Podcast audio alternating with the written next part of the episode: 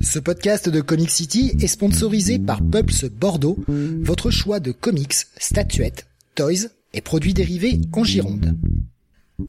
Ouvert du mardi au samedi de 11h à 19h et le lundi de 14h à 19h, toute l'équipe vous attend 56 rue du Loup ou sur la page Facebook du magasin. Et n'hésitez pas à les contacter pour toute solution VPC. Pulps Bordeaux, le comic shop qu'il vous faut. Bonsoir à tous et bienvenue sur le 562e Comics Weekly. Nous sommes aujourd'hui le jeudi de, décembre 2021 et au programme de ce soir, les sorties comics VO de la semaine, très grosse semaine de comics. Nous parlerons chez DC de Action Comics du Batman avec aussi beaucoup d'annuals de l'univers de Batman, la fin du Fear State, le début de Wonder Woman Historia, la partie Marvel avec le Venom, le Avengers 50-750, vous comprendrez plus tard, la fin de Daredevil avec le 36, le Amazing Spider-Man 80, le Fantastic Four 38, et plein de titres indés comme King of Spies, Hotel, Evil Ernie, The Million Love in the Dark, Once and Future et Teenage Mutant Ninja Turtles. Je suis Steve et vous écoutez le Comics.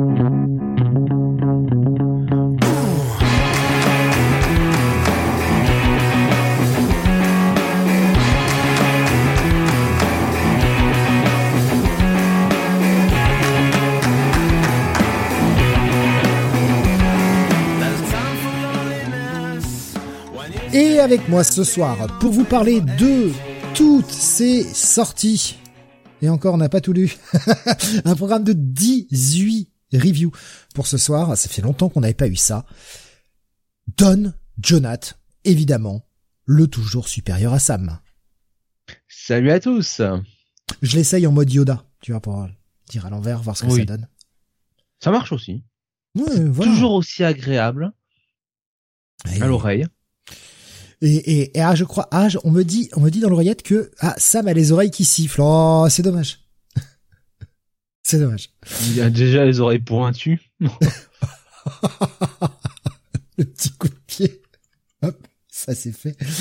Euh, avec nous également ce soir, toujours pour euh, parler de ces euh, 18 reviews, Mister René Bunny. Bonsoir à toutes et à tous.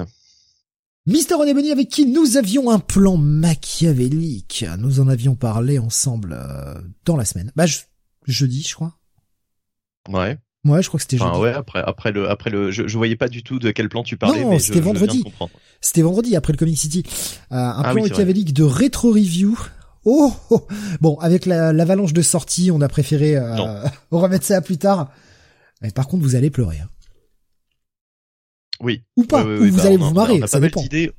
On a pas mal d'idées de rétro review, euh, comment dire, euh, bien sympathiques, hein. Voilà. On va pas, on va pas en spoiler, aucune- on va en spoiler aucune. Ah bah des trucs, euh, pouf. Euh, ça va pas être, euh, ça va pas être les choses les plus connues.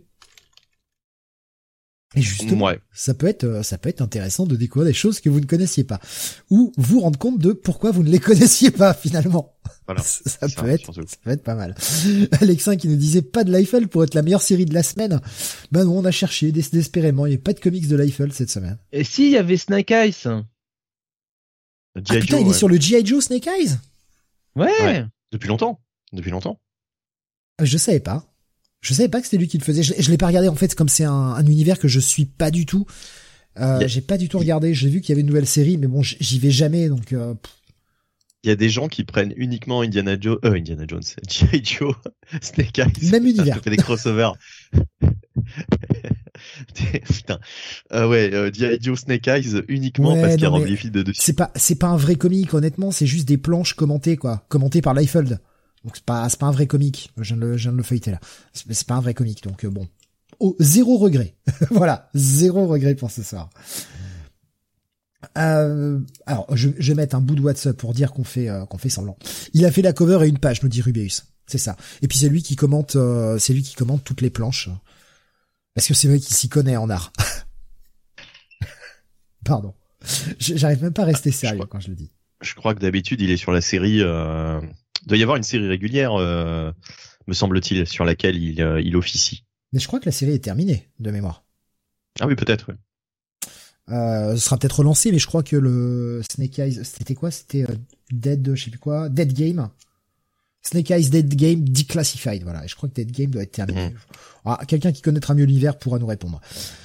Euh, Captain America, Captain Carrot et Captain Marvel ce soir, nous disait Nico Chris. Euh, alors bah Nico Chris 0 sur 3. Voilà. ah c'était juste une courte euh, c'était juste une courte série, ouais.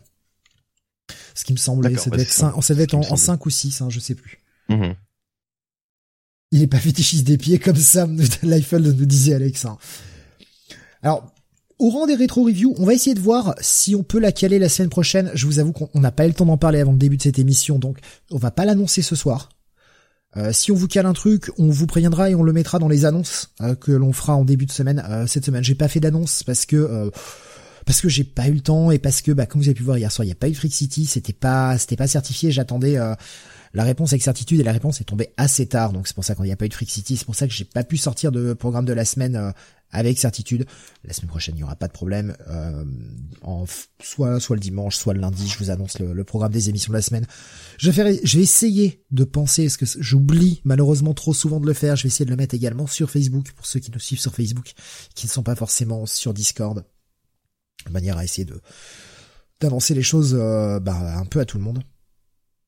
Donc euh, bon, je je vais essayer de, de, de vous faire ça et en- si rétro review il y a, je vous, on vous l'indiquera dans l'annonce. Il faut juste qu'on se cale nous et qu'on voit. Et, Captain, et Nico Chris il nous dit non en fait Captain America, Captain Carrot et Captain Marvel c'est juste vous trois. D'accord. Ouais, c'est ce que j'avais compris, ouais. Ouais. Bah, moi, je sais qui je suis, hein, Captain Carrot, hein, je suppose. évidemment, le évidemment. pseudo, malheureusement. Voilà, ce sera pour Moi, moi. Captain Marvel. Non, toi, c'est Captain Marvel. Ah bah non, t'es même pas du, t'es, t'es, t'es- t'es à l'opposé. Bah, oui, c'est c'est un peu l'opposé du Nord. oui. Ah ouais.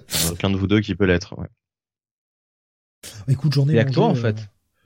Ouais, bah oui, c'est vrai que c'est c'est plutôt moi qui devrais être Captain Marvel en plus. Ouais, j'en ai mangé il y a quoi? Il y a deux semaines, je crois, du Marwal. Ça, ça, c'est une info. Ça, c'est une Mais info je- WhatsApp. disons que je je pense peux être que Captain Marwal ce soir. Quoi. Ouais.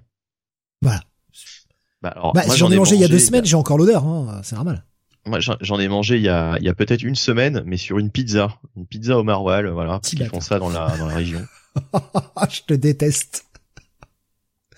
Ah, je pas te que ça hein, déteste. dessus. Hein.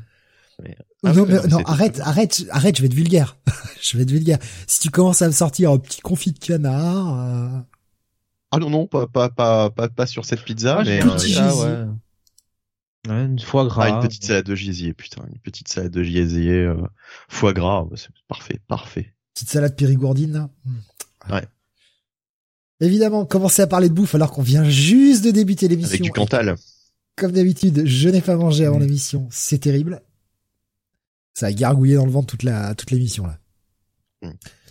Je te tiendrai pour responsable, Mister Bunny, évidemment. On le sait très bien, c'est toi qui es responsable bien de toute façon, je- j'en suis, j'en suis content, j'en, j'en suis fier là. Je, je, je, j'ai, j'ai, j'ai, j'ai, le, comment dire, j'ai, et tout, tout, tout se dresse en moi. Bon voilà, c'était histoire de dire qu'on fait un bout de WhatsApp qui n'en est pas vraiment, on n'a rien. euh, Oh non, euh, pas de partagé, WhatsApp euh. cette semaine, euh, pas de geekerie, Ouais, bah non, pas trop quoi, Pas de la gastronomie, de la haute gastronomie. évidemment. Euh, toujours, toujours. On va démarrer avec de la haute gastronomie aussi. Et Jonath est un homme Ah oui. merveilleux. Bien sûr. Il se dévoue pour nous. Il y va. Quel homme. Mais quel homme. Il a été lire la fin de Fear State. Tu vas nous parler de ce Batman Fear State Omega qui est le, le, bah, le- le pinacle, le pinacle de ce crossover, hein, qui signe euh, le dégageage. Je, c'est pas un vrai mot et je m'en branle. Le dégageage de Tanyan Ford. Alors, c'est un numéro 1. ça fait peur. J'espère que ça n'appellera c'est pas un d'autres numéros derrière. C'est un one shot.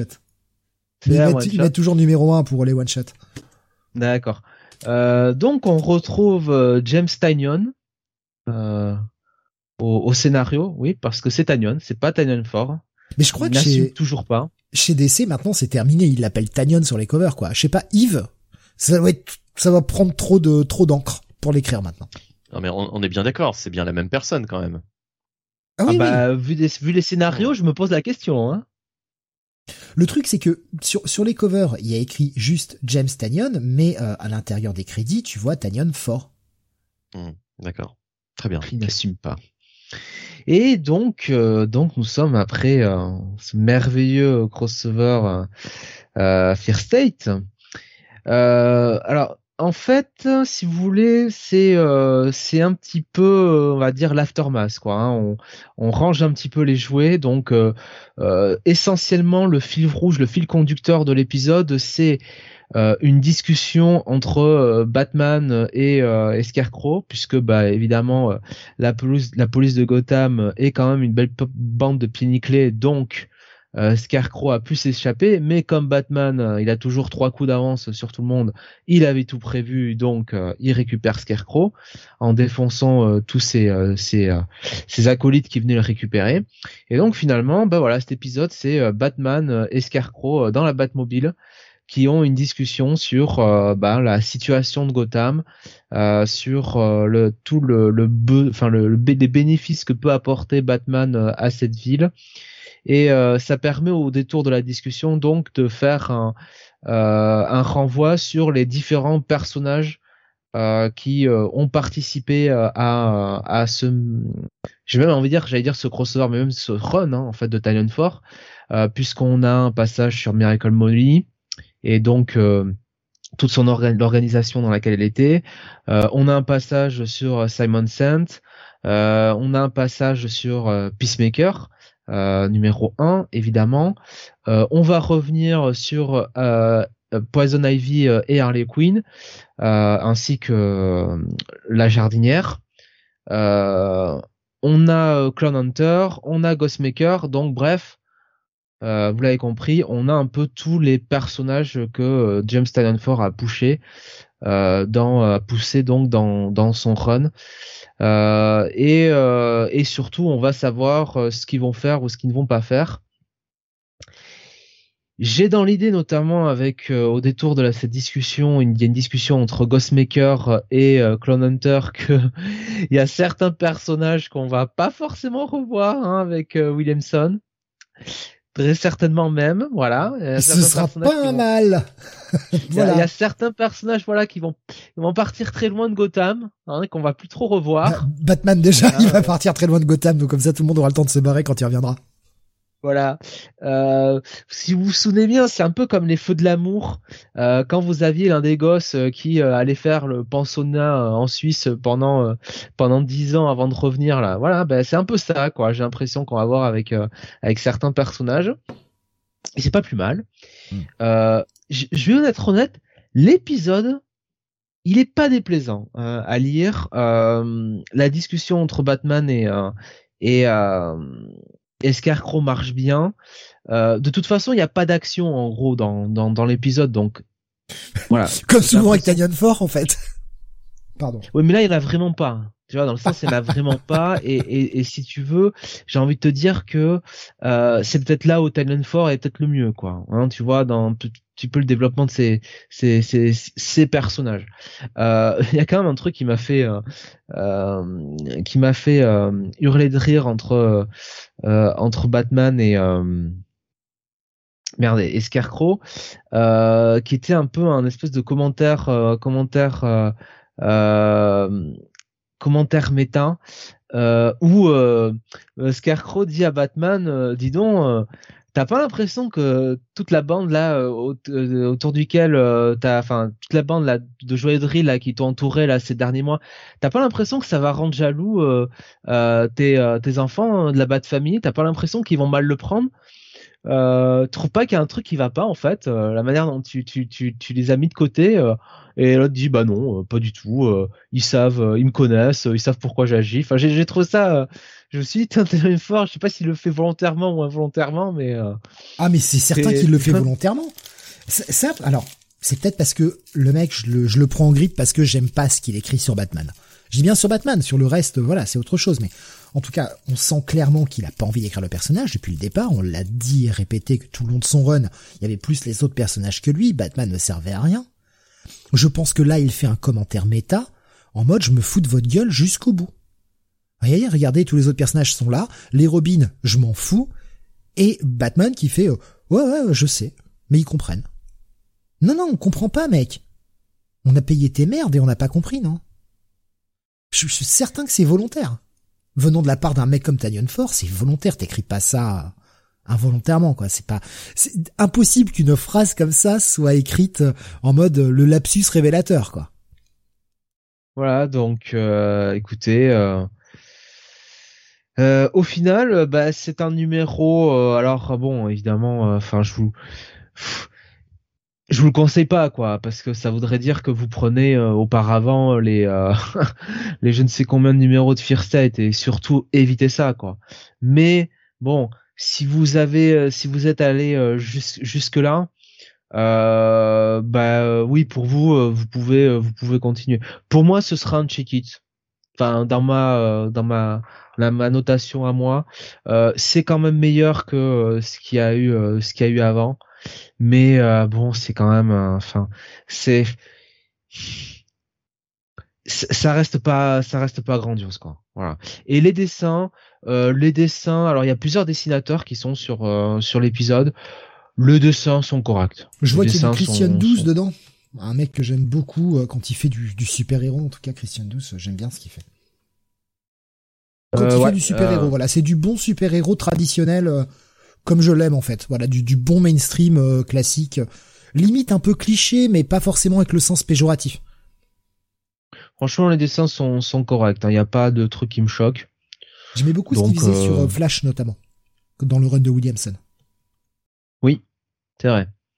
Et à la fin, à noter que sur la fin du numéro, on a l'introduction d'un, bah, j'ai envie de dire d'un nouveau personnage dans dans enfin dans cet univers alors, personnage qui, euh, je pense, est apparu d'abord dans les films et euh, je ne sais pas s'il est apparu ensuite dans les comics, mais en tout cas, c'est un nouveau personnage donc que n'avait pas utilisé auparavant l'ami Fort.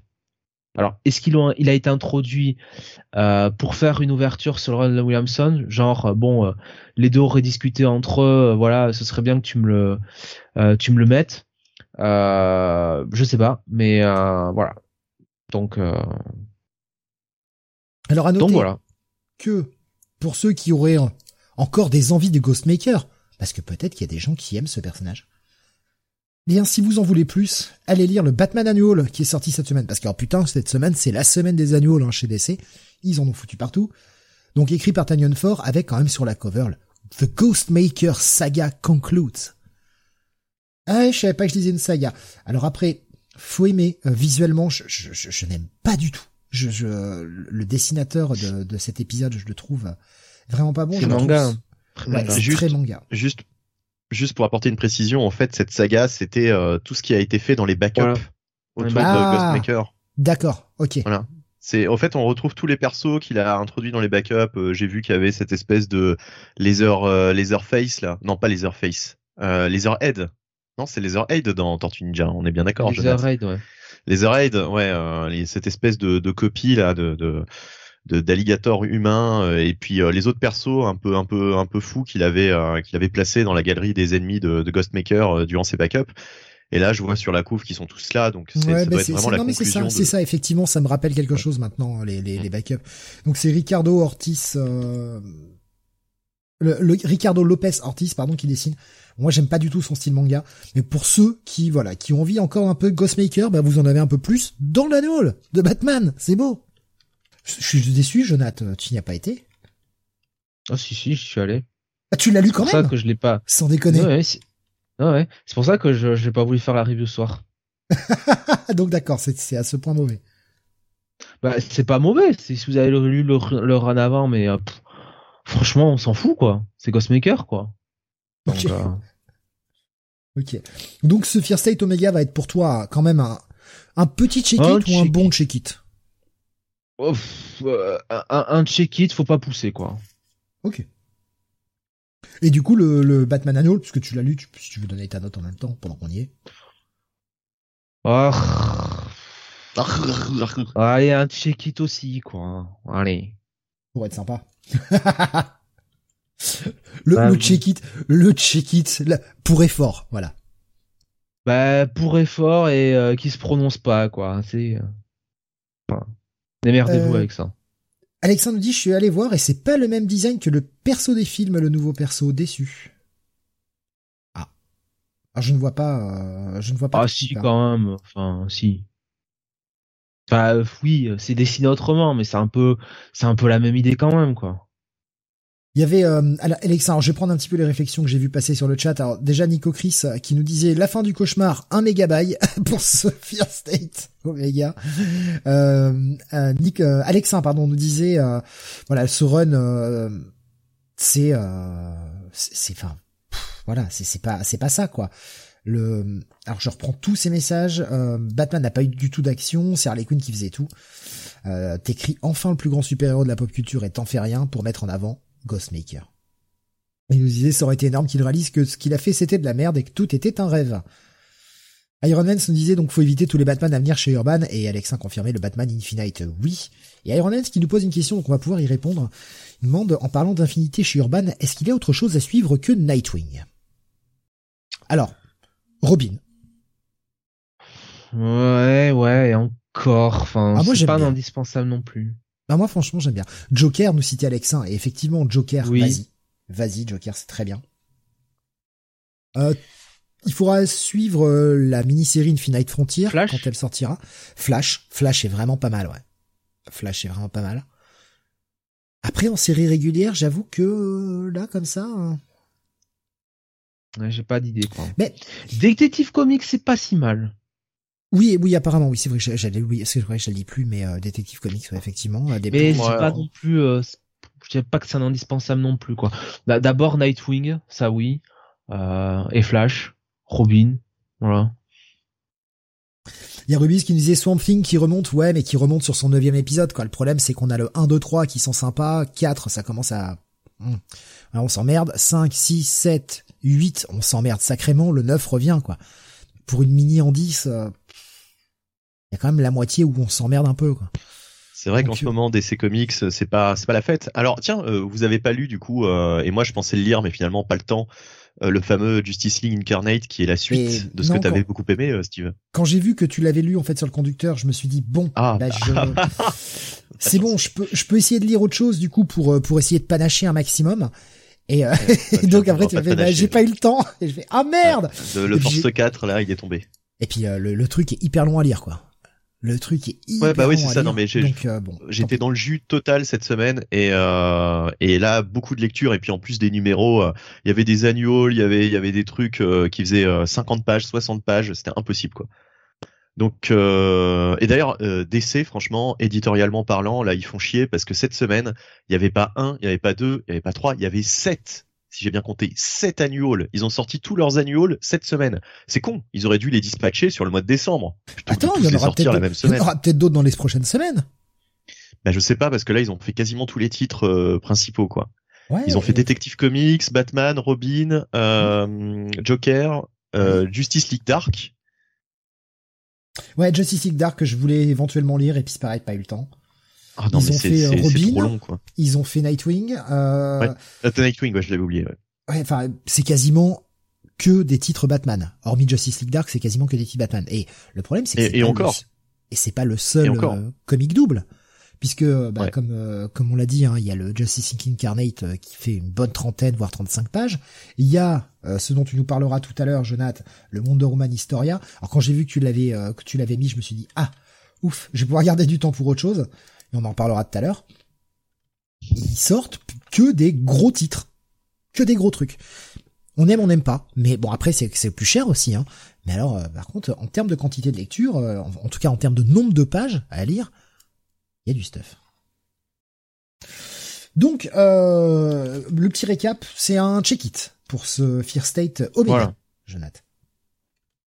On continue avec le On passe chez la concurrence avec la sortie du 50e 750e numéro d'Avengers. Oui, puisque le numéro 50 de ce volume correspond euh, en, fait au, numéro 750 historique. Donc voilà, c'est le 750e euh, numéro d'Avengers si on, commence du début, quoi. Enfin voilà, si, on prend en compte euh, tous les tous les volumes qui se sont succédés. Et euh, bah, Jason Aaron est au scénario, on a du Ed McGuinness au dessin et euh, il y en a d'autres. Et je ne retrouve pas la page de crédit dans cette euh, parce qu'il y a, y, a, y a, ah bah non bah non je la trouve pas. Euh, elle doit être à la toute fin du du, du bouquin. Ah, je, je m'en occupe. Ouais, ok. Euh, donc euh, là, c'est Jason Aaron et franchement, Jason Aaron jusque là sur son run euh, sur Avengers, c'était assez ronflant. Il se passait pas grand chose. C'était, euh, moi, j'ai souvent euh, repris et lâché aussi vite. J'avais bien aimé euh, le la petite parenthèse Heroes Reborn qui était très sympathique. Euh, Je vous en avais fait euh, toutes les reviews, euh, donc euh, j'avais vraiment reviewé tout, tout l'event, je crois, euh, à l'époque. Ouais, quelques sauf, mois. sauf la semaine où t'étais pas là. Ce qui est... Pourtant, tu nous avais pas Ah. enregistré une chronique à l'avance. Oh, pas sympa. Ah, j'y- il y avait une semaine où Ouais, j'étais pas là. il y a une semaine où t'étais pas là, mais c'était pas, c'était pas très grave. Je me souvenais même plus quoi. C'était, une mec, semaine euh, avec des tie je crois. ça sent l'émission que t'as montée il y a pas longtemps, peut-être. Il y a trois semaines, un mois, quelque chose comme ça. Ouais, d'accord, parce que moi, je, je suis incapable de savoir si j'étais là ou pas là ou pas. Euh, oui, donc du coup, oui, euh, j'avais fait en grande partie alors les, les reviews de d'Heroes Reborn. Euh, c'était vraiment le, le seul passage que j'avais aimé de son run, et c'était un passage un peu à part puisqu'on pouvait aussi bien le zapper quasiment. Euh, et donc là, on arrive à ce numéro 50 et euh, Alors. forcé de constater que, oui, pardon. Euh, ah bah, j'en profite parce que j'ai la, la page de crédit et euh, Vas-y, vas-y. on a du Aaron Cudder, du Carlos Pacheco, du Rafael Fonteris, du Ed McGuinness et du Javier Garon pour le l'histoire principale. Et il y a aussi deux petites histoires. Une première histoire par David Baldeon euh, au dessin, qui Ah est euh, qui est par Jason Aaron, qui la, la partie Avengers Mountain, si ça te parle. Et enfin Ouais. la dernière histoire qui est The Two Worthies, qui est euh, par euh, Christopher euh, Ruocchio, j'espère que ça se prononce comme ça, et Steve McNiven, scénarisé euh, par euh, bah, par Jason Aaron. Ce qui m'étonne parce que Two Worthies, j'avais l'impression que c'était Christopher Hastings. Ouais, c'est ça, c'est écrit. Ah non, non, Mais oui. Non, non, non, non, pardon. Attends, je, non, c'est bien Jason Aaron qui scénarise. Excuse-moi, je confonds. Euh, en tout Non, cas, c'est- bien, cas, c'est bien Aaron qui scénarise tout. En tout cas, on a euh, un nombre incalculable de pages. Je je sais pas, c'est peut-être du 80 pages cette euh, ce, ce numéro. Et euh, c'est que de l'inédit. Et c'est quasiment que du Jason Aaron. Euh, et, euh, et franchement, enfin, c'est que du Jason Aaron du coup ou pas? Alors, euh, j'ai perdu le fil là, du Oui, coup, que sur la du Jason dernière. Aaron. Que du Jason Aaron. D'accord, ok. Ok, ok. Euh, et du coup, Jason Aaron nous fait que de l'inédit et en plus, je veux dire l'histoire principale, quoi, le, le, le, voilà, le, l'histoire principale. Ouais, je, je trouve pas d'autres termes. Euh, bah, c'est, c'est, c'est vraiment énorme. Ça se lit. Euh, c'est, c'est, enfin, il faut prendre. Euh, oula. Je sais pas si une demi-heure serait suffisante pour euh, pour tout lire. Euh, il se passe beaucoup de choses et franchement, euh, c'est un pur régal cet épisode j'ai envie de dire, ça commence enfin son run au 50. le truc totalement la grosse arnaque. Mais non, mais là, là, là, franchement, il a tout mis quoi. Il a vraiment tout mis. C'est-à-dire que c'est une ode à l'univers Marvel. Il se passe tellement de trucs, il y a tellement d'intrigues, de sous-intrigues, euh, ça va dans tous les sens. euh, Et puis, ce qui est agréable, c'est que Jason Aaron utilise un petit peu euh, des choses qu'il avait placées dans diverses séries depuis son arrivée chez Marvel. Donc, par exemple, dès les premières pages, on a le, retour d'un personnage bien connu. Bah, un petit indice quand même euh, pour ceux qui savent. Hein, voilà, un, un personnage bien connu que Jason Aaron avait utilisé notamment dans Original Sin. Donc, ça remonte à Original Sin. Ça remonte aussi. euh, alors, il y a un passage qui te fera énormément plaisir, Steve. Tu seras heureux d'apprendre qu'il fait euh, toute une partie sur les, euh, les Avengers euh, de la préhistoire. Hein, T'adores cette cette cette intrigue euh, mise en place temps- par Jason Aaron Oui, bah, dès son premier numéro. Voilà, c'est ça, c'est dès son premier numéro. Il est sur son fil rouge. Moi, j'aime pas, mais après qu'il continue avec cette histoire-là et qu'il ne la laisse pas, bon bah, c'est une bonne chose, malgré Ouais. tout. Et par contre, il y a, y a plein, plein, plein, plein, plein, d'autres choses. Donc il y a la suite, il y a conclusion en fait de cette saga euh, autour de, de She-Hulk, bon, qu'on appelle Hulk tout court d'ailleurs maintenant hein, chez Marvel. Euh, donc, euh, elle avait été euh, Jennifer Walters avait été manipulée par la Garde Rouge, hein, je crois qu'ils s'appellent comme ça, le- les Russes là, euh, qui, qui l'avaient manipulée. Euh, ils lui avaient lavé le cerveau, ils l'avaient transformé. Attention, tenez-vous bien, en Winter Hulk. Ouh, attention les pseudos euh, en Winter Hulk et elle était censée aller tuer Namor. Donc bref, c'était le gros bordel. Les Avengers sont intervenus, euh, lui ont fait reprendre ses esprits. Donc on a la conclusion de cette euh, de cette histoire avec un petit peu le, le procès de, de Jennifer Walters. Euh, et puis euh, et puis et puis surtout on a euh, bah, plein plein plein plein d'éléments sur ce qui va ce qui va arriver hein, prochainement dans, dans le titre avec le Docteur Doom on sent le voit en couverture donc c'est pas une grosse révélation c'est pas un spoiler euh, Mephisto, hein, qui est toujours là en fil rouge depuis depuis pas mal d'arcs, pas mal d'épisodes. On te parle bien sûr des Célestes. il va se passer pas mal de choses autour de ça. Euh, là, il y a toute une bande de super vilains qui se forment. Il y a tout aussi une partie sur le, Ghost Rider. Euh, donc, euh, euh j'ai oublié comment il s'appelait. Excusez-moi, mais euh, le, le, le, Ghost Rider récent. Euh, oui, j'allais dire Morales. Robbie Reyes, exactement. donc vraiment, vraiment énormément, énormément de choses qui, qui utilisent à fond la mythologie Marvel, mais euh, quelquefois Jason Aaron remonte très très loin. Par exemple, il nous ramène aussi, ça je peux le dire, le personnage de Deathlock qu'il avait utilisé dans un arc euh, de Wolverine à l'époque où il était sur la série euh, bah, sur la série Wolverine euh, alors je sais plus laquelle puisqu'il y en a eu il y en a eu plusieurs. Euh, je crois que c'était la ou alors après le, le volume qu'il a fait après le volume 4 justement où Wolverine Goes to Hell. C'est ça. C'était durant ce volume là c'était durant cette série avec Wolverine Goes to Hell. Il y avait un arc avec Deathlock et, euh, et euh, par exemple on sent que Jason Aaron euh, aime ce personnage de Deathlock et euh, donc là il le ramène à nouveau euh, dans une dans une autre intrigue.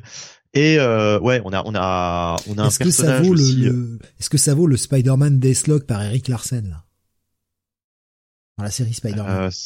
Spider-Man Deathlock par Eric Larsen. Je pense que je n'ai jamais lu ça. C'est en arc en 3 je crois. Dans la série Spider-Man aux alentours du entre le 15 et le 20 par là peut-être? Ah si, ah si, oui, je me rappelle avec les Sinister Six et compagnie, oui, bien sûr, oui, oui, oui. T'as Spider-Man qui a même l'œil de Deathlock et tout, qui tout cyber. Et t'as Cog, t'as Cog, t'as, le, le, fameux oh, monstre qui avait oh, ramené aussi euh, euh, Spencer. Il y a pas si ah, longtemps. Ah oui, ah oui, oui, oui. oui. J'ai oublié ce perso, merde. Ouais, Cog. Ah bah Spencer, euh, Spencer l'a bien, euh, comment dire lui a donné euh, lui a donné une bonne une bonne origin story en fait. Il a il a il a travaillé dessus parce que c'est vrai que c'est un personnage qui était on savait pas d'où il sortait. Euh, la première fois qu'il est apparu euh, pour la petite histoire, c'était dans le Amazing Spider-Man 103 par Stanley et Roy Thomas sur la Terre sauvage. Voilà, c'était une espèce d'extraterrestre. on savait pas trop d'où il venait. Enfin voilà et qui, qui, avait atterri là euh, comme par hasard. Et puis euh, et puis voilà. Donc euh, récemment, Spencer lui a donné une origin stories qui faisait pas mal penser à du Invincible, puisque bah c'était dessiné en plus par Ryan Otley, donc ça ça voilà, on était on était vraiment dans le dans le dans le dans le truc quoi. Bon, bref, pour en revenir à Avengers, il y a aussi un, toute une intrigue autour d'un personnage proche, on va dire de, de Tony Stark. Voilà.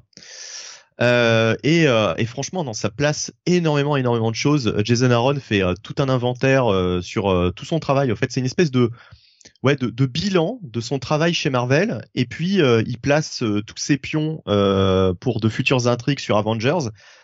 Franchement, ça donne super envie.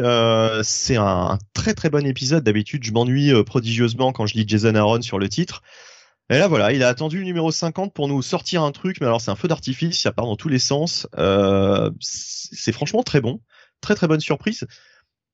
Voilà, si, tous ces numéros avaient pu être comme ça, euh, là c'est là c'est vraiment con de, de, se dire que bah jusque là c'était, je trouvais ça très moyen ce run et, euh, et voilà, hein, là on a un numéro de de, de, je sais pas 80 pages faciles euh, et, euh, et c'est c'est 80 bonnes très bonnes pages quoi. Enfin voilà c'est c'est on s'ennuie pas une seconde euh, plein plein de choses vraiment c'est c'est très ample et puis en plus les dessinateurs voilà tu les as tous cités c'est vraiment euh, c'est vraiment du, du du 5 étoiles quoi euh, graphiquement euh, c'est très très bon non franchement. Euh, numéro énorme exceptionnel et puis même on a du backup avec des broods donc voilà on a tout on a tout il y a tout il y a tout là-dedans. Il y a des il y a des broods il y a du Galactus c'est le seul truc que j'ai plus ou moins lu. Je, je, en fait je, je feuilletais un petit peu pour voir un peu à quoi ça ressemblait et je vois la fin je vois Thor je vois du brood. Je fais attends, c'est c'est les broods ou c'est genre euh, ils nous ont ils nous ont aliénisé les broods, tu vois, je, je commençais à me poser des questions. Et après j'ai vu aussi qui était avec Thor dedans, j'ai fait bon, je sais pas quoi en penser. Je l'ai je l'ai hmm. euh, on va lu, on va dire en dire lu en diagonale ce truc là mais euh... Bien sûr, ouais ouais. Mais euh, bah, je pense que ça, ça a posé euh, encore une, une autre, une autre petite intrigue. Alors, c'est vraiment pas l'intrigue principale. Hein. Là, je le dis tout de suite, c'est vraiment un truc totalement secondaire. Mais en tout cas, voilà. Jason Aaron fait vraiment feu de tout bois et utilise vraiment la, mythologie Marvel dans tous les sens dans ce numéro. C'est vraiment, euh, c'est vraiment un, bah, comme je disais tout à l'heure, voilà, un gros feu d'artifice. honnêtement, pour moi, ça va être un bon gros bail, bonne grosse surprise, parce que je, j'y étais parce que simplement c'était le 50 et je me suis dit bon, allez, je vais faire un effort et puis euh, au pire, si vraiment c'est mauvais, euh, je vais pas tout lire et je le, je le ferai pas. Mais euh, là, très très bonne surprise quoi. Voilà, donc bah, c'est l'occasion de s'y remettre peut-être. Allez voir ce 50 et puis vous verrez si vous si vous poursuivez quoi. Jonathan, est-ce que le, le, Avengers de Aaron, c'est une série que t'as suivi un peu Pas du tout T'as abandonné en cours? Euh, ça a été un va-et-vient un petit peu euh, sur cette série. Euh, je me souviens de tout cet arc avec le Phoenix autour du Phoenix. C'est comme nos soirées Steve, c'est toujours un va-et-vient. ouais, ça va plus. Je devrais même pas rigoler à ça, hein. Eh merde. et c'est vrai que c'est ce, ce, cet arc avec le Phoenix m'avait pas vraiment convaincu. Euh, je ne voyais pas trop ce que voulait faire Jason Aaron et honnêtement, ces Avengers euh, me fatiguaient, hein, euh, pour pour ainsi dire. je trouvais que c'était vraiment un Jason Aaron en service commandé. Voilà. C'est ça, ouais, ouais. Mais j'avais le même sentiment. À chaque fois, je disais un arc ou un épisode, je m'endormais quasiment dessus et je me disais bon, c'est pas intéressant. D'accord. Donc, euh, je vais, je viens entre tes runs de disquizophile sur Discord qui me fait beaucoup rire. Euh, pas, pas plus envie que ça d'y revenir ou est-ce que la review de Bunny t'a donné envie d'aller voir euh, justement Jonathan? Est-ce que Bunny m'a donné l'envie d'avoir envie euh, Oh, oh mais putain, ça cite ce soir, ça cite. écoute, oui. je vais, je vais probablement jeter un coup d'œil à ce numéro 50. Voilà, puisque Bunny en fait une euh, une review sympathique. Maintenant, euh, au-delà, euh, je crois pas. Faudra vraiment, ouais, faudra vraiment un, gros, enfin, faudra vraiment une bonne confirmation. Là, ça me, enfin même les Avengers en général, enfin ces derniers temps ne me ne me hype pas du tout quoi. Comme la Justice League, hein, du reste. Mais comme tu l'as dit, hein, Bunny, hein, ça va déboucher sur deux choses principalement le Avengers 51, hein, la suite de, la série de Jason Aaron, où Jason Aaron reste sur le titre, il ne se barre pas au 50. Et puis le Avengers Forever, qui doit débarquer, euh, bah, je crois, avant la fin du mois. Si je dis pas de conneries, ça arrive fin décembre, ça. Et on aura également aussi, euh, peut-être, je sais pas si ça va être vraiment en lien avec les Avengers ou pas. J'ai un gros doute, mais on va avoir ce, ce gros one shot là, Timeless, je crois que ça s'appelle. Ouais, ouais, ouais. Euh, euh, qui est. Euh... Je me demande si c'est pas plus en lien avec les 4 fantastiques. Mais ouais, peut-être. Je, je, sais pas trop en fait. En tout cas, ça a l'air d'être un peu euh, ce qu'on a vu avec Incoming en fin 2019. Et ouais, c'est le truc qui me tente en fait. C'est le truc qui me tente. Ça a l'air de, donner une espèce de direction euh, pour la suite de l'univers Marvel pour 2022. Peut-être un des numéros que j'attends le plus pour ce mois de décembre. Petite question euh, un, peu con, alors c'est un peu difficile à répondre parce que tu ne l'as pas encore lu, bien sûr, parce qu'il n'est pas sorti, mais est-ce que tu penses, en, fonction de, ce que tu as lu dans ce Avengers 750, enfin 50, 750, qu'on va pouvoir peut-être prendre la série au 51, pour ceux qui auraient pas tenté le run, ou alors peut-être aller lire le Avengers Forever Est-ce que d'après toi ça a l'air d'être des bons points d'entrée vu ce qui est présenté dans le 50 qui doit j'imagine lancer les deux titres ou est-ce qu'il vaut peut-être mieux avoir lu un peu du Aaron avant, quoi? Ah, faut absolument avoir lu le 50 avant de lire le 51. Là. Vu, vu, vu tout ce qui, vu tout ce qui place là-dedans, euh, s'il y a vraiment un numéro à aller lire, c'est ce numéro 50. D'accord. Non mais c'est vraiment la question, bah, pour ceux que ça pourrait intéresser ah peut-être de de tenter, pourquoi pas, euh, le de se mettre au run. Ouais. Parce que là vraiment, il fait le grand inventaire de tout ce qu'il a fait euh, précédemment et surtout il place euh, toutes les intrigues qui vont qui vont arriver quoi. Alors, je, j'ai vu Nico Alexin pardon, qui nous disait on se revoit au 800. Euh, et Nico Chris qui dit je vais, je viens, je me retiens de lire ce truc. Après, il y a, des gens qui, qui accrochent pas, je comprends. Point d'entrée pour ce run, ça m'intéresse car j'ai pas vraiment envie de me retaper le début, nous dit, nous demandait Footix sur le sur le Discord. Ah mais moi je, j'ai, j'ai quasiment rien lu. Vraiment à part à part Heroes Reborn qui est vraiment une parenthèse en plus j'ai quasiment rien lu des arcs, euh, enfin des, des, des 50 premiers numéros, quoi, concrètement. J'y suis revenu de temps en temps et à chaque fois je lâchais le, je lâchais le truc, donc de toute façon euh, c'est comme si j'avais, euh, j'avais pas suivi, quoi. Ok, donc ça va être un, bon gros bail pour toi, Benny, hein, si j'ai bien compris. Ou juste un petit bail. Ouais, ouais, absolument. Euh, très bonne surprise. Ouais, un bon gros bail, ouais, ouais.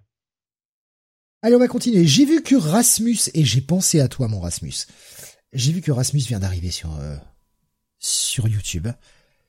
Pourquoi il a le droit à une voix toute suave et tout, euh, mon Rasmus, etc. Il est pour toi, mon pote. Ce numéro, il est pour toi. Je sais, je sais que tu aimes. On en a parlé longuement ensemble. C'est la nouvelle série Yvon Lerny. et ouais, parce que j'y vais, parce que bah, c'est Yvon Lerny, quoi. Je suis presque contractuellement obligé d'aller voir au moins le premier. Bon, c'est pas du grand comique, mais bon, voilà. Voilà, j'y vais, parce que Lerny, parce que parce que cette imagerie métal, parce que euh, je sais pas, je sais même pas comment justifier ce truc. je sais pas. Il y a un moment, tu sais, j'y vais, je me déteste, j'y vais quand même. Mais après, j'ai vu qui écrivait. Scott Lobdell. Et ouais, Scott Lobdell sur euh, sur Ivo Lerny. Dessiné par Ariel Medel. Alors je ne connaissais pas. C'est pas mauvais. Oh, c'est pas ouf. Par contre. Attention, hein, c'est pas ouf. Donc, de quoi ça parle Ivo Lerny euh, Si vous connaissez pas le personnage, c'est un bon point d'entrée puisque vous ne le verrez pas. voilà un bon numéro hein, comme il faut. Vous voulez voir Ivo Lerny Ben pas dans cet épisode. Pour revenir aux deux. Hein, vous le voyez plus sur la cover que ce qu'il est dedans. Euh, on, va suivre en fait un. Ça, commence en fait avec des gens qui euh, qui, qui ont eu un espèce d'accident de bagnole. Enfin, en tout cas, euh, on a un mec qui est, euh, première case, à genoux, en train de, de dire euh, à l'aide, à l'aide, avec de la, du vomi plein la bouche. Pendant que des flics lui disent non mais mec t'es bourré, t'as trop bu, on va t'arrêter. Il fait non non allez voir là-bas. Et effectivement, hein, dès la deuxième page, on va voir un gang de motards qui s'est fait déchiqueté. Alors il y a des mecs coupés en deux avec des intestins qui sortent, il y a des têtes coupées, il y a des mecs brûlés, euh, il y a des mecs l'un dans l'autre aussi. anatomiquement, on sait pas trop comment ça marche, mais il y a des mecs qui sont enfoncés sur leur moto aussi. Enfin voilà, une petite, euh, bonne petite truc. Un mec aussi, un, mec aussi pendu par ses tripes. Et ouais, et ça c'est pas mal. Belle petite splash page avec un mec pendu par ses boyaux. Bon bah voilà, écoute, Scott Lobdell en quatre pages, t'assumes parler, je vais continuer. Allez, je continue. Et on va découvrir un jeune gamin euh, qui a le fameux badge d'Ivolorny, hein, l'espèce de, logo vous connaissez, qui est un espèce de petit badge, qui lui parle. Et euh, le gamin revoit des flashs où, il y a des têtes qui volent, etc. Et le badge lui dit non mais c'est toi en fait, c'est ta mémoire, c'est pas euh, c'est pas un rêve, c'est ta putain de mémoire. Donc tu ferais mieux de te cacher te casser et de te cacher, parce que si les flics te chopent, tu, comment t'expliques tout ce bordel? Il va le faire, et un petit flashback, il y a 8 heures. Oh merde. Oh merde. Ah non, pas toi, Scott. Ne cède pas à la facilité. Ne cède pas. Et euh, on va découvrir ce jeune garçon qui euh, s'appelle Ernest, évidemment, qui déteste qu'on l'appelle Ernie. Oh dis donc, ça tombe bien. Le personnage principal, son surnom c'est Ernie, comme dans Evil Ernie. Ça tombe vraiment vraiment très très bien. Qui est un garçon propre sur lui, euh, qui se présente en tant que euh, délégué euh, de, son université, le, fameux President of the Students qui est un mec un peu timide, sa copine qui essaye de lui faire des bisous devant tout le monde, il aime pas trop, et il va faire un truc de ouf ce soir, il va aller dans un bar chanter. Voilà. Il, il aime le heavy metal. Euh, il, il, essaye de cacher, il essaye de le cacher que personne ne le voit. Hein.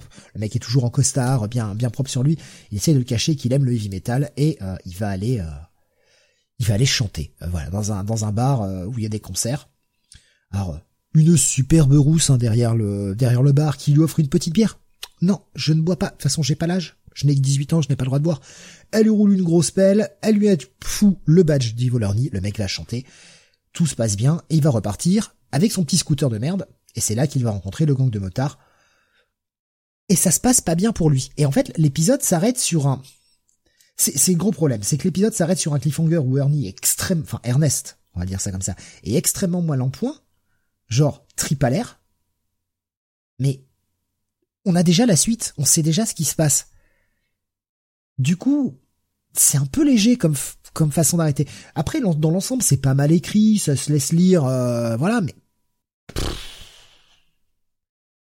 le cliffhanger, enfin, tu, me proposes une situation où je sais que le gamin est vivant, quoi. Donc, euh, bah non, quoi. C'est pas un cliffhanger, ça. Et si t'as déjà lu euh, un ou deux Evil Orny dans ta vie, bah, tu sais ce qui arrive, clairement. Donc bon, c'est pas mauvais, c'est pas incroyable, ça va être un bon check-it. Voilà, si vous aimez un peu l'univers. Par contre, si vous aimez un peu l'univers des voleurs nus, est-ce que si vous voulez découvrir le personnage, c'est le meilleur euh, à prendre? Pas sûr. Après, c'est pas moche, c'est agréable à lire, ça se lit un peu vite. C'est du Scott Lobdell qui cachetonne. On va le dire comme ça. Donc c'est pas c'est pas horrible, mais tu sens que le mec pousse pas trop. En tout cas, pas sur ce premier numéro. Nico Chris demandait si c'était pas coécrit peut-être avec Tanyon vu qu'on voyait pas le personnage. c'est bien possible, c'est bien possible. Voilà pour euh, bah, ce Ivo Lorny, un petit check-it, rien de plus.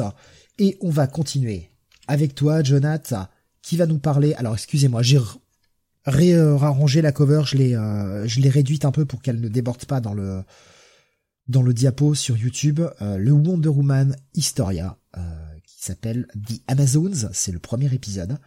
C'est un gros gros épisode, c'était un truc qui était hyper attendu. Euh, Jonathan, je ne l'ai pas lu euh, parce que j'ai vu la, quantité de, de, de, textes et j'avais pas le temps. Par contre, j'en ai pris, mais vraiment plein la gueule. C'est incroyablement beau. Je, crois ah que c'est le plus beau truc qui m'a été donné de voir. Kelly Sue euh, au scénario et Phil Jiménez euh, au dessin.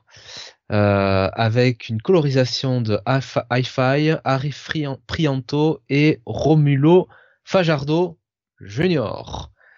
Euh, donc, alors, effectivement, Steve, tu l'as dit, les dessins sont absolument somptueux.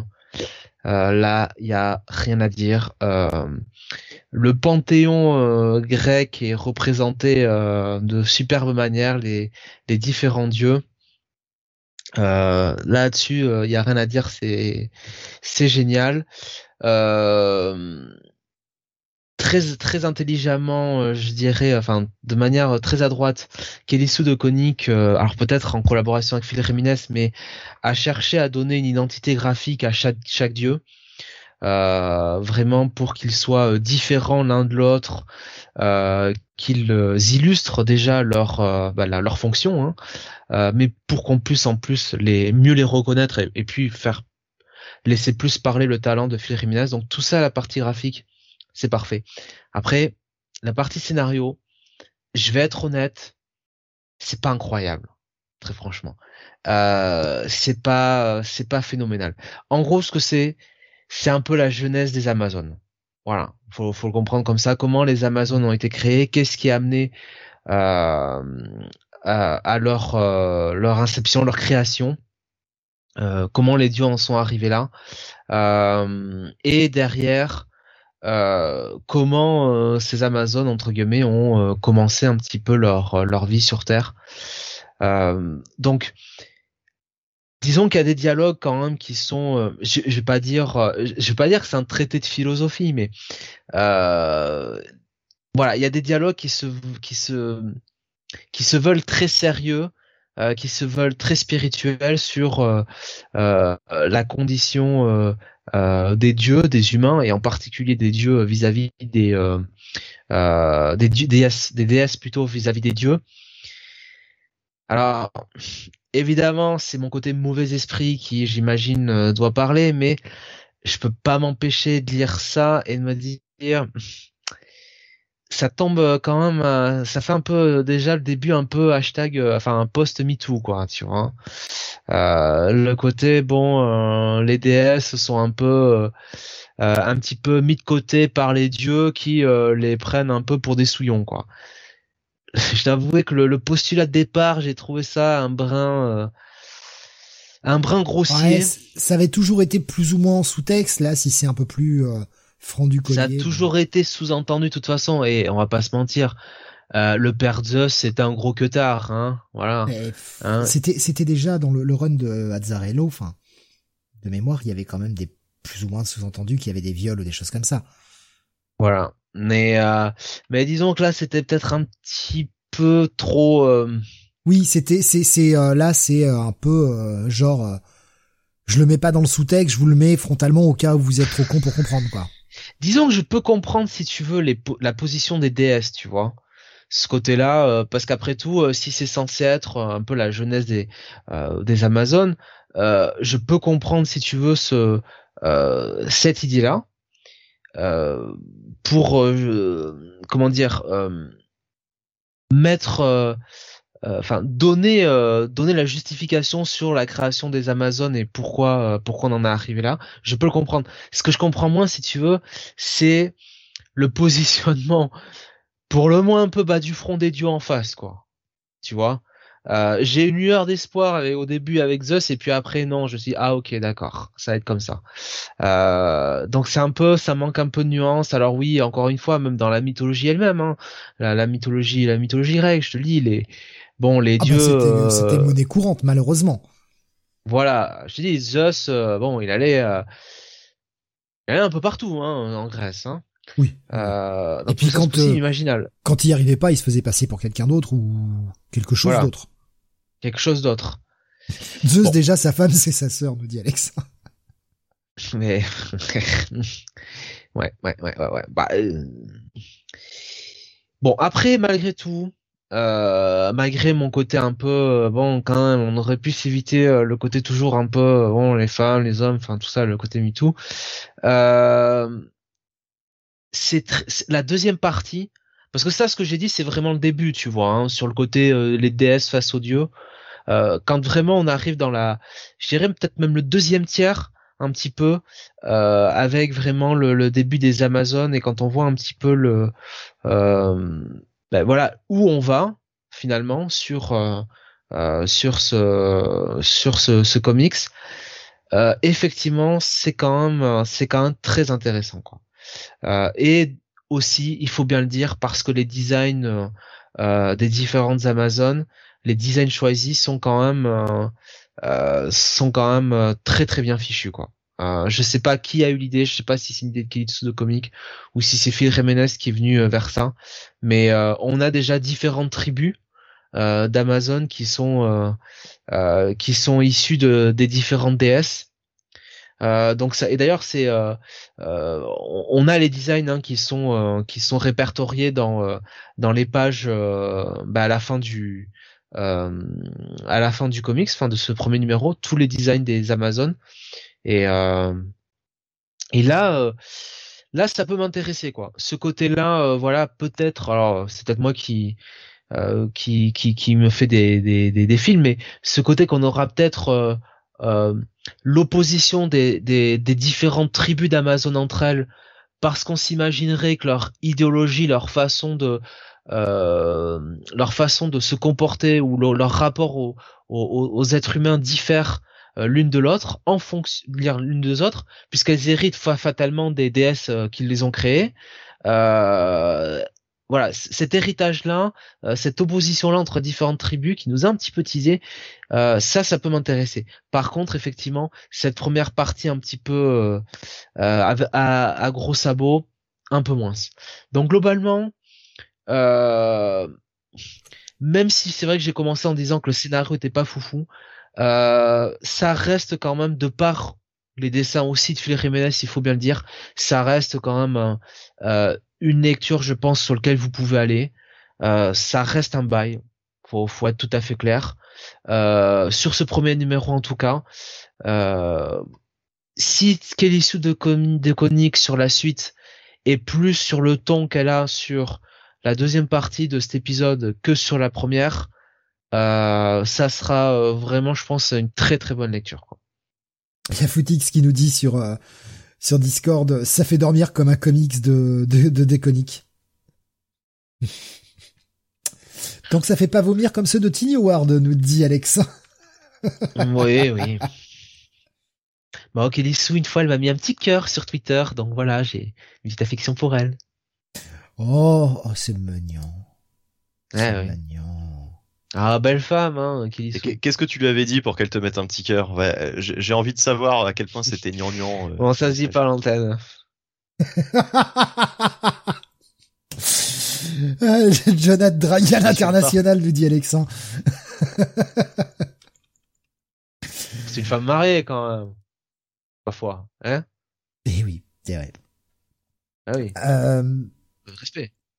Pour, pour avoir vu un peu l'intérieur de pas de Kelly ou de Koenig, attention, je vous vois venir bande de petits coquins. Euh, Non, pour non. avoir vu l'intérieur de Wonder Woman Historia, ça m'a énormément fait penser. Alors, comme j'ai dit, hein, Jiménez, ses planches sont absolument sublimes. Et au niveau de la construction, je me suis dit là, Jiménez, en fait, il nous fait son Promethea. J'ai vraiment eu la, le- la même vibe en fait que Promethea quand tu le feuillettes de Alan Moore et euh, J.H. Williams 3. Je sais pas si t'as eu ce sentiment-là, Jonath, ou c'est peut-être euh, que Sur la première partie alors. Hein. Ouais, je l'ai feuilleté vite fait. J'ai pas, j'ai pas tout feuilleté parce que je compte le lire. C'est juste que voilà, j'ai pas le temps. quoi. La deuxième partie euh, un peu moins, mais oui, il y a de ça, oui, il y a de ça. Disons effectivement sur tout ce qui est euh, la partie où on est euh, sur le panthéon, quoi, avec les dieux. Dès qu'on est avec les dieux.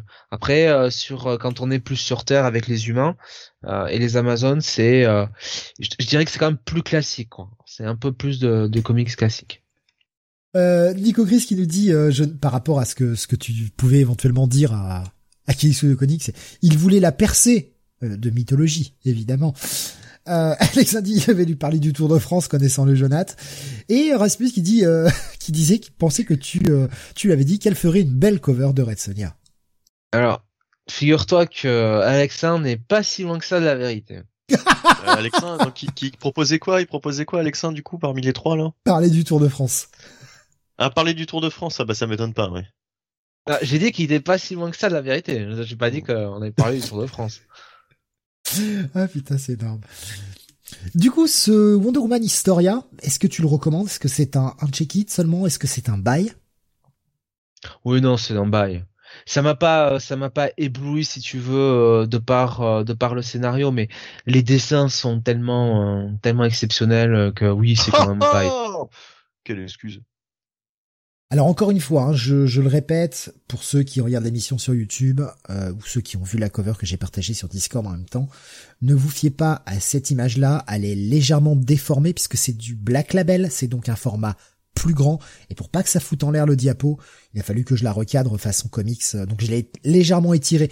Le, design de Wonder Woman paraît peut-être un petit peu étiré euh, sur le visage, un petit peu étiré en longueur, Comme Jonathan euh, avec de voilà, j'ai été obligé de, de jouer un petit peu avec les proportions pour euh, pour pas que ça me foute en l'air mon diapo comme chaque semaine où il y a du putain de black label, j'en ai plein de cul que ça me défonce mon diapo à chaque fois.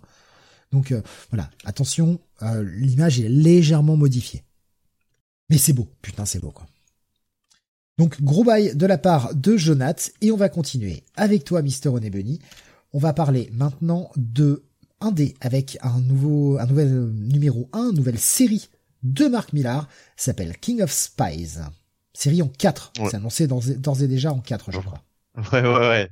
Non, mais euh, tu pouvais le dire, nouvelle mini-série de Marc Millar, hein, puisque ça fait des années qu'il ne fait que des mini-séries quasiment. Donc, euh, en quatre parties, hein, comme d'hab, euh, pour vendre des, des petits speeches à Netflix, euh, Amazon, euh, enfin voilà, euh, ce genre de choses, ou directement au cinéma. Euh, King of Spies, donc de Marc Millar et Matteo Scalera au dessin. Donc euh, bah voilà, euh, pour ce qui est de la partie graphique, c'est c'est quand même assez propre. Hein, c'est du Matteo Scalera. Matteo Scalera qui a un trait un petit peu à la.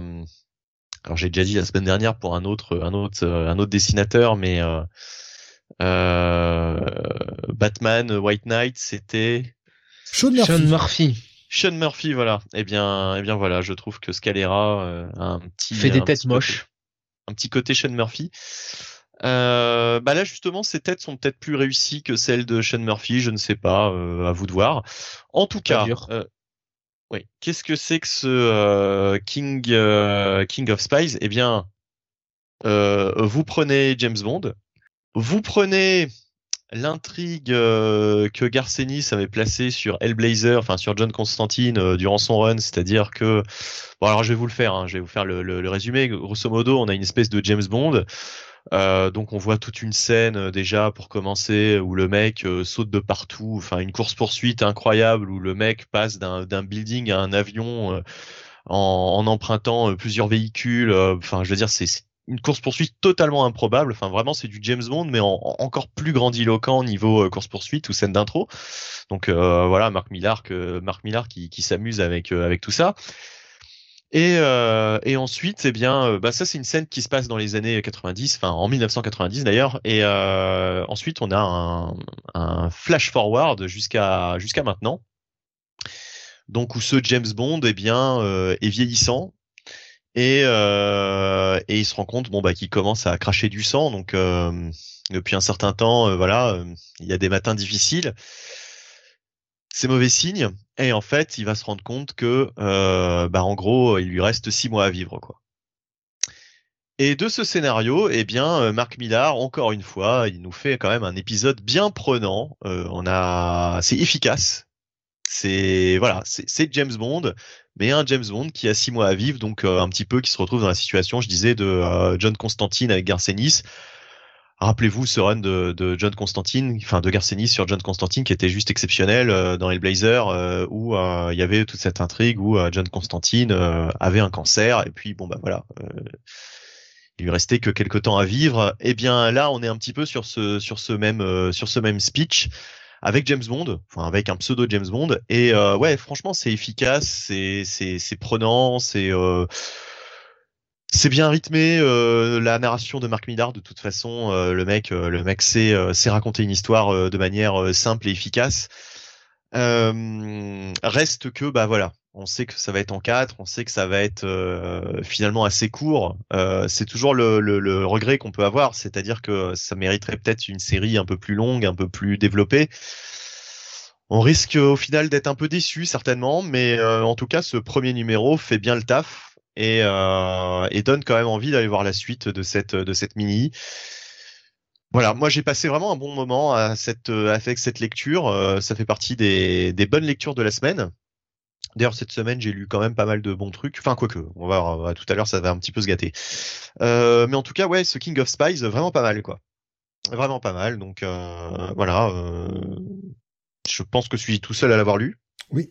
Oui un bon petit bail alors euh, pour ce King of euh, ce King of Spies voilà. Alors je prends des réactions que j'ai vues. Euh, mm.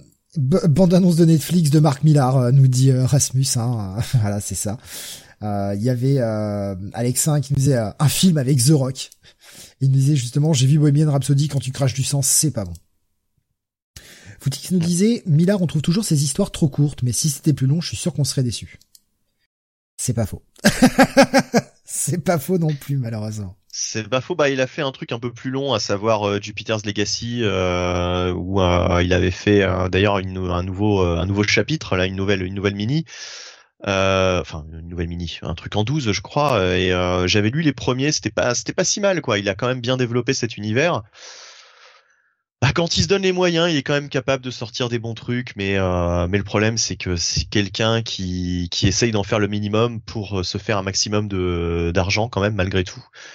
Euh, voilà, c'est c'est ça qui est un petit peu un petit peu gonflant avec Marc Millar quoi. C'est il pourrait il pourrait il pourrait mieux faire.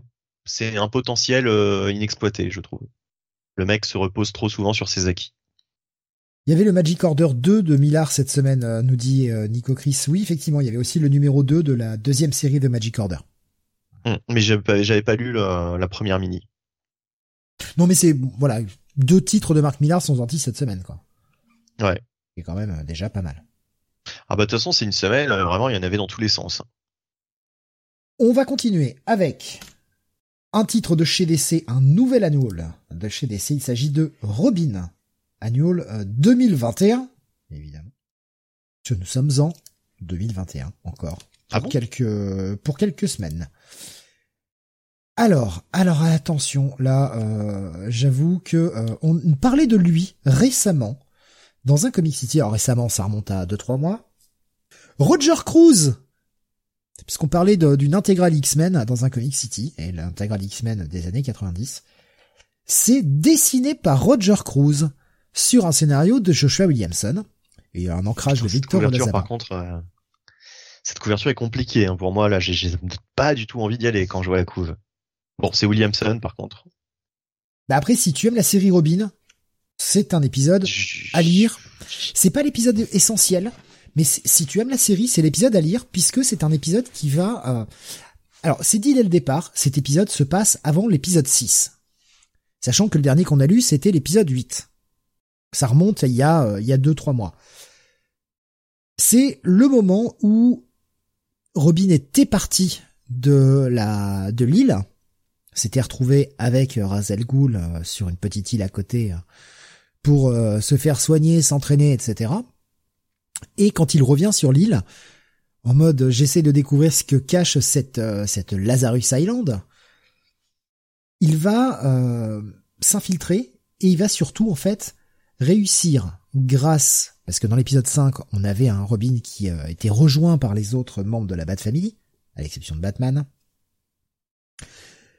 il va s'apercevoir que il y a un tracker dans un de dans un des objets qu'il a et ça permettrait à tout le monde de pouvoir suivre sa position. Lui, il veut pas. Il va donc euh, hacker ce tracker et permettre d'accéder au Batcomputer au sein de la Batcave et commencer à retirer plein d'informations des autres participants de l'île. Et ça va nous permettre de découvrir les origines, ou en tout cas la façon dont ces personnages sont arrivés sur l'île, tous les autres participants.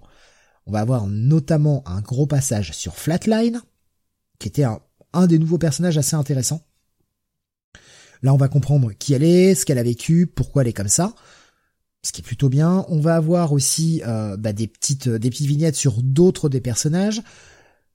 On va aussi savoir pourquoi Ravager, enfin en tout cas, on va commencer à comprendre pourquoi Ravager a rejoint le, ce tournoi-là, elle qui n'avait pas forcément besoin d'y aller petit peu pourquoi Connor Hawk est là aussi. Donc ça place plein de choses.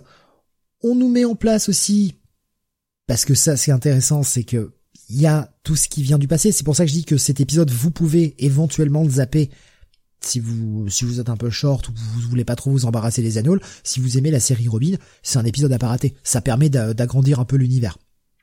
On a un joli épilogue qui revient sur Azal Ghul. Que fait-il depuis euh, que Robin est parti de son île? Ça promet du lourd. Jonathan, c'est pour toi. Euh, et on nous annonce que tout ça, c'est déjà la petite mise en bouche pour un futur crossover qui arrivera en 2022 qui s'appelle Shadow War, qui va mêler Batman, Robin et Destro KNC. Dans l'ensemble, l'épisode est vraiment pas mal. C'est pas un, épisode incroyable, mais c'est un épisode qui est pas mal, qui bah, est totalement dans la continuité de la mini-série de la série pardon, euh, de la série régulière. Si vous avez aimé ce que vous avez lu sur les huit premiers épisodes, il y a aucune raison de passer à côté de celui-ci. Et puis c'est écrit par le mec qui écrit la série habituellement, donc euh, voilà, c'est pas euh, l'annual euh, fait pour faire un peu de blé. Enfin, si, c'est toujours fait pour faire un peu de blé l'annual, mais disons que ça permet d'aller plus loin sur les éléments qu'il a pas le temps de développer au sein de sa série régulière. Et mon cher Steve, je sais de quoi tu parles, et je te prie de croire que je suis au garde à vous. Oh bah ouais, comment comment ne pas l'être? Comment ne pas l'être Ah oui, ça doit être encore, il doit, il doit s'agir de Talia ou d'un truc comme ça, voilà. Mais pas du tout. Mais tout de suite, tout de suite, les clichés habituels. Mais c'est pas possible. Bah oui, bah oui, bah. Mais c'est pas possible. ça, ça manque de rousse hein, sur le Discord ce soir, hein, Jonathan. Il nous a partagé les. Bah, c'est parce que t'étais parti en conversation, monsieur. Tu n'as pas vu les variantes cover de Dynamite, les les cosplays. Alors il y, a une, y a une couverture dégueulasse avec une tête tranchée là. Avec une tête tranchée. Couverture, euh, une vraie couverture, quoi, en fait. Enfin, une couverture euh, avec des, des vrais gens dessus. enfin, c'est pas, c'est pas du dessin. Oh, mais non, c'est mignon. C'est du Red Sonia. Le Holiday Special. Et, et Anata qui nous dit, mais il revient d'où Roger Cruz? Bah, bonne question. Bonne question.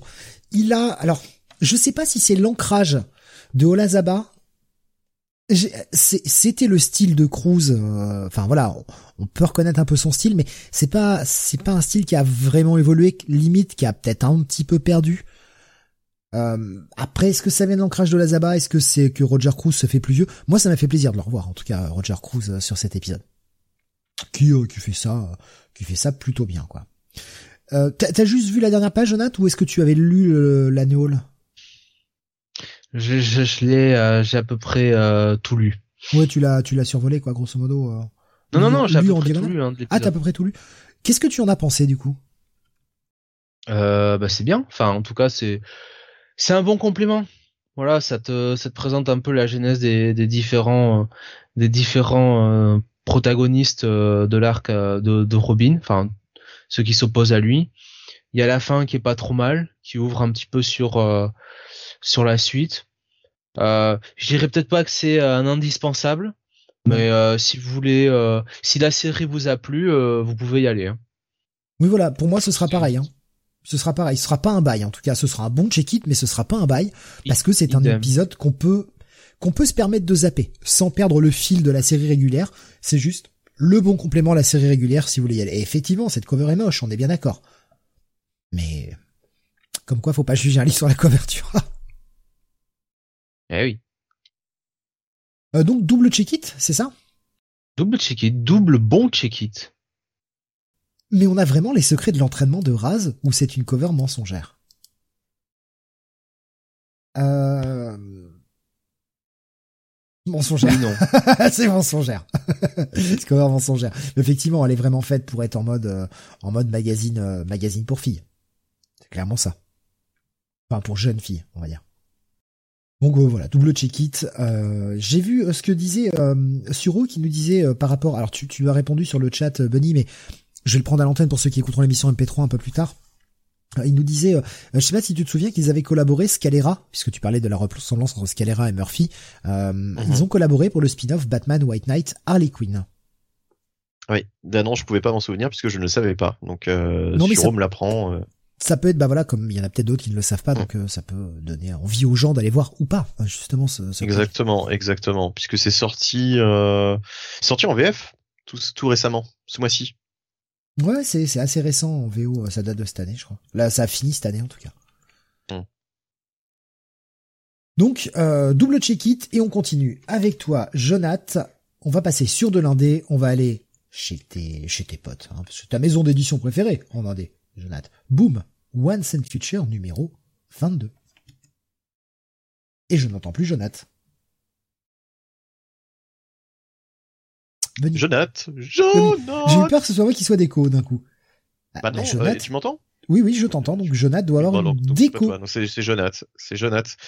Euh, Jonath eh ben, Jonath Où est-ce qu'il est parti, Jonath Eh, Jonath Tu vas prendre la suite, Benny. Tu vas parler du Batman The Detective et puis on reviendra sur... Euh, Jonathan quand, euh, quand il reviendra.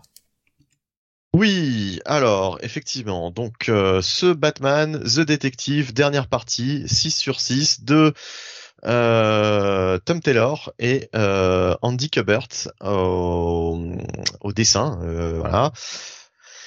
Donc, qu'est-ce que c'est que ce truc? Eh bien, eh bien, eh bien, c'est cette fameuse mini-série qui avait plutôt mauvaise presse au début hein, quand elle a commencé. moi, j'avais plutôt bien aimé les premiers épisodes. Et j'ai bien fait de continuer puisque franchement l'histoire dans sa globalité est vraiment pas mal. Alors l'épisode que j'ai préféré c'est vraiment l'épisode de la révélation euh, des motivations en fait euh, de la de la de la de la méchante de cette histoire. Hein. Euh, je sais plus comment elle s'appelle en réalité, mais en fait voilà donc j'ai trouvé ça assez intéressant avec une espèce de vision de, de Batman comme agent du chaos. Euh, donc j'avais j'avais bien aimé moi cette révélation et je crois que c'était d'ailleurs l'avant-dernier épisode. Peut-être que ce numéro 6 est sorti avec un petit peu de retard puisque j'ai l'impression que ça fait au moins deux mois que je n'avais pas lu de Batman the Detective. Donc là on a la conclusion de, de cette saga, ma foi conclusion assez classique. Hein, on va pas se mentir, c'est pas la meilleure partie.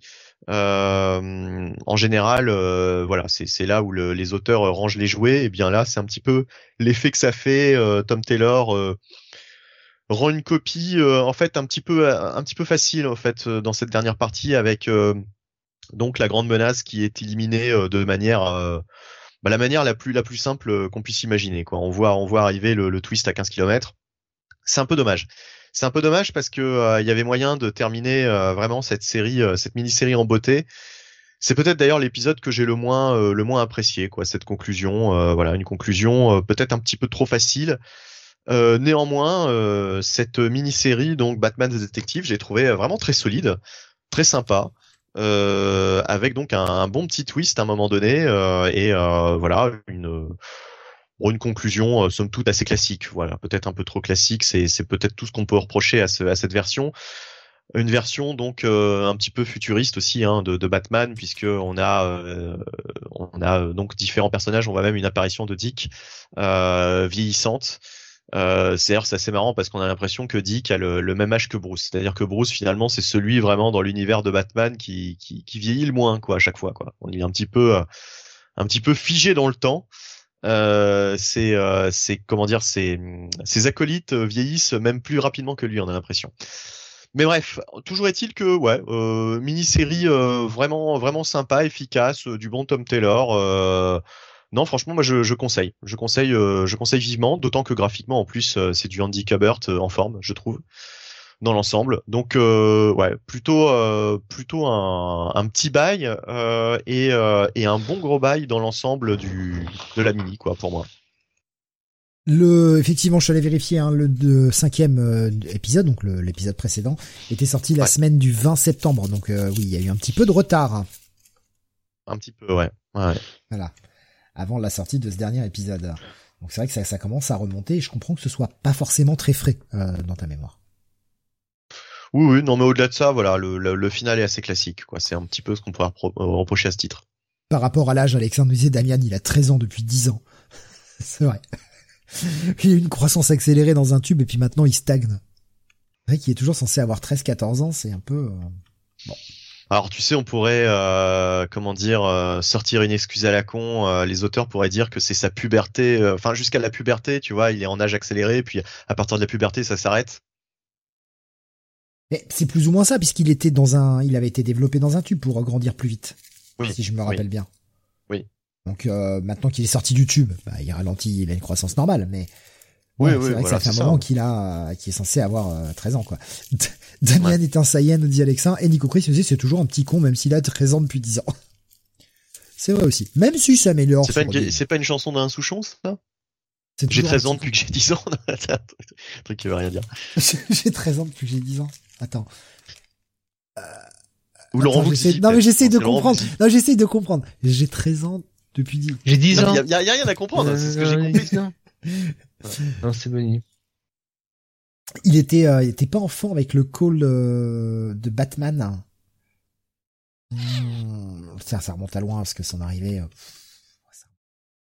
le quoi? De toute façon, avant New 52, hein, l'arrivée de Damian, donc ça commence à être un peu nébuleux. Bah, c'est 2006, 2006. Euh, Morrison, voilà, le run de Morrison, l'arrivée de Damian. Ça fait 15 ans déjà que Damian est dans le paysage.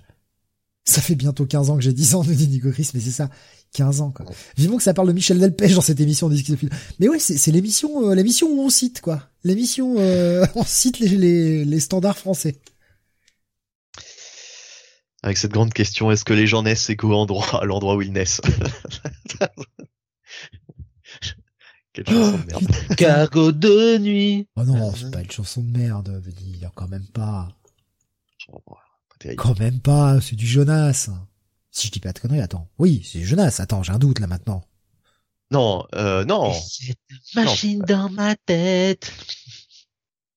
J'ai deux machines dans ma tête, machine sous les huettes. C'est parti en, c'est parti en karaoké. C'est parti en karaoké.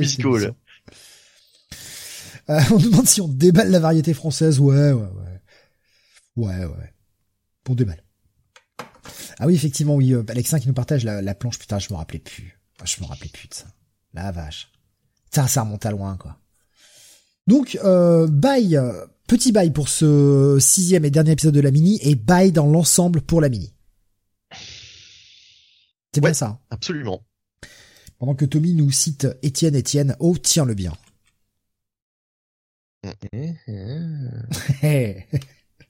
Ça cite hein, quand même ce soir. Euh, Jonathan, nous repassons à toi pour Once in Future, donc chez Boom, ton éditeur préféré. Mon éditeur préféré, le seul éditeur qui compte. Voilà. Euh, Once in Future numéro 22, toujours écrit par Kieron Gillen avec des dessins de Dan Morin et une colorisation de Tamra bon vilain. Euh, et, parlons de la coloration parce que la coloration est toujours euh, est toujours superbe. Hein, ça euh, et et ça sublime les dessins qui sont déjà sublimes de base de Dan Mora, puisque n'en déplaise à certaines personnes sur Comic City, Dan Mora, c'est un monstre. Ouais. Mais est-ce que est-ce vraiment une personne? Ou est-ce un studio? Franchement, c'est à se poser la question. C'est l'intégralité de, de l'industrie comics d'Anne Morin. Tous les dessinateurs se mettent dessus. Si c'est euh, si c'est vraiment juste une personne, comment il fait pour assurer autant de titres en même temps? Je, Là, franchement, je comprends pas. Avec autant de calcul, de, autant de, autant de détails, autant de travail, autant de soins apportés. Là, la partie graphique, c'est encore, c'est encore top. Hein. Y a rien à dire. Euh, donc, bah, le scénario, euh, bah, c'est toujours la même chose, c'est-à-dire que euh, on suit un petit peu les tribulations de Duncan, Rose et de la grand-mère de Duncan, euh, qui essayent un petit peu de se dépatouiller dans euh, dans ce conflit, ce conflit entre Arthur, hein, littéralement, puisque bah, vous le savez depuis quelques numéros. Une autre version du roi Arthur est arrivée et donc on a une opposition entre les entre les deux Arthur et leurs différents leurs différents chevaliers, leurs différents soldats. Et au milieu de tout ça, euh, dans une Angleterre qui est un peu euh, à feu et à sang, euh, eh bien Duncan, euh, avec son petit groupe, essaye de trouver les solutions pour combattre toutes ces mythes et, légendes britanniques. Et bah, c'est encore, c'est encore excellent quoi. Ça va à un rythme endiablé. Kieron Gillen a l'intelligence de nous faire plusieurs euh, plusieurs focus dans cet épisode, à la fois euh, Duncan et son groupe, euh, les euh, les gens un petit peu, enfin les les gens qui étaient qui s'étaient regroupés à Basse autour de notamment des parents de Rose pour bah, un peu se, barricader, se protéger, et qui suivent les conseils de la grand-mère qu'elle avait écrit avant de partir. Euh, pour contrer les différentes menaces qu'ils peuvent avoir. Et puis bah, le dernier plan, c'est évidemment bah, ce qui se passe entre les, les Arthur, si je puis le dire comme ça. Euh, et là, euh, on a un Arthur euh, qui, du côté de Camelot, a un peu pété un câble, si c'était pas déjà le cas, face à Merlin. Ça devient compliqué. Et, et, voilà. Et on a un très très bon cliffhanger. pour le coup, qui qui est assez intrigant parce que d'un côté on se dit ah, certaines personnes sont dans très mauvaise posture et en même temps, est-ce que ça pourrait pas être un rebondissement de, euh, de dernière minute? Bref, Once and Future, ça reste toujours un très gros bail. Il euh, y a rien à dire. C'est euh, franchement, je crois que Sam en a dit tout le bien qu'il pensait sur Comic City, que je vous invite à écouter hein, sur notre chaîne YouTube, Comic vendredi dernier. Euh, voilà. Donc euh, je peux pas, je vais pas aller plus loin que ça. C'est euh, c'est toujours un gros bail. Voilà. Un jour, je rattraperai mon retard sur cette série. Mon Dieu, je suis resté qu'au deuxième arc. Il va falloir que j'avance. Ah bah, je pense qu'en plus, euh, à, lire tout d'un tout tout d'un coup à la suite, ça sera encore mieux à mon avis. Vivement que le Arthur de Camelot arrive, nous disait Alexa. Euh... Et le grave qui nous disait avec Bolland pour que Bunny nous fasse des versions spéciales, il fait excusez-moi, je pensais à Camelot 3000. Ouais, enfin, c'est quand même bien d'avoir un vrai bon dessinateur sur Once in Future. Oh Oh le troll Oh tu vas tu vas avoir des problèmes, Jonath. Tu vas avoir des problèmes. Pas du tout. Donc un gros bail pour ce What's in Future? Oui. Ah oui. Mais pas ton coup de cœur de la semaine. Ben, j'ai pas pensé en fait à mon coup de cœur de la semaine, mais je pense qu'il y a quand même un titre de toute façon que j'ai plus apprécié que Cohen Future. Est-ce que ce serait pas celui qui vient après, du coup? Alors, je regarde. Le Daredevil 36. Eh. Eh. Le Daredevil 36, le dernier épisode de la série régulière jusqu'à preuve du contraire. On est au Legacy Number numéro 648. Mais qu'est-ce qui se passe, Marvel? Vous tirez pas la vache aller jusqu'au 650 Bah, il y a quand même cette euh, série qui arrive, là. Quelle déception. Devil's Reign, oui, mais c'est pas Daredevil, c'est Devil's Reign. Mmh. Qu'en est-il de la série régulière? Pas de nouvelles. C'est un peu... Euh, c'est surprenant. Alors, euh, est au scénar. Nous avons non pas Marco Kiketo au dessin, ça c'est problématique. C'est Manuel Garcia qui euh, qui dessine, ancré par. Et c'est là que ça commence à avoir un peu plus de problèmes encore. Cam Smith, Skatana et Victor Nava, donc trois encreurs pour cet épisode. Est-ce que c'est un épisode qui sort un peu à l'arrache, peut-être le temps parce qu'ils étaient en train de préparer Devil's Reign, j'en sais rien ils sont mis à trois pour arriver à, à, ancrer tout ça. Et on a deux colorisations différentes, une par Marcio Menis et une autre par Brian Valença. Et ça fait beaucoup de monde. Ça fait beaucoup de monde dans cet épisode. Et c'est un peu inconstant, quand même. Dommage de pas finir la série avec Keketo, quoi. Il l'avait ouverte et c'est vraiment, vraiment dommage. Après, euh, bon, bah, Keketo, il doit être, il doit être sur euh, Devil's Reign. Pas forcément perdre au change.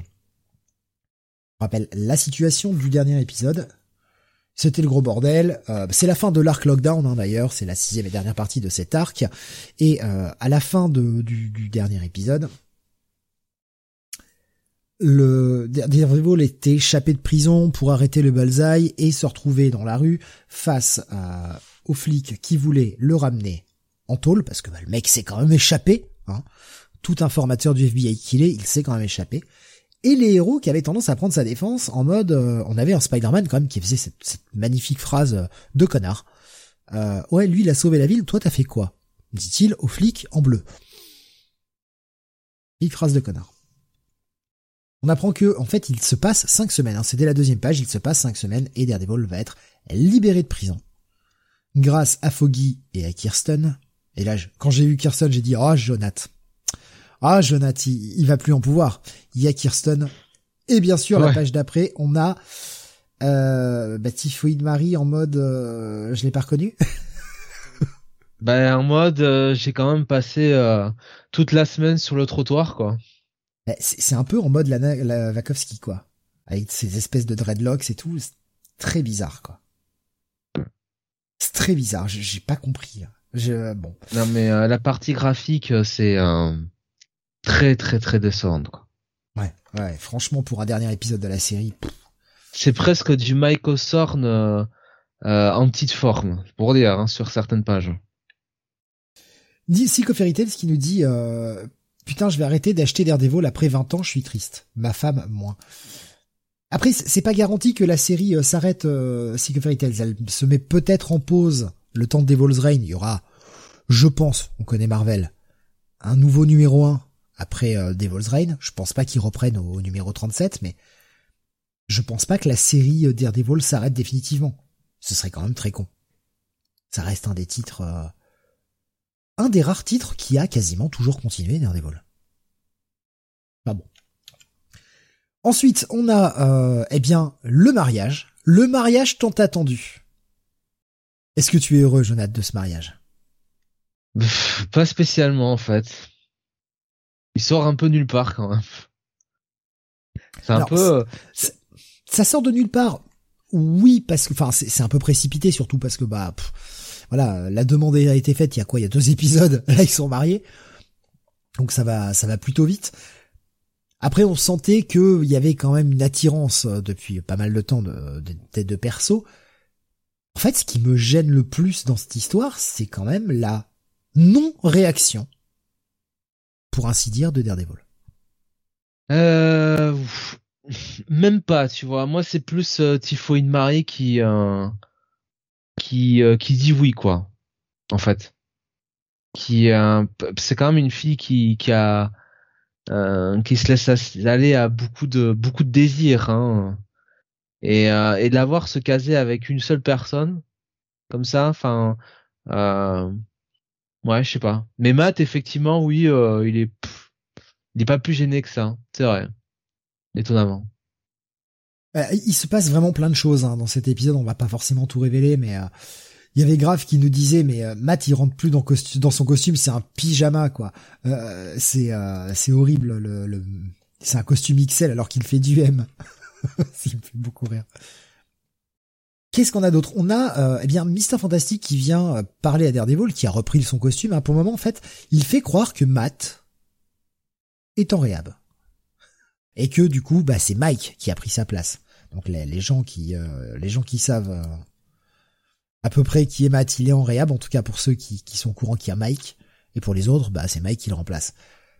On a un Mister Fantastic qui vient lui dire, mais cette image qu'on a donnée des super-héros qui sont au-dessus des lois, ça me gêne un peu. Moi j'aime bien, c'est con, on le voit pas assez souvent je trouve, mais moi j'aime bien le Mister Fantastique en street level quoi. le mec avec son impère en train de, rendre la justice un peu dans les rues là. Putain, j'aime bien qu'il soit pas que sur des grosses crises, euh, des grosses crises euh, qui, mettent à l'épreuve la galaxie et l'univers et toutes les réalités différentes. Je trouve ça rafraîchissant en fait de le voir comme ça. Qu'est-ce qui se passe encore dans cet épisode? On a la la re-rencontre ou le retour, le baptême. Ah oui, est-ce que tu ne vous avez pas envie de vous devenir euh, religieux d'un coup? Est-ce que vous n'avez pas envie de vous faire baptiser au fait, les amis? Est-ce que moi un baptême comme ça, j'en veux un avec Electra.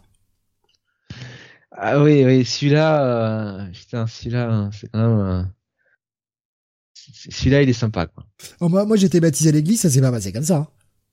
Ah non, non, non. Alors, je sais pas quelle religion ils utilisent, mais euh, moi, je veux, je, veux me convertir. Je veux me convertir et il faut que ce soit Electra qui me fasse ma cérémonie de baptême parce que ça a l'air très, très, très sympathique. Ça a l'air très, très poussé, très travaillé aussi. Hein. Ah oui, oui, oui. Ah oui, oui, oui. Euh, Graf qui nous dit un épisode dense, bonne fin avant Devil's Reign. Ouais, ouais, il y a, y a, plein plein de trucs. Il y a, y a, vraiment plein de trucs. Il y a, y a le plot avec Easy euh, qui, qui, euh, bah continue. Il y a quand même Butch et Mike. Oui, Butch et Mike, ouais, ben, bien sûr. Qui, qui est lié un peu à tout ça, quoi. Oui.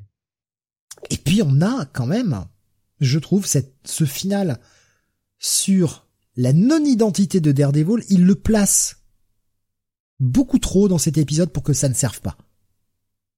Je sais pas ce que t'en penses, mais pour moi, c'est le fait qu'il insiste autant là-dessus qu'il va se passer une, merde. Bah, euh, Benny l'a lu, je crois aussi, peut-être? Ouais, ouais, ouais. ouais.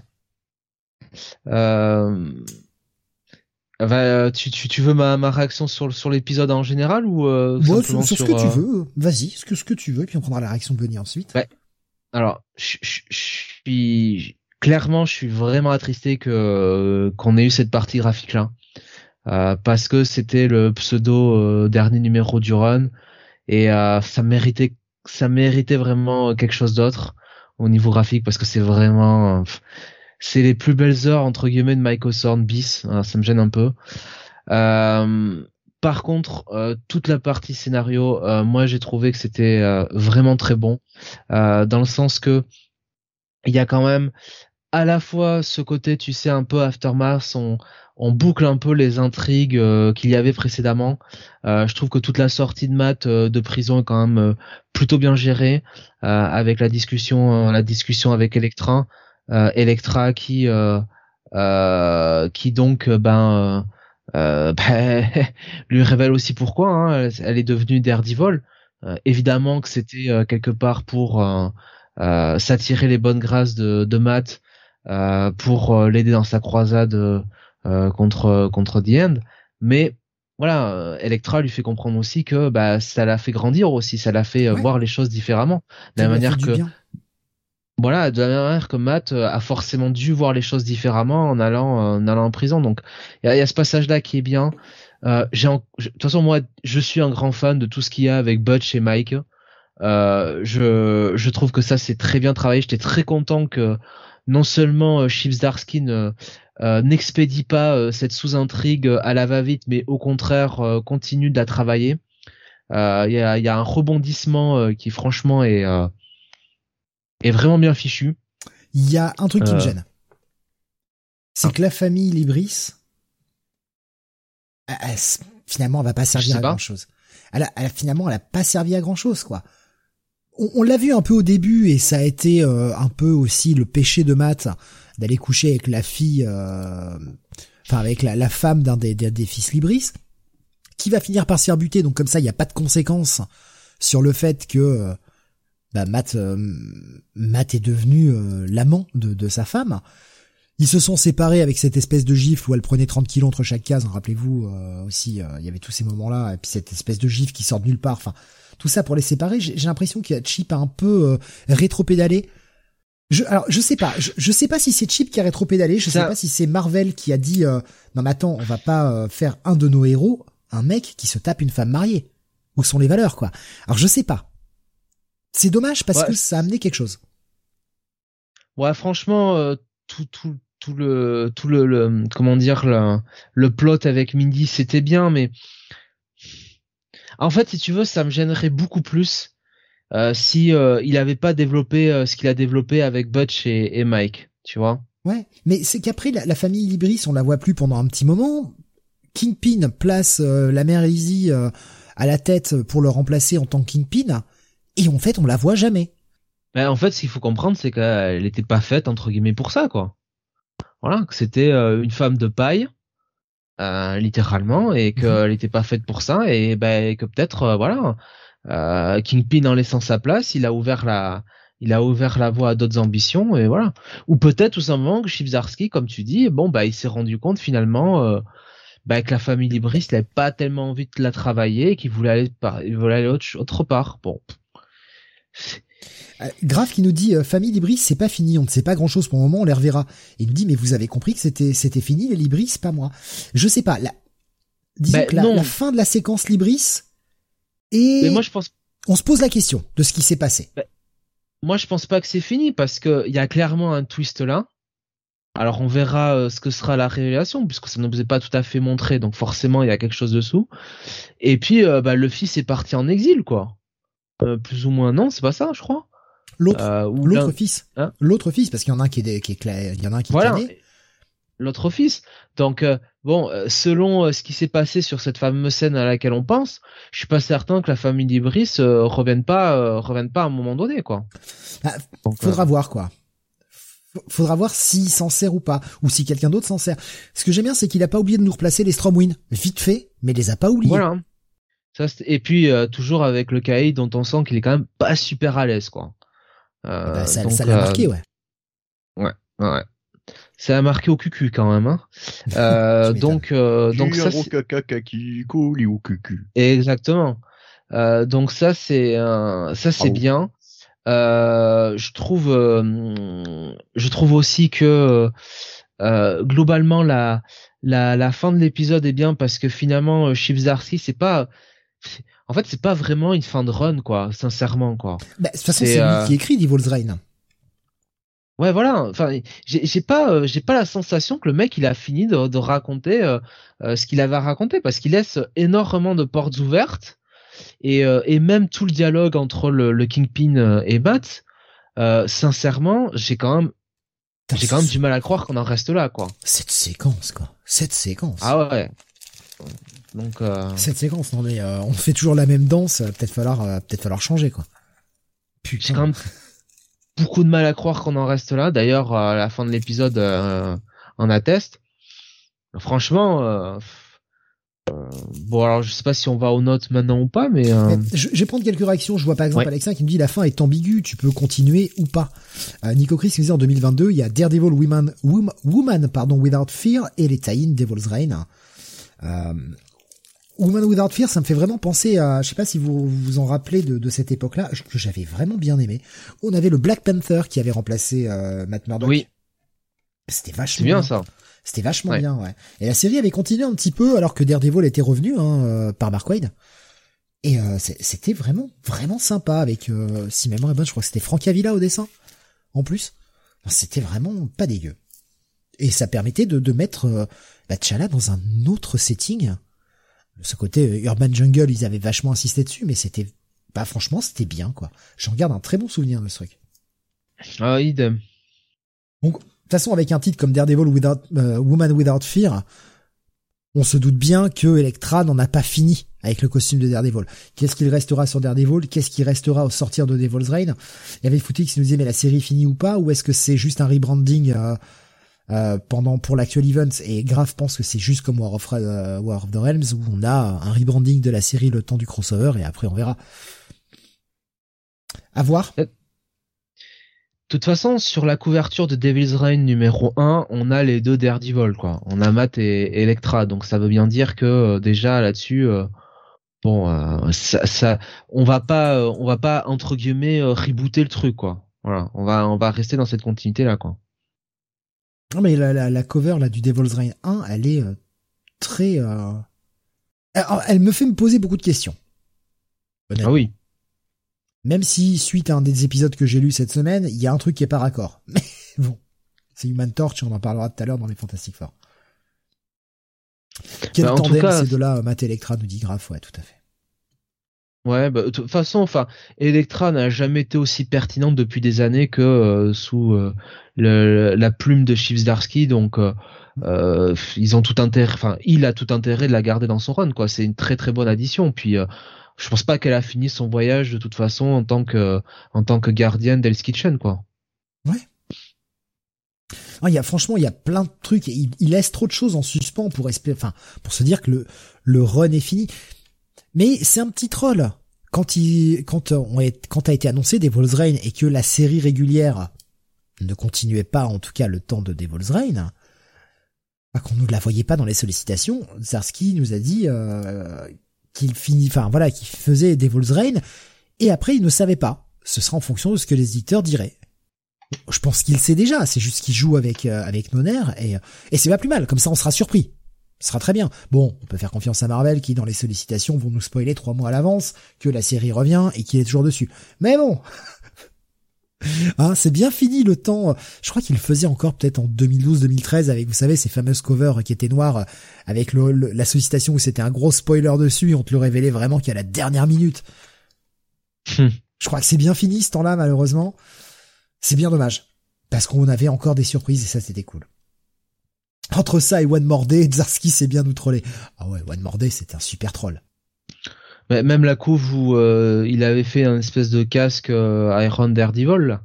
On se disait tous, Ah oui, putain, ça y est, oui. il va avoir une armure. En fait, pas du tout, quoi. C'était génial. Mais il sait jouer avec nous, hein, franchement, de ce côté-là. hein. Et Ouais. pour, pour conclure sur Daredevil, parce que je sais que c'est un numéro qui nous fait prendre beaucoup de temps euh, sur le reste de l'émission, mais Jonathan et moi, on en parle très souvent après les, les émissions, on théorise pendant, euh, pendant de longues minutes sur, sur Daredevil, parce que c'est une série qui a su nous happer dès le départ. Alors bon, Sam, on sait qu'il a beaucoup moins bon goût que nous, hein, et il s'en est Voilà. désintéressé, mais voilà, les meilleurs continuent de suivre la série, vous le savez. Ah, c'est gratuit, hein, On comme parle ça. que de catch après ces émissions. On refait Ouais. la carrière d'Omega. On parle de Star Academy aussi, tu verras. De la Star Academy, voilà, mais oui. euh, Putain, j'arrive même plus le faire. Et, C'est Jean-Pierre Foucault. Là. et c'est euh, ce, ce, ce, ce- cet arc, ce dernier arc lockdown est quand même une petite déception pour moi. Franchement, je vais pas dire euh, le contraire.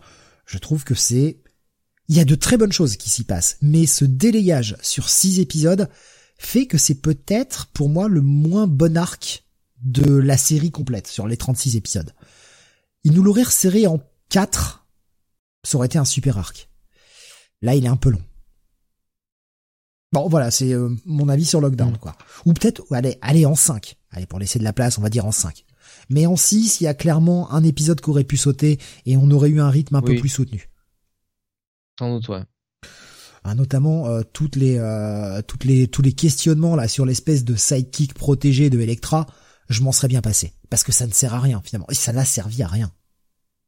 Pas pas à rien, mais en tout cas à trop peu de choses, on va dire, Ouais. pour la place que ça a pris. Lockdown, c'est un peu trop long mais avec de très bonnes choses, des dés qui se battaient sous la pluie en prison, c'était magique, nous dit Graf. Ah oui, oui, il y a- il y avait de très bons moments dans Lockdown, mais c'est quand je compare cet arc en 6 comparé au reste de la série, c'est la partie la plus, enfin, que je vais trouver la plus faible. Avec de très bonnes Ça, choses, voilà. par contre, pour l'ensemble. Comprenons bien, ça reste toujours très bon. C'est juste qu'en comparaison du reste, Oui. hein, voilà. Oui, oui, oui. Euh, vous avez raison d'en parler, les gars, c'est aussi excitant que Oxbox et ça n'a pas déçu par la suite. Oui, ah, tout à fait grave. Ouais, euh, Daredevil est resté relativement constant. Il a su toujours nous, nous trouver des, des choses intéressantes pour rebondir, des directions qui, euh, sur le papier, puaient la merde. Genre Daredevil en prison et Electra qui le remplace sous le costume, et avec lequel il s'en sort extrêmement bien. Parce que c'était casse-gueule comme idée. Hein. Franchement, des idées casse-gueule, il nous en a mis plein, quoi. Un, un Kingpin apeuré qui ne sait plus quoi faire. Ça aussi, c'était ultra casse-gueule. Et il a su super bien le gérer. Qui chiale, littéralement. Et graphiquement, c'était encore pas toujours au top cet arc, malheureusement, nous dit Graf. C'est le gros défaut de Daredevil. C'est que putain, on a mis un Keketo dessus qui est absolument divin. Et on lui a mis que des artistes filines qui étaient franchement entre Ka- Karim euh, euh, Sharma, je crois. Bah, je, je sais plus. Euh, Enfin bon, voilà, entre Sharma, on va dire comme ça, et euh, Michael Thorne, et puis maintenant euh, celui-ci dont j'ai déjà oublié le nom, Garcia. Putain, c'est pas ouf, quoi. C'est pas ouf. On a un Keketo qui est somptueux, et après on a Je vais pas dire des tâcherons, ce serait méchant pour eux, quoi, pour Mike Hawthorne. Hein. C'est bien. Maintenant, il est parti polluer chez DC sur Wonder Woman. Mais bon, c'est quand même pas dingue, quoi. C'est vraiment dommage. Tu vois, hein, s'ils avaient pu avoir un Dan Mora qui est bon et qui en plus est régulier. Putain, Dan Mora, quoi. Oh, ça aurait été tellement bien. Bon, vous avez compris, c'est un gros bail, je crois. Bah ouais, c'est un gros bail. Malgré les dessins, ça reste, ça reste super, quoi. C'est vrai, Grave qui nous dit, il y avait Forness sur quelques épisodes, mais il est pas resté assez longtemps. C'est vrai, effectivement, il y avait oui. Forness, ouais. J'avais oublié. Ouais. Moi, c'est mon coup de cœur. Hein. C'était presque mon coup de cœur, mais la partie graphique fait que mon coup de cœur va aller à un autre épisode qui m'a énormément plu. Franchement, cette semaine, j'ai quasiment aucune grosse déception. J'ai quasiment que du bon, quoi. Et, et pourtant, c'était une semaine avec plein de comics. Mais ah, putain, quasiment que du bon, quoi. Euh, voilà, bah, double bail et euh, Bunny, bah, du coup, ne donne pas son avis parce qu'en fait, il ne l'avait pas lu. Moi qui me suis. Et oui, et oui, et oui, et oui, oui, oui. On va continuer avec J'ai eu le temps de, de lire euh, de lire Venom quasiment là, du coup. Ah bah, c'est très bien, comme ça on pourra en parler à trois euh, à la fin de l'émission. Voilà. voilà. Jonathan qui qui est un masochiste, si vous ne le saviez pas, Jonathan est un homme qui aime souffrir. Ah, Jonathan continue de lire Amazing Spider-Man, il en est on est au 80 yes. hein, Beyond. Ouais. Comment fais-tu? Quel est ton secret? Bah, euh, l'épisode de la semaine dernière était pas si mal, figurez-vous. Déjà, euh, j'avais mis, je crois, de mémoire un check-it. Euh, donc, nous avons toujours Cody Ziegler au, dé au dessin, n'importe quoi, au scénario, et Michael Donling au dessin, avec une colorisation de Jesus Aburtov et d'Eric Arciniega. donc, bah, très clairement, bah, c'était teasé déjà, révélé sur la couverture précédente. Je crois que j'avais gardé le secret, mais bon, maintenant là, on peut plus faire autrement. Le méchant de ce mini-arc, ben, c'est Kraven, qui fait son retour et euh, qui vient donc à la chasse à Spider-Man version Ben Reilly. Et euh, ça nous donne donc ben, un petit affrontement avec Bane qui a été drogué à la fin de l'épisode précédent euh, par, par notre ami le chasseur et qui du coup, euh, bon, on se retrouve quand même par, dans un dans un petit délire, un petit trip hein, hallucinogène. Est-ce qu'on peut faire plus classique avec Kraven le chasseur? Parce que c'est quand même ce qui lui fait euh, la, la, toute première rencontre, quoi. Le, le coup des, des, fléchettes empoisonnées, du délire mais, euh, psychédélique. Mais, mais c'est un hommage, Benny, c'est un hommage. Tu le comprendras pourquoi à la fin. Ah, mais j'ai l'impression que de toute façon tout ce run, enfin tout ce tout cet arc Beyond euh, qui n'en finit pas est un hommage. Hein, c'est ce qu'on dira. Euh ben Reilly va, eh bien, va, faire des je hommages. Je vous inviterai, Monsieur Benny, à lire les dernières pages de cet épisode, ou en tout cas les Et donc, euh, et donc en parallèle, nous avons, euh, nous avons euh, Marcus, hein, euh, ce cher Marcus, qui essaye un petit peu de, de gérer tout ça hein, du côté de la, du côté de la, de la, de la fondation Beyond. Janine qui l'appelle, donc il est entre, il est entre deux feux, hein, puisqu'il doit aussi gérer Maxine, la charmante présidente, la charmante responsable Maxine. Euh, Marcus. Mais qui est Marcus? Marcus Brody de Indiana Jones? Non, non, non, euh, parce que celui-là, il se perdrait pas dans son musée. Euh, ouais, et, et du coup, je, je vois pas. Tu dis le fameux Marcus, mais, euh, mais Marcus, le, le, celui qui est le chef technologique de Beyond. Ah bon, d'accord. Oui, ok, ok. Ah oui, oui, oui, d'accord, oui, ok. Ah, voilà, le référent euh, à Ben. Euh, et donc, bon voilà, grosso modo, vous imaginez bien ce qui se passe dans l'épisode avec euh, Ben qui essaie d'échapper aux griffes hein, de Craven.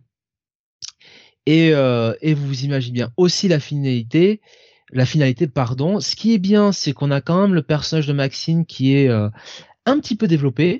Euh, on voit qu'elle a euh, probablement un agenda derrière tout ça, un agenda secret. On s'en doute un petit peu, mais là, ça nous est quand même euh, confirmé. donc, donc c'est plutôt bien. et puis, alors déjà, on nous tease quand même sur le prochain épisode. alors, peut-être le retour d'un personnage qui, euh, alors je dirais pas nous est cher à Steve et à moi, mais en tout cas nous euh, euh nous plaît beaucoup, qu'on aime beaucoup, euh, qui est un ancien personnage de la saga des clones, saga d'une clone aussi. Et surtout, on a cette fin d'épisode, et c'est là pour moi que c'est la cerise sur le gâteau, hein, littéralement. c'est ce qui sauve hein, l'épisode pour moi. Ce sont ces trois dernières pages du malaise Hein, littéralement, qui nous rappelle les plus grandes heures d'Amazing Spider-Man. Vraiment, ce sont des moments euh, qu'on oh a aimés, qu'on oh non, je viens de les voir. oh non, qu'on a apprécié. Oh putain, euh, mais vous me donnez envie maintenant. Et, euh, et, et en plus, ce qui est formidable, c'est que on met vraiment, je ne dirais pas les petits plats dans l'écran. Là, c'est vraiment les pieds dedans. Oh, Euh, on ne fait pas de détails. Euh, voilà, euh, on y va à fond les Bon, ballons, ouais, on y va à fond la Regardez caisse. ça, c'est pas possible. C'est formidable. Euh, bon, écoutez, euh, Quel- moi c'est champagne. Hein. connerie Mais c'est pas. Et ce sera à suivre dans le Amazing Spider-Man 80.bay. Eh oui, c'est Ah. champagne. Donc, euh, pff, euh, ça aurait pu être mon coup de cœur de la semaine, hein, très sincèrement. Mais bon, faut pas déconner non plus. Ce sera un check-it. C'est déjà bien assez pour ce que c'est. Voilà. Mais rendons grâce quand même à ce cher, non pas euh, Dolph Rhodes, mais euh, Cody Ziegler. euh, que euh, La c'est blague que tout le monde ne comprendra pas. vraiment cette fin d'épisode, elle vaut le détour. Mais enfin, Une blague de tennis, bien sûr. hein. Et oui, pour les 30 ans de la victoire en Coupe Davis en 1991 contre les États-Unis, trois victoires à une, hein, Guy Forger, Henri Lecomte face à André Agassi et Pete Sampras. Voilà, et j'en ai fini. Euh, alors, et Bunny, as-tu vu ces pages? Non, pas encore. Dans quelques secondes. Ah, il faut que tu ailles les voir. On va, c'est on va attendre. Je vais prendre des réactions. On va voir ta réaction Ouais, en direct. parce vas-y. que ça, ça, ça vaut. Je pense que là, pour ceux qui ont lu l'épisode et qui savent de quoi on parle, je pense que vous allez rigoler. Attention, pas de spoil, hein, évidemment. Euh, les gens réagissent sur le fait que la cover est dégueulasse. Et c'est vrai que franchement, elle est vraiment hideuse, la cover. Elle est immonde. Ouais, ouais, je sais pas ce qu'il a voulu faire, mais en plus, ça n'a rien à voir avec ce qui se passe dans l'épisode, quoi, tu vois, donc c'est ça qui est chiant, quoi. Grave qui demandait s'il fallait pas mettre Liefeld sur Spidey pour y aller carrément. Oui. Oui, à ce point-là, oui. Faut y aller. Mettez Liefeld, ce sera peut-être euh, plus lisible. Je sais pas, euh, tu mets un bon, euh, un bon Fabian Nicisia, ou même Scott Ah, bah oui. Un bon côté 90. Ah oui, oui, bah oui, oui, non, mais là tu parles du bon, quoi, mais ouais, enfin, ouais, oui, clairement, autant autant mettre quelqu'un, autant mettre quelqu'un de, de bien sur le titre, mais franchement, pourquoi pourquoi s'embarrasser? Autant mettre euh, mettre Liefeld, quitte à faire euh, du, du pourri, quoi. Non, il est trop occupé sur câble et sur X-Force, voilà. Euh, c'est suffisant comme ça.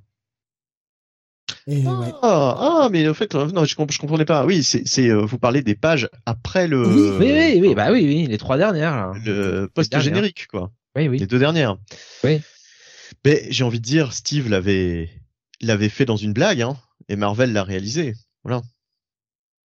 Ah, mais. Et je trouve qu'on est à la maison, on est de Enfin, retour. je, je sais euh, même plus d'ailleurs si c'est, si c'est toi ou moi qui en avions parlé. Voilà. On, on avait déconné là-dessus en disant si ça tombe, il va se passer ça, et puis bah voilà, c'est exactement ça, quoi. peut-être toi. Je sais plus. Ah, c'est peut-être moi, oui. Mais euh, C'était- C'était en rapport, on va, on va dire ça, de toute façon, ça c'est pas un spoiler, c'est un truc qui s'est passé il y a longtemps, c'était en rapport avec le fait que Peter Parker est à l'hôpital. Voilà. Qui nous dit, moi je dis un petit crossover Spidey Cap America par Liefeld, le rêve. Ah oui. Ah oui. Bah là on a tous envie de voir ça maintenant. Mais qui tapen Marvel. Par pitié. Par pitié. Un petit Cap Boobs. Avec Spider-Man par Liefeld. Yeah. Et donc au final, Jonathan, tu disais, euh, bye, Ouais, un check it, hein, faut pas, faut pas déconner non plus. Hein. Hmm. Rappelez-vous que Liefeld avait déjà dessiné Spider-Man au tout début d'X-Force, il y avait un crossover. Ouais, ouais, je me rappelle, c'était euh, X-Force 16, je crois, ou Spider-Man 16, je ne sais plus. Spider-Man 16 et X-Force 4, je crois. Ou l'inverse. Ouais, ou le contraire. Non, Spider-Man 16, c'est- Spider-Man 16, c'est sûr, donc ça va être X-Force 4.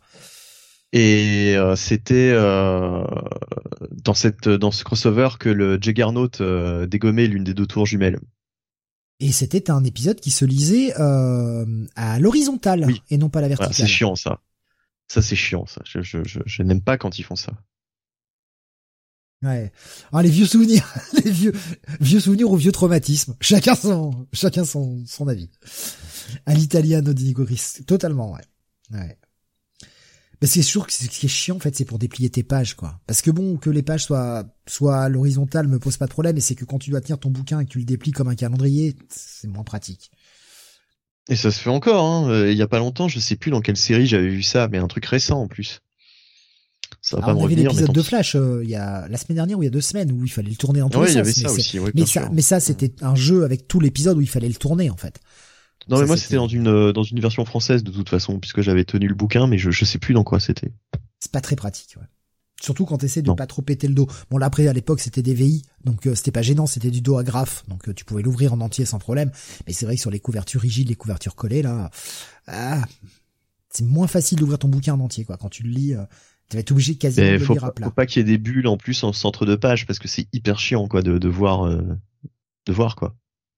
Ouais, mais c'est surtout quand tu sais quand genre tu lis un peu en mode assis en mode assis couché quoi, tu vois genre un mm. peu allongé à la, merde sur ton canapé avec ton bouquin sur le bide. Le, euh. pire de tout, c'est que lorsque t'as un épisode comme ça en plein milieu d'un omnibus, ça c'est c'est impossible quoi.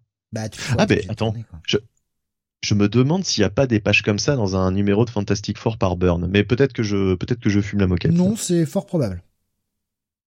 Donc un check-it quand même, Jonathan, pour ce sixième numéro de Beyond. Eh oui. Oh, quand même. On continue avec toi, Benny. On va revenir sur l'univers batmanien. Euh, pareil, épisode que j'avais prévu de lire, euh, surtout vu ce qui est annoncé sur la cover. Mais euh, bah, je manquais de temps, tout simplement. Il s'agit du Detective Comics Annual, encore un, euh, mais qui annonce d'ores et déjà la suite du run, enfin de ce qui va se passer post post départ de Tanyan Fort. Et avant cela, d'ailleurs, je vais prendre. On va pouvoir répondre ensemble à cette question je la reprends. Je l'ai vu passer tout à l'heure. Euh, il y avait quelqu'un qui demandait ce qu'on attendait peut-être. Voilà, c'est Nico Chris qui nous disait est-ce que vous pourriez nous faire un petit point sur vos attentes de Batman de Williamson qui sort la semaine prochaine, si ça vous dit? Euh, vu que c'est un prélude à, Shadow of, Shadows of the Bat, on a ce côté Heroes Fall. Euh, je pense qu'il doit commencer à, enfin, Mariko Tamaki doit commencer à préparer l'après Tanyan Fort. Est-ce que tu veux faire la review avant ou est-ce que tu veux donner tes attentes avant, Benny? Oh non, mais moi, je, on peut, on peut y aller maintenant. Hein, euh, je veux dire, euh, je pense que malheureusement cet annual ne sera pas forcément utile d'ailleurs pour les suites. Hein. C'est un effet, un effet d'annonce, honnêtement. Dommage. Des attentes particulières peut-être pour vous deux sur le run de Williamson, enfin en tout cas le début de run de Williamson sur Batman. J'ai aucune idée de la direction qu'il va prendre, j'ai lu aucune aucune sollicitation ni rien, je sais juste qu'il arrive sur Batman. Batman ne sera plus à Gotham, voilà. Batman va faire un tour ailleurs. D'accord. Bah, écoute, que ce sera à Veracruz Ça, on ne sait pas, mais. En tout cas, euh, moi Williamson, tout ce que je sais, c'est que j'ai beaucoup aimé son run sur Flash. Et euh, bon, alors il a fait une centaine de numéros. Euh, va-t-il rester aussi longtemps sur Batman? C'est pas sûr. Mais en tout cas, euh, en tout cas, euh, moi j'ai mes attentes sont, sont assez hautes en fait, puisque Williamson c'est vraiment l'un des auteurs que j'ai le plus en vue chez chez DC en ce moment quoi. Entre ça et Future State, non c'était pas Future State.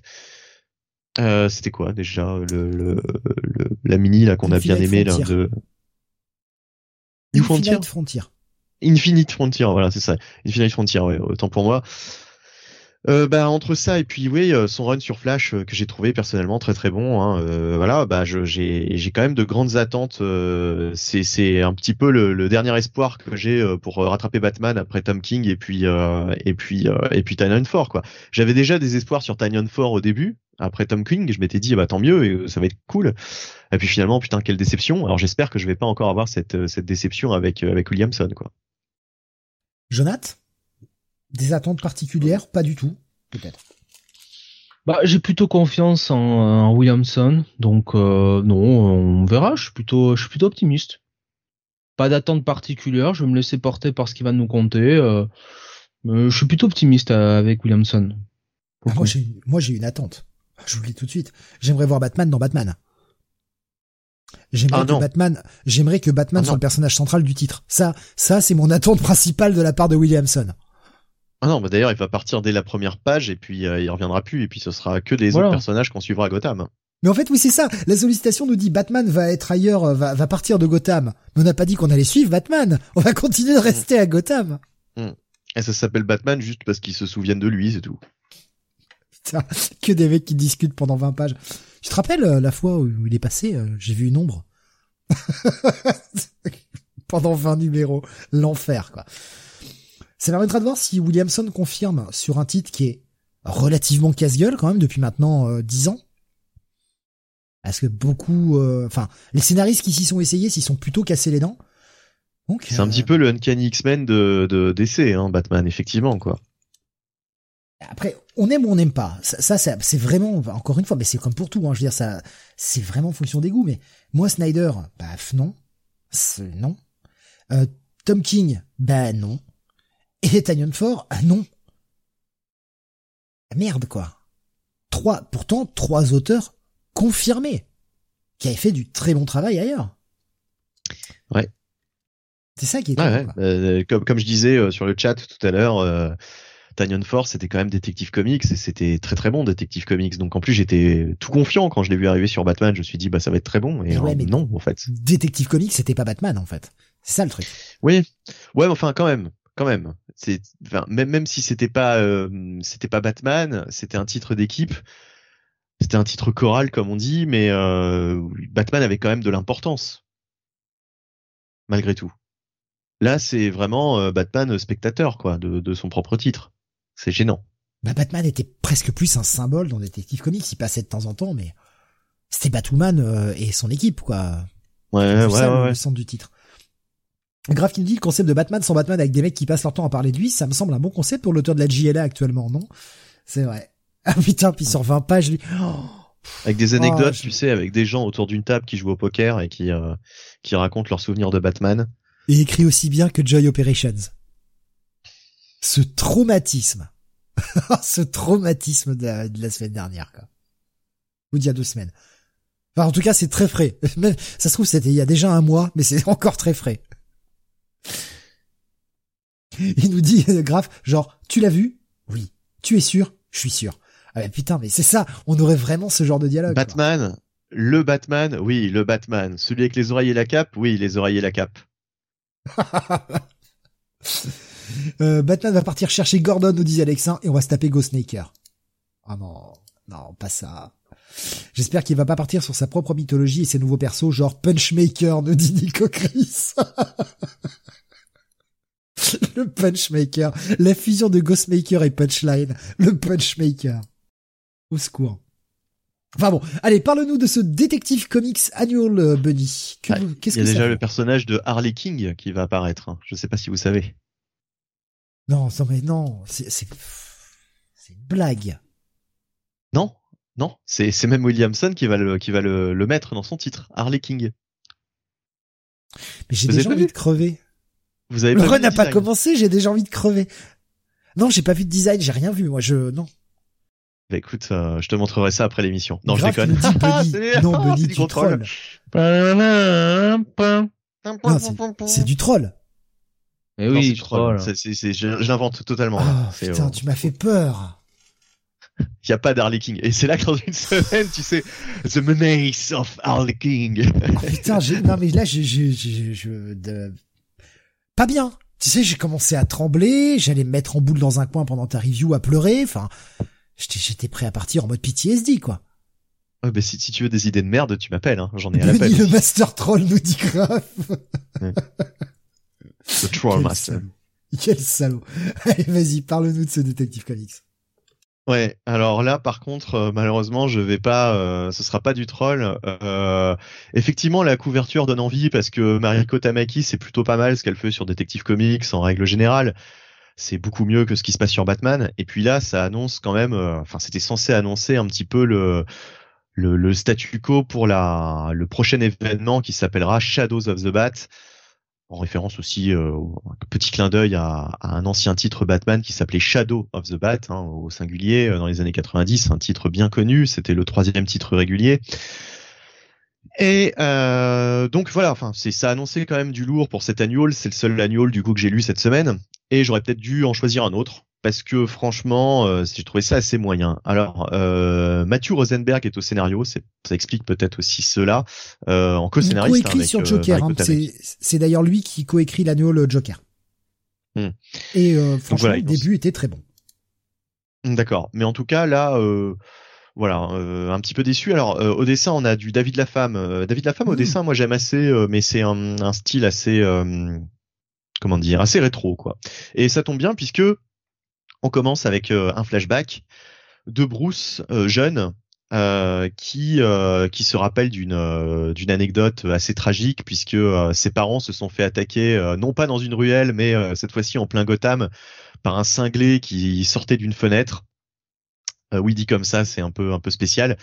et qui et qui se prend un, un bout de vitre en fait qui lui sectionne le bras en pleine rue euh, et le père de Bruce, donc Thomas Wayne, un médecin, euh, médecin très très volontaire, euh, essaye quand même de le sauver. Les flics arrivent et lui disent mais qu'est-ce que vous faites On est là. Alors le, le, le, comment dire le, le père de Bruce demande est-ce que la l'ambulance est bientôt là? Et puis ils disent oui l'ambulance arrive mais pour sauver les victimes parce qu'il en a fait deux et pas pour l'aider lui quoi parce que lui grosso modo c'est un connard il peut crever quoi et euh, là, Bruce se rend compte que son père euh, bah, veut sauver tout le monde, même les, euh, même les méchants, quoi, entre guillemets. Et ça va être un petit peu le fil conducteur de cet épisode. On va, bon, ensuite, on va partir dans le, dans le, dans le temps présent. Et euh, va y avoir toute une réflexion sur euh, la place de Batman, comme d'habitude, et, du fait de savoir est-ce que c'est bien si Batman sauve, sauve même les méchants, quelles conséquences finalement ça peut avoir puisque à force de sauver euh, le Joker 36 euh, fois, bah, le Joker, euh, est-ce que c'est pas encore plus de morts qu'il aura à son actif puisque Batman l'a sauvé quoi? Entre guillemets, est-ce que le Joker il va pas encore s'échapper par la suite et, et faire d'autres victimes alors que Batman aurait pu le tuer tout simplement et en terminer avec ça depuis bien longtemps? Donc il y a toujours cette sempiternelle question qui a déjà été posée hein, dans de nombreux épisodes de Batman à travers toutes les séries possibles et imaginables. Euh, et là, donc, c'est euh, Batman et Nightwing qui vont mener une enquête euh, contre un mec euh, avec des une espèce de, de tueur psychopathe avec des, des, des, fausses ailes en os dans le dos. Enfin, dit, dit comme ça, c'est très bizarre. Euh, je sais plus comment il s'appelle d'ailleurs, Jonathan. Toi qui as lu l'épisode, est-ce que tu te rappelles du nom de cet ennemi? J'ai oublié. Faust Non, je crois. Non, je sais plus. Je j'ai j'ai un j'ai un trou de mémoire. Enfin bref. Euh, bon, enfin c'est pas grave. Oui, c'est ça, c'est Faust. Ok. Euh, donc euh, Batman et Robin essayent de l'arrêter. Enfin, Batman et Nightwing, pardon, essayent de l'arrêter. Euh, l'épisode est agrémenté donc de retour en arrière, hein, de flashback sur Thomas Wayne, etc. Donc avec toutes les réflexions dont je parlais tout à l'heure. Et en fait, le, le, le, comment dire, ce qu'on voyait sur la couverture, là, le, le, le fait que c'était introductif à Shadows of the Bat, c'est vraiment, ça se joue sur les toutes dernières pages de l'épisode, notamment avec le nouveau statu quo d'Arkham, voilà, je vais pas en dire plus euh, sur ce nouveau statu quo d'Arkham, mais euh, ça va changer pas mal de choses. Ce qui m'a intrigué dans cet épisode, c'est l'introduction d'un personnage qui s'appelle Chase Meridian. Et Chase Meridian, je me suis dit, mais je connais ce perso, j'ai déjà entendu ce prénom. Et alors, savez-vous d'où sort ce personnage de Chase Meridian? Batman Forever.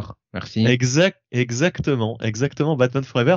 Je m'en suis rappelé après tout, après coup. Je me suis dit, mais attends, Chase Meridian, c'était pas, euh, euh, c'était pas dans Batman Forever. Et puis après, je suis allé vérifier. Et puis bah si, en fait. Donc ce, enfin, euh, les auteurs ont rien trouvé de mieux que de rendre canon ce personnage de, euh, de Chase Meridian qui apparaît quand même dans l'un des meilleurs films de la franchise, hein, Batman Forever.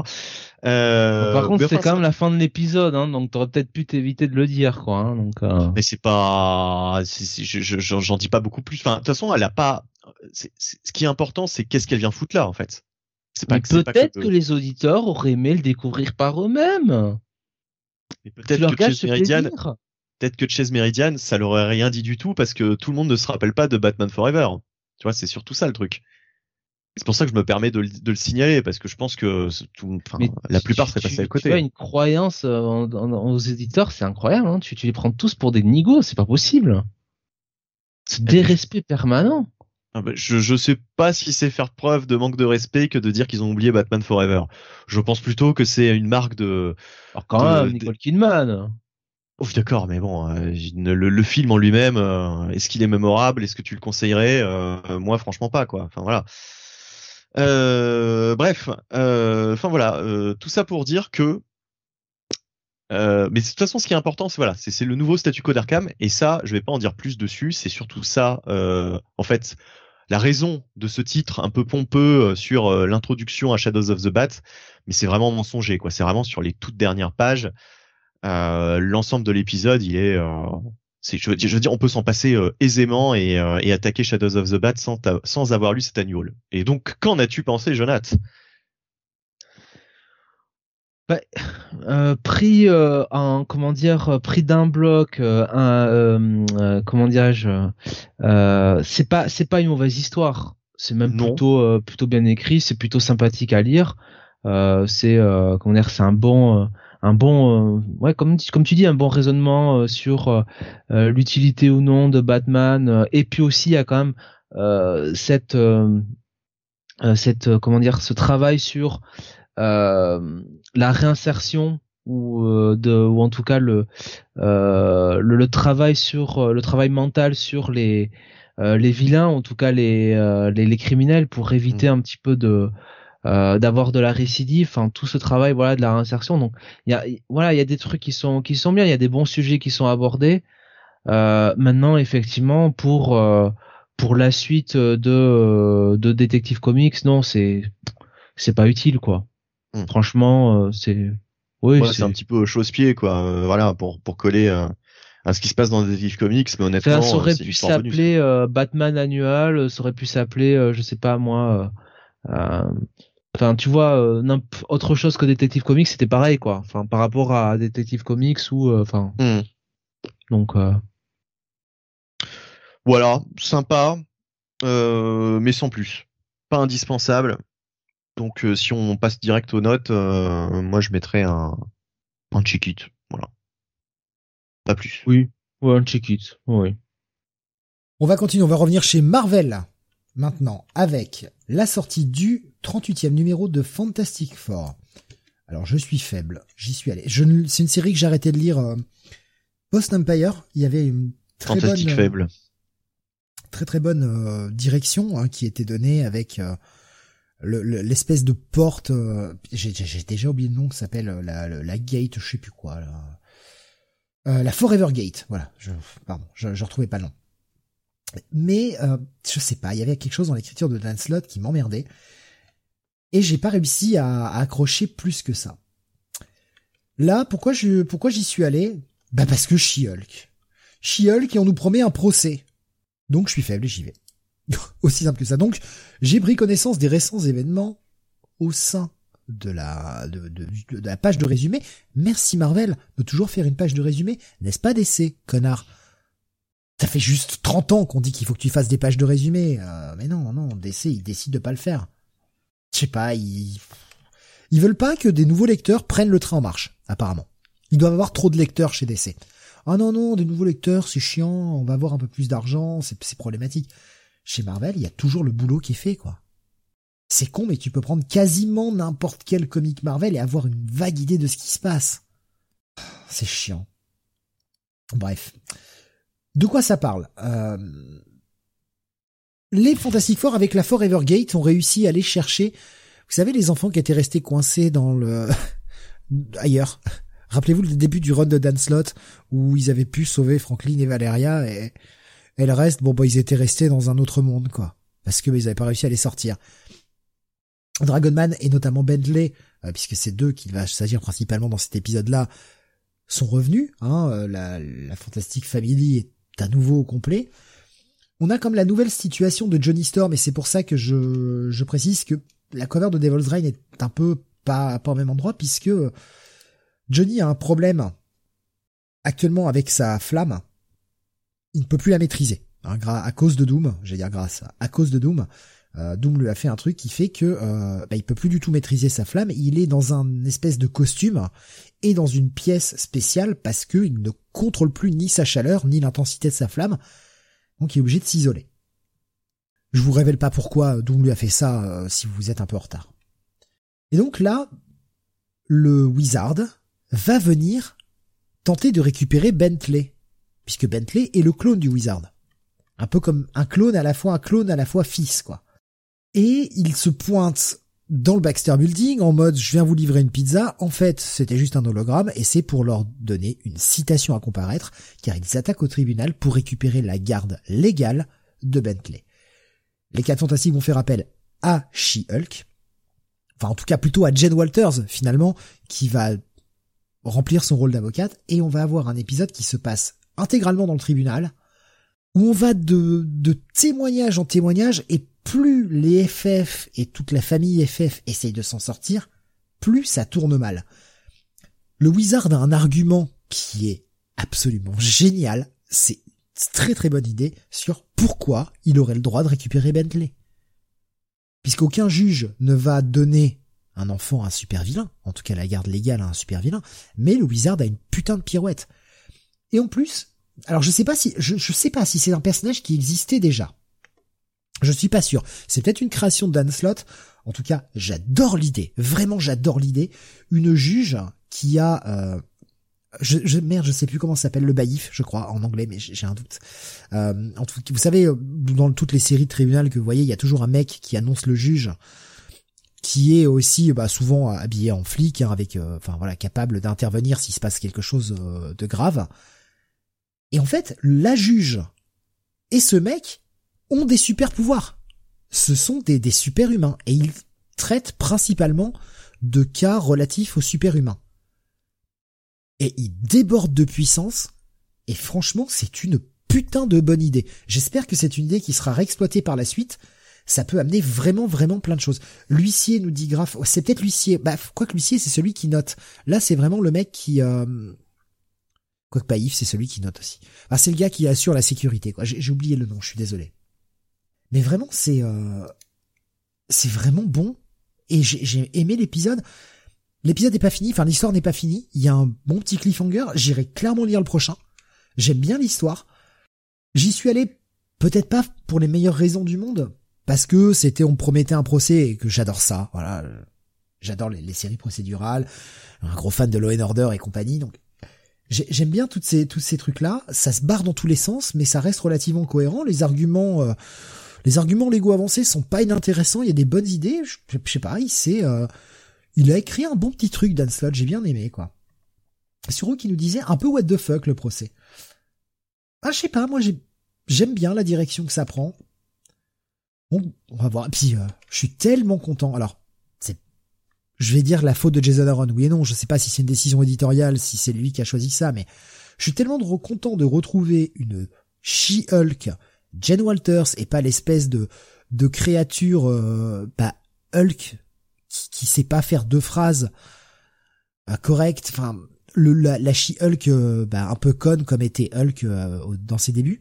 Je suis tellement content de retrouver de retrouver ce personnage-là, ce personnage-là que j'aimais c'est sûrement parce qu'il y a la nouvelle série She-Hulk qui arrive et qu'il faut remettre le perso euh, bien comme il faut. En tout cas, ça m'a plu. Ça va être un... entre le bon check it plus, voire le petit bail. Honnêtement, j'ai vraiment bien aimé. Quoi. Mais si vous aimez pas les procès, ça vous réconciliera pas, clairement. Euh, vous l'aviez même pas feuilleté, euh, ni, vous, ni, ni Jonathan, ni Benny Non, non, non. On va pas rester là-dessus plus longtemps, on va avancer, on revient vers toi, euh, Jonathan, série que tu continues, The Me You Love in the Dark. J'avoue que j'avais décroché un peu après le premier épisode. On en est au cinquième. Ben ouais, et même dernier épisode.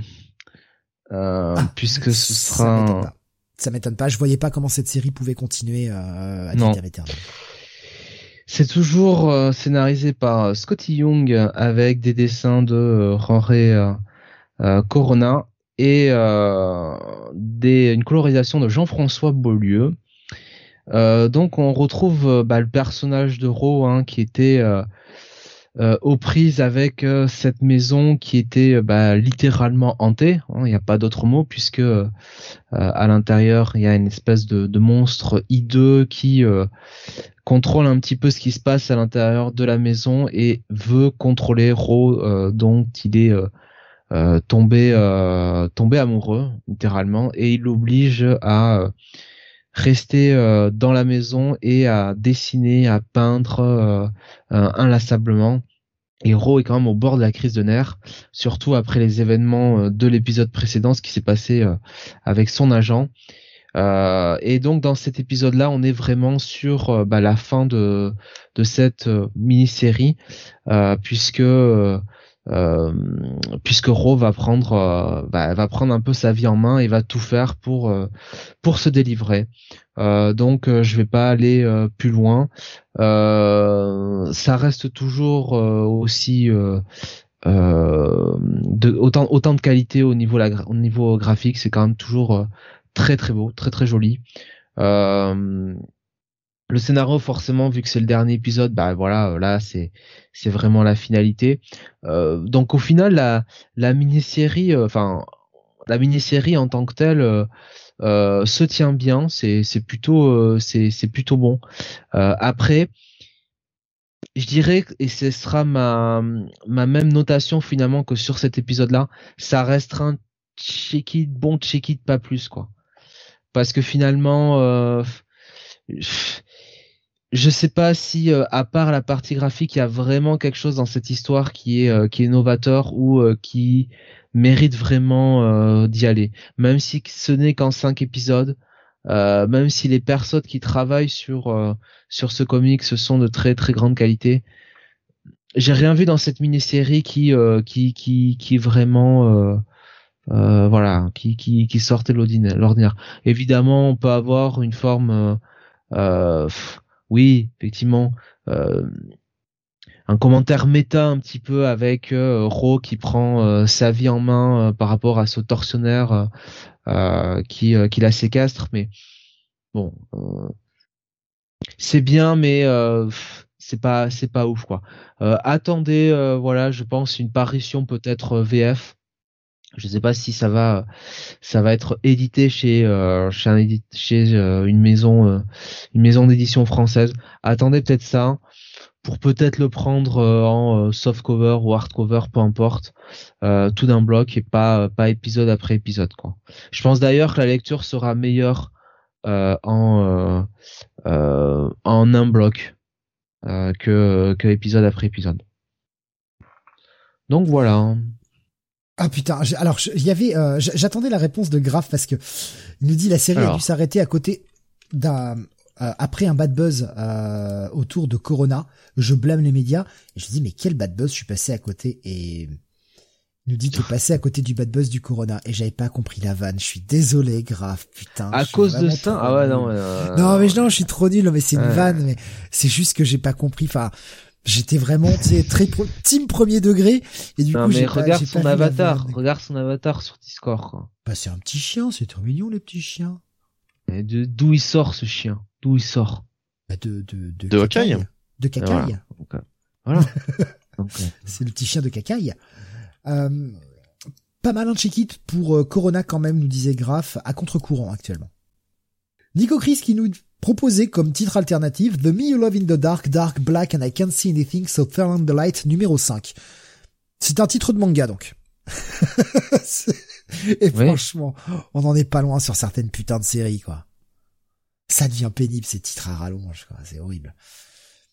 Donc ouais, finalement, pas si emballé que ça sur l'ensemble de la mini si j'ai bien compris Jonathan, c'est ça aurait peut-être pu aller un peu plus loin. C'est c'est un bon check-it si tu veux sur l'ensemble de la série, mais enfin c'est pas non plus, euh, enfin ça ça casse pas des bris quoi. Enfin tu vois c'est pas euh, ça me, tu vois enfin alors évidemment euh, on va me dire je fais des comparaisons avec des trucs qui me parlent, mais tu vois par, exemple Ultra Mega. Hmm. Donc d'ailleurs on attend la suite. Ultra Mega voilà oui là là, là je voyais je voyais l'appel quoi tu vois? Euh, ou même Radiant Black, tu vois, qui a ah. pas forcément euh, la partie ah. graphique euh, que tu peux avoir dans The You Love in the Dark ou, bien sûr Ultra Mega.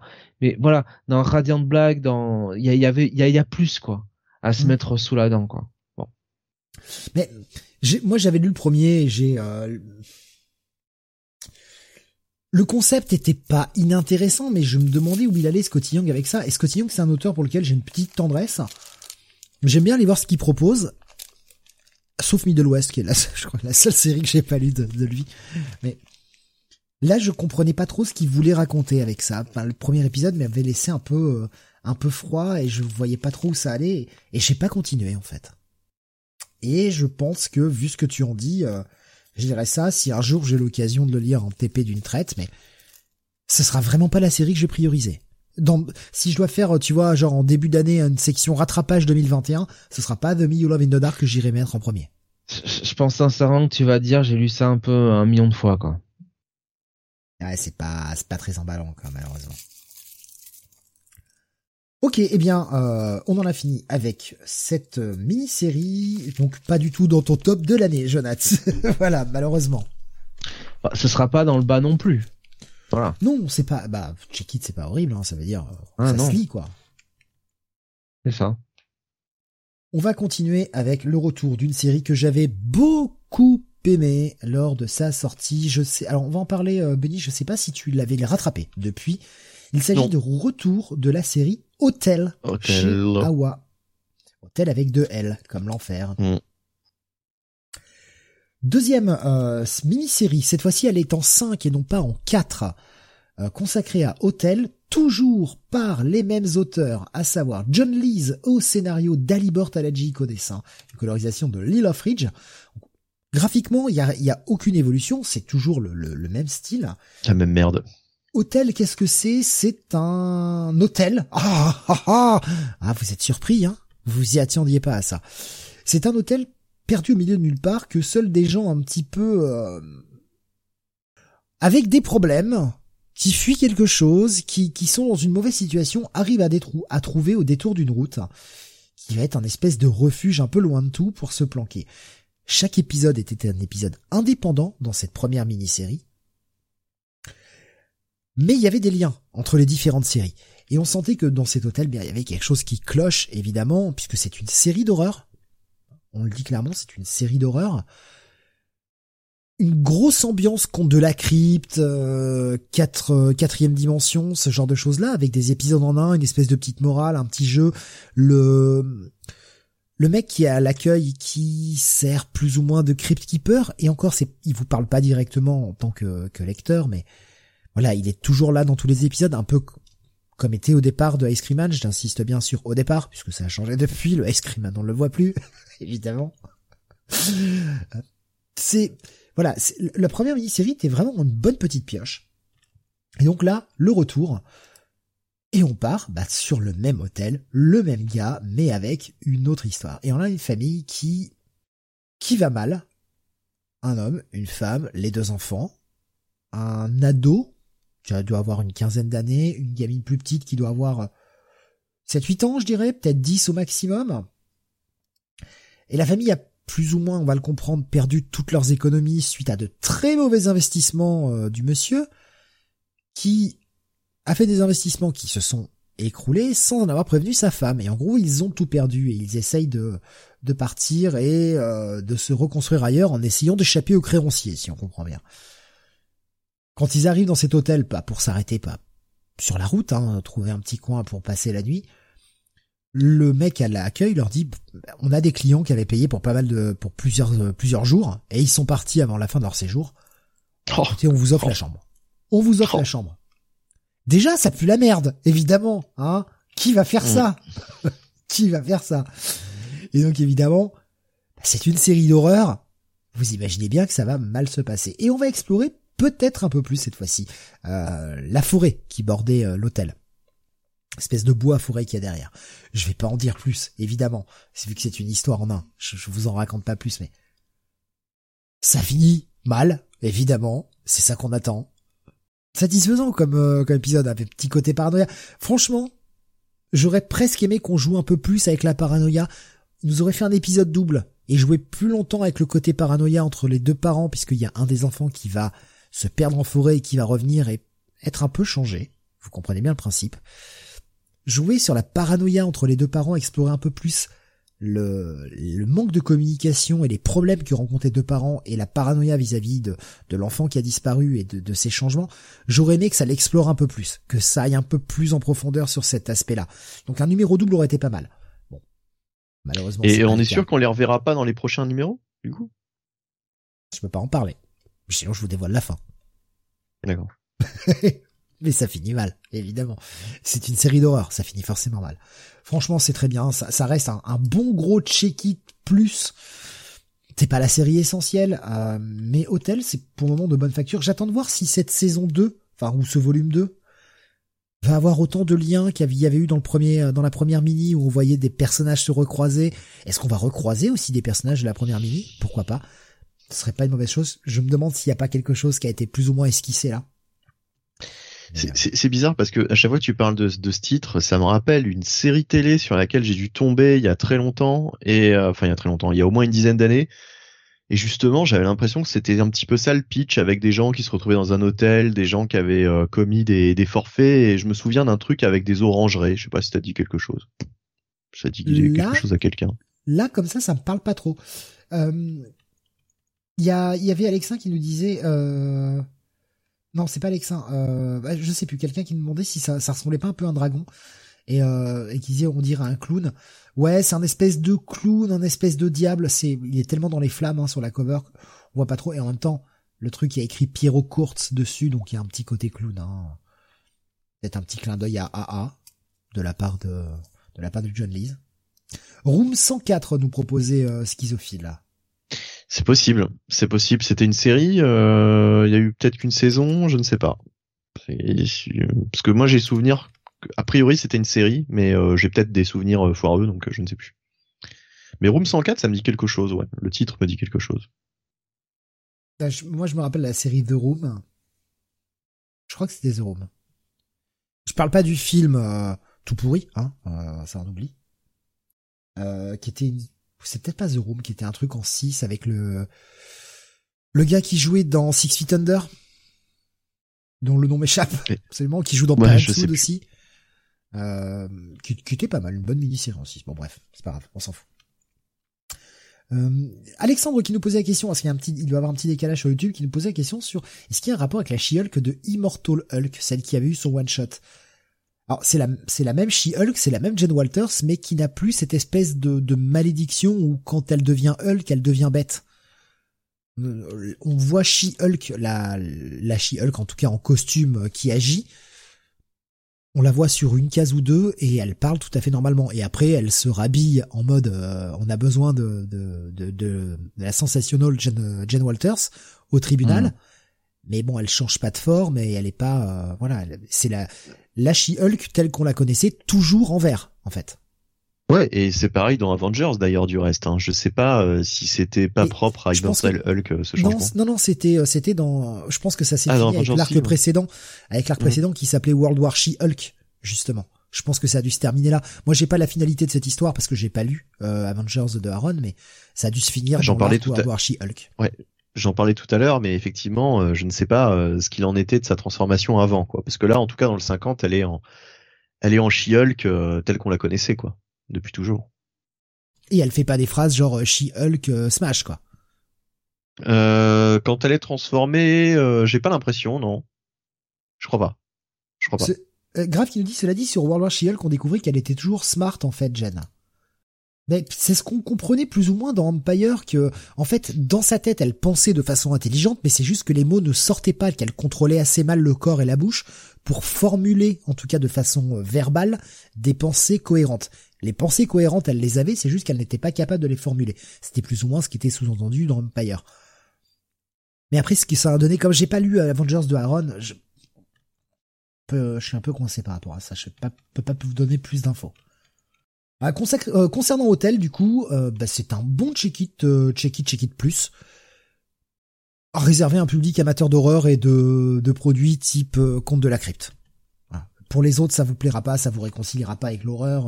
Enfin, il n'y a pas de, ça va pas être la révélation de, de votre vie en vous disant, oh mon dieu, j'ai raté ma vie, j'aurais dû aller voir de l'horreur plus tôt. Alors, on va modifier légèrement le programme. On va faire passer une review avant une autre. Nous allons parler de Action Comics maintenant. Action Comics numéro 1037, Mister René Bunny. Et oui, alors c'est la suite de World War, World, pardon, dans l'ordre. War, War, oh putain, War World Saga, deuxième partie, euh, de Philip Kennedy Johnson euh, au scénario et Miguel Mendonça au dessin. Avec euh, une colorisation de Adriano Lucas. Eh bien, Philip Kennedy Johnson, qui m'avait pas convaincu euh, vraiment euh, pendant de nombreux mois sur euh, DC Comics, hein, euh, tout ce qu'il faisait, euh, je trouvais ça assez moyen bah, depuis quelques épisodes, je trouve ça assez sympathique, voire même très sympathique. Et j'étais bien rentré dans ce début de War World Saga. Donc là, c'est un épisode essentiellement d'action. Superman, donc le Superman vieillissant. On avait même eu l'explication de pourquoi il n'avait pas la même tête euh, dans les précédents épisodes, etc. Et c'était une explication qui se tenait plutôt. Donc c'était plutôt assez sympa d'avoir ça comme euh, comme euh, comme euh, explication de Philip Kennedy Johnson. Et euh, là, ouais, c'est Superman et donc cette nouvelle équipe de l'autorité contre, euh, bah, contre, enfin The Authority, hein, contre, contre les, contre Mongul. Euh, D'ailleurs, on va avoir quelques révélations sur Mongul et puis euh, sur une équipe euh, de, de, super vilains, enfin de, super monstres, j'ai envie de dire. Toute sa bande qui, est très impressionnante niveau niveau design et qui qui là envoie du lourd. Euh, tant et si bien que bah là ça va vraiment être la ouais ça va être de la grosse bagarre durant cet épisode et pas sûr que Superman et The Authority euh, ne s'en sortent pas sans, sans casse, quoi. Voilà, on va dire ça comme ça. Euh, je peux pas trop en, je peux pas trop détailler cet épisode puisque c'est vraiment, euh, c'est vraiment, vraiment très très orienté action. Il y a quand même toute une intrigue autour du Conseil des planètes. Alors je sais plus comment ça s'appelle exactement. Euh, qui euh, vont aussi statuer sur le sort de Superman. Est-ce qu'il faut aller l'aider, est-ce qu'il faut pas aller l'aider. Euh, franchement, épisode efficace. Euh, un bon épisode d'action bien rempli euh, avec euh, en plus des dessins qui sont qui sont vraiment vraiment sympas. franchement franchement graphiquement je trouve ça assez top. Donc très bon épisode, très bonne surprise. Après on a un petit backup pas forcément super intense et super passionnant avec Martian Manhunter. Bon dans Action Comics il y a toujours des, des, des petits backups sur certains personnages. Là c'est le Martian Manhunter.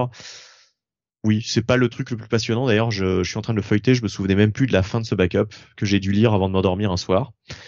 Donc euh, voilà. Donc, euh, mais en tout cas, ce Action Comics, vraiment bonne pioche, bonne euh, bonne arc pour le moment. J'aime beaucoup cette saga et, et Philip Kennedy Johnson ne cesse de me de comment dire de, de m'étonner ces derniers mois, ces dernières semaines avec vraiment des épisodes hautement qualitatifs alors qu'au début bah voilà, je trouvais ça assez moyen ce qu'il faisait voire pas terrible du tout.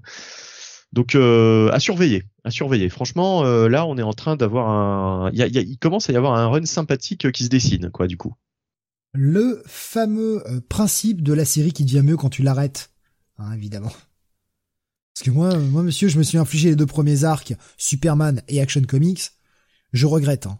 Je regrette. Ouais, bah moi je m'étais arrêté, je les avais pas lus et j'avais repris il y a deux mois peut-être, je sais plus j'avais repris à la fin euh, d'un arc euh, de l'arc précédent quoi en fait. Alors on nous partageait hein, sur euh, Discord une photo hein, du, du, fameux Conseil des planètes avec la bataille des planètes. Alexin qui nous demande s'ils ont un capitaine au Conseil des planètes. Alors j'ai j'aurais voulu faire la vanne et puis je me suis dit non c'est trop pourri j'ai pas de j'ai rien à dire là-dessus donc donc voilà donc non a priori il y a pas de capitaine dans l'assemblée.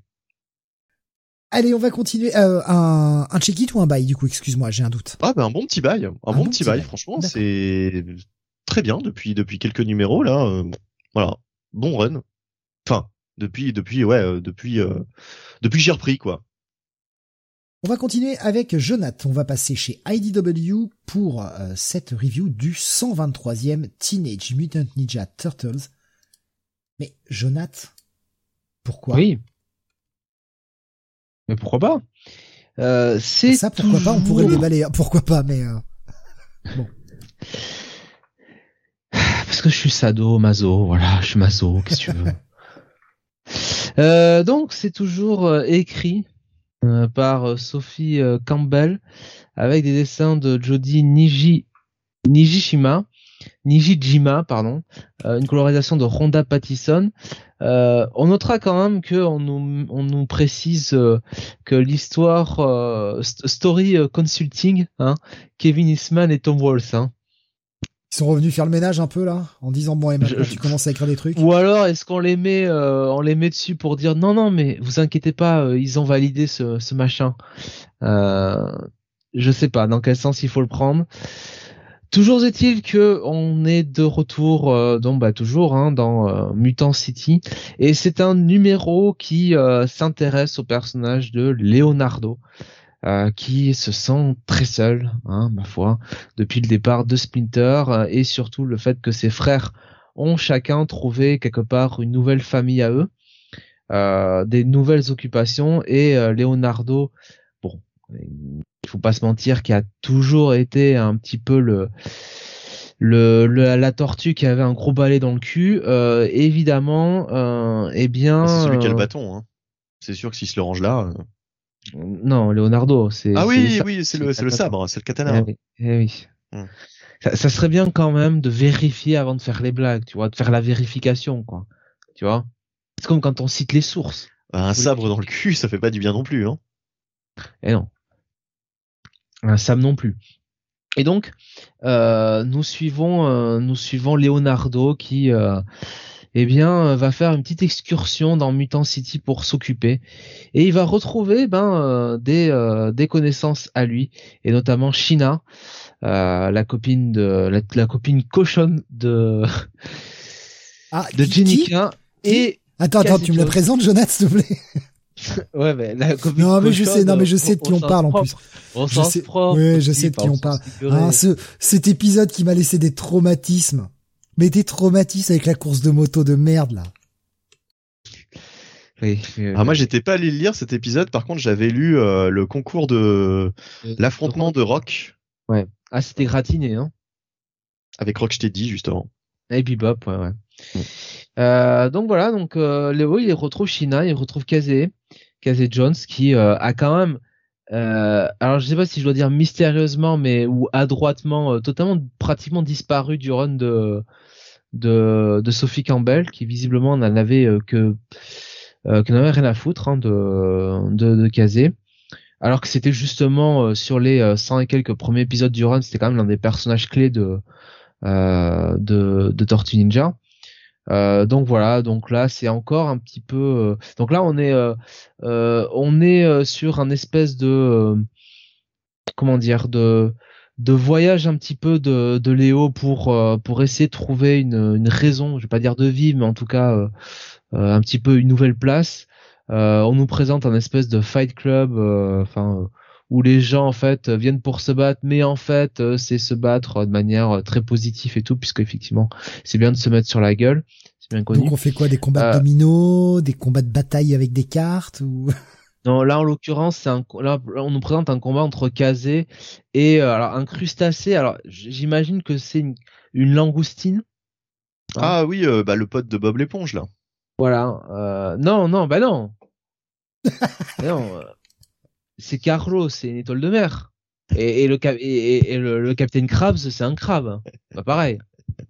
Mais le pire, c'est que la langoustine, ça dit quelque chose. C'est marrant parce que, c'est marrant parce que c'est la review. À chaque fois que j'interviens, c'est pour dire un truc totalement à côté.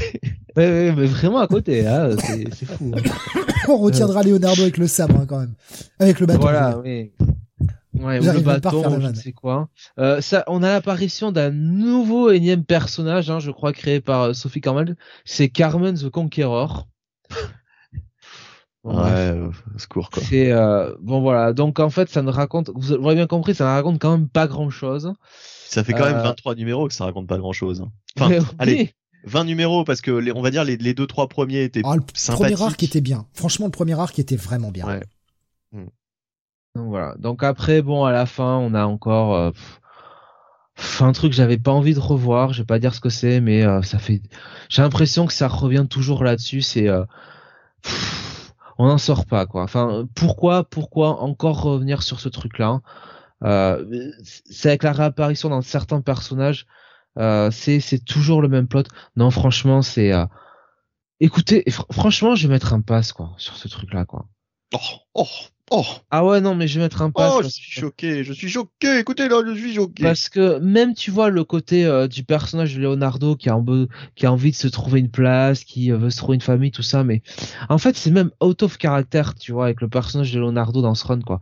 Parce que Leonardo, déjà, c'est quelqu'un qui a quand même eu des sacrées souffrances hein, dans, dans, dans ce run de Tortue Ninja, hein, parce que je rappelle quand même qu'il a été... Euh, euh, qu'il a, qu'il a eu un, un lavage de cerveau, qu'il a été le, le Shunin de, de, de Shredder, quoi. Qui ah oui, mais à l'époque, à l'époque où il se passait des choses, oui. Voilà, à l'époque où on décrivait des choses sur les tortues. À l'époque où c'était Tortue Ninja.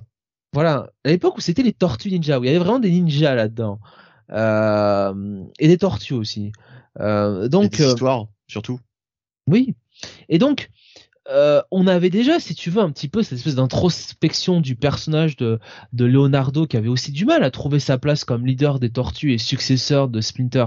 Donc là, je comprends pas trop pourquoi on revient là-dessus. Ça fait quand même très filler. je sais pas. Moi, je sais pas. Euh, je, je, je, sais pas. Euh, qu'est-ce que qu'est-ce qu'a envie de raconter en fait Sophie Campbell ce Tortue J'essaie de comprendre.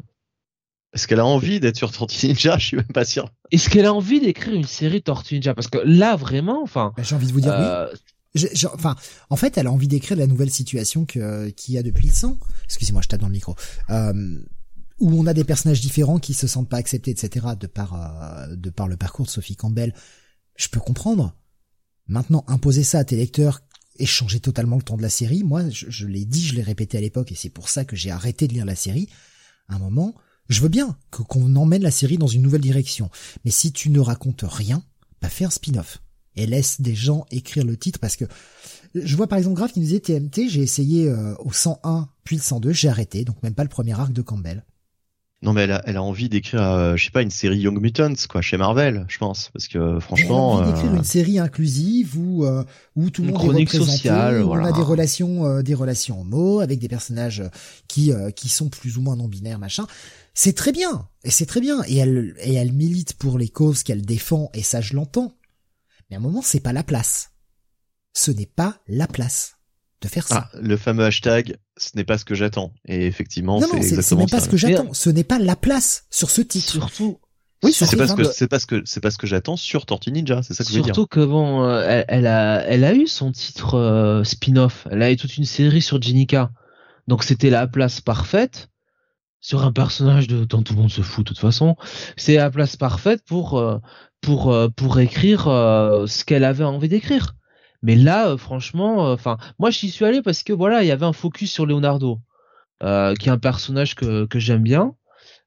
et qui en plus, comme je dis, avait été très bien développé sur sur les euh, 100, euh, 100 et quelques premiers premiers épisodes, qui était vraiment bah, le leader, hein, le leader des Tortues et qui avait l'opposition avec Raphaël. Enfin voilà, qui avait euh, euh, qui, qui avait euh, qui avait un sacré parcours quoi, qui avait le, le épais. Et justement, tu vois, faire un peu ce numéro sur quelqu'un qui a du mal à trouver sa place et euh, qui sait pas trop quel est son rôle, qui se sent seul, qui a plus trop d'amis. En fait, c'est- tout sauf Leonardo quoi. En réalité, c'est c'est pas c'est pas Leonardo. Si tu veux à la limite le faire, fais-le sur Michelangelo, éventuellement sur Donatello. Mais Leonardo, euh, Leonardo et Raphaël, c'était les deux tortues sur lesquelles tu ne fais pas ça, quoi. Parce que justement, c'est un peu les les deux qui sont présentés un petit peu comme euh, bah euh, euh, voilà les euh, les badass quoi entre guillemets quoi. Donc pff, oh, pff, voilà. Un pass, mettez-moi, je mets un pass là-dessus, voilà. C'est dingue, on en est au Trop, c'est 23 et la série est toujours aussi chiante, quoi. Et le cliffhanger en plus, eh ben on revient encore sur un truc euh, et euh, pff. et en fait il y a même c'est même c'est il y a, y a même pas de truc novateur là-dedans quoi. Donc euh, il y a Non, même pas tu vois le l'art du côté. cliffhanger qui, qui, qui sert à rien, qui est désamorcé dès la première page de l'épisode suivant. Oui, c'est c'est enfin il y a même pas si tu veux le cliffhanger en mode bon tiens il y a un nouveau personnage, il y a une nouvelle menace. Euh, ou euh, il y a je sais pas moi un truc avec Azé ou quelque chose quoi tu vois ou April ou non on revient encore sur un personnage qu'on a beaucoup trop vu quoi qu'on a vu l'arc précédent en plus putain Euh, Mais en fait, Bref. tant pis, hein, je, je vais mettre les pieds dans le plat, mais à un moment, ça me pète les couilles. C'est un, et c'est quelque chose, quand on va faire le bilan de l'année, où je vais, euh, je vais m'attarder dessus, parce que c'est quelque chose qui s'est vraiment encore plus développé cette année, encore plus que les années précédentes, et ça devient assez désagréable. Il y a un certain, je suis désolé, hein, ce mot va être méchant, mais il y a un certain communautarisme qui s'installe dans l'écriture de comics qui me gêne. On n'a plus de, de diversité, en fait. Alors, on a plus de diversité sur la représentation des auteurs. Ça, on est bien d'accord. Sauf qu'on les cantonne dans des cases. Et ça, ça me gêne. C'est-à-dire qu'on va avoir une Sophie Campbell qui va écrire que des personnages ou qui sont différents, etc. Elle va écrire ce qu'elle connaît. Ouais. Mais on a eu de très bonnes séries écrites euh, par une femme qui écrivait des hommes ou par un homme qui écrivait des femmes qui étaient très bonnes. On n'a pas besoin d'être d'un sexe en particulier ou d'un genre en particulier pour écrire quelque chose de bien sur un genre opposé. Maintenant, Mais- une série où c'est un personnage central, black, c'est un black qui l'écrit.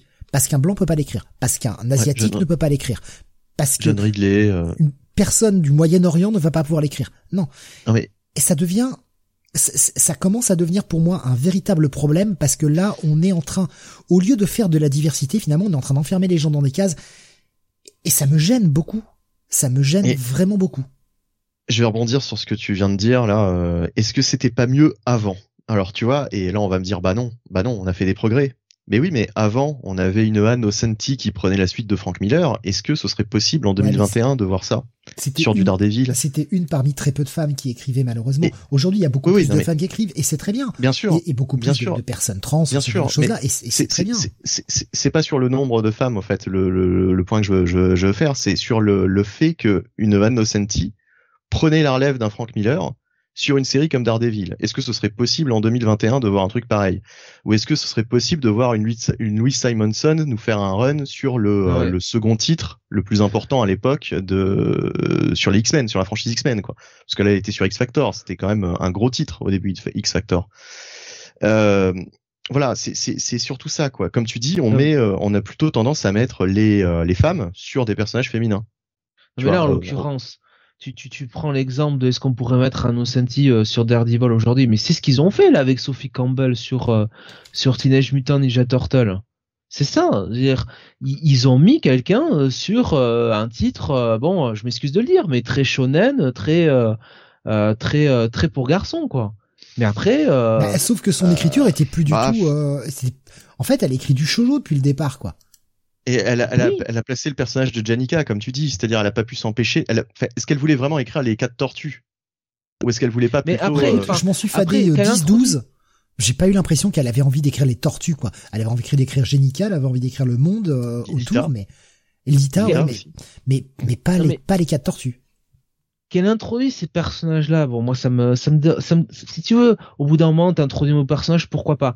Non, le problème c'est que si tu veux, elle écrit une tranche de vie, quoi sur les Tortues C'est ça qu'il écrit. Oui, non, mais on est, on est d'accord là-dessus. Ah, c'est ça. je rebondissais par rapport à ce que disait Steve, tu vois, sur les, les, les, cases dans lesquelles on met les, on met les auteurs selon leur ethnie, etc. Et c'est vachement dérangeant parce que euh, bah, je, ressens encore cette, cette anecdote que j'avais déjà sortie, mais à l'époque de New Superman, euh, la série écrite par, euh, alors par contre là, je, son, son, nom à chaque fois euh, m'échappe, il est un, imprononçable. Gene euh, Oui, voilà, je, je, vais, je vais te laisser le crédit du, de, de, de, de, la, de l'appellation de son nom.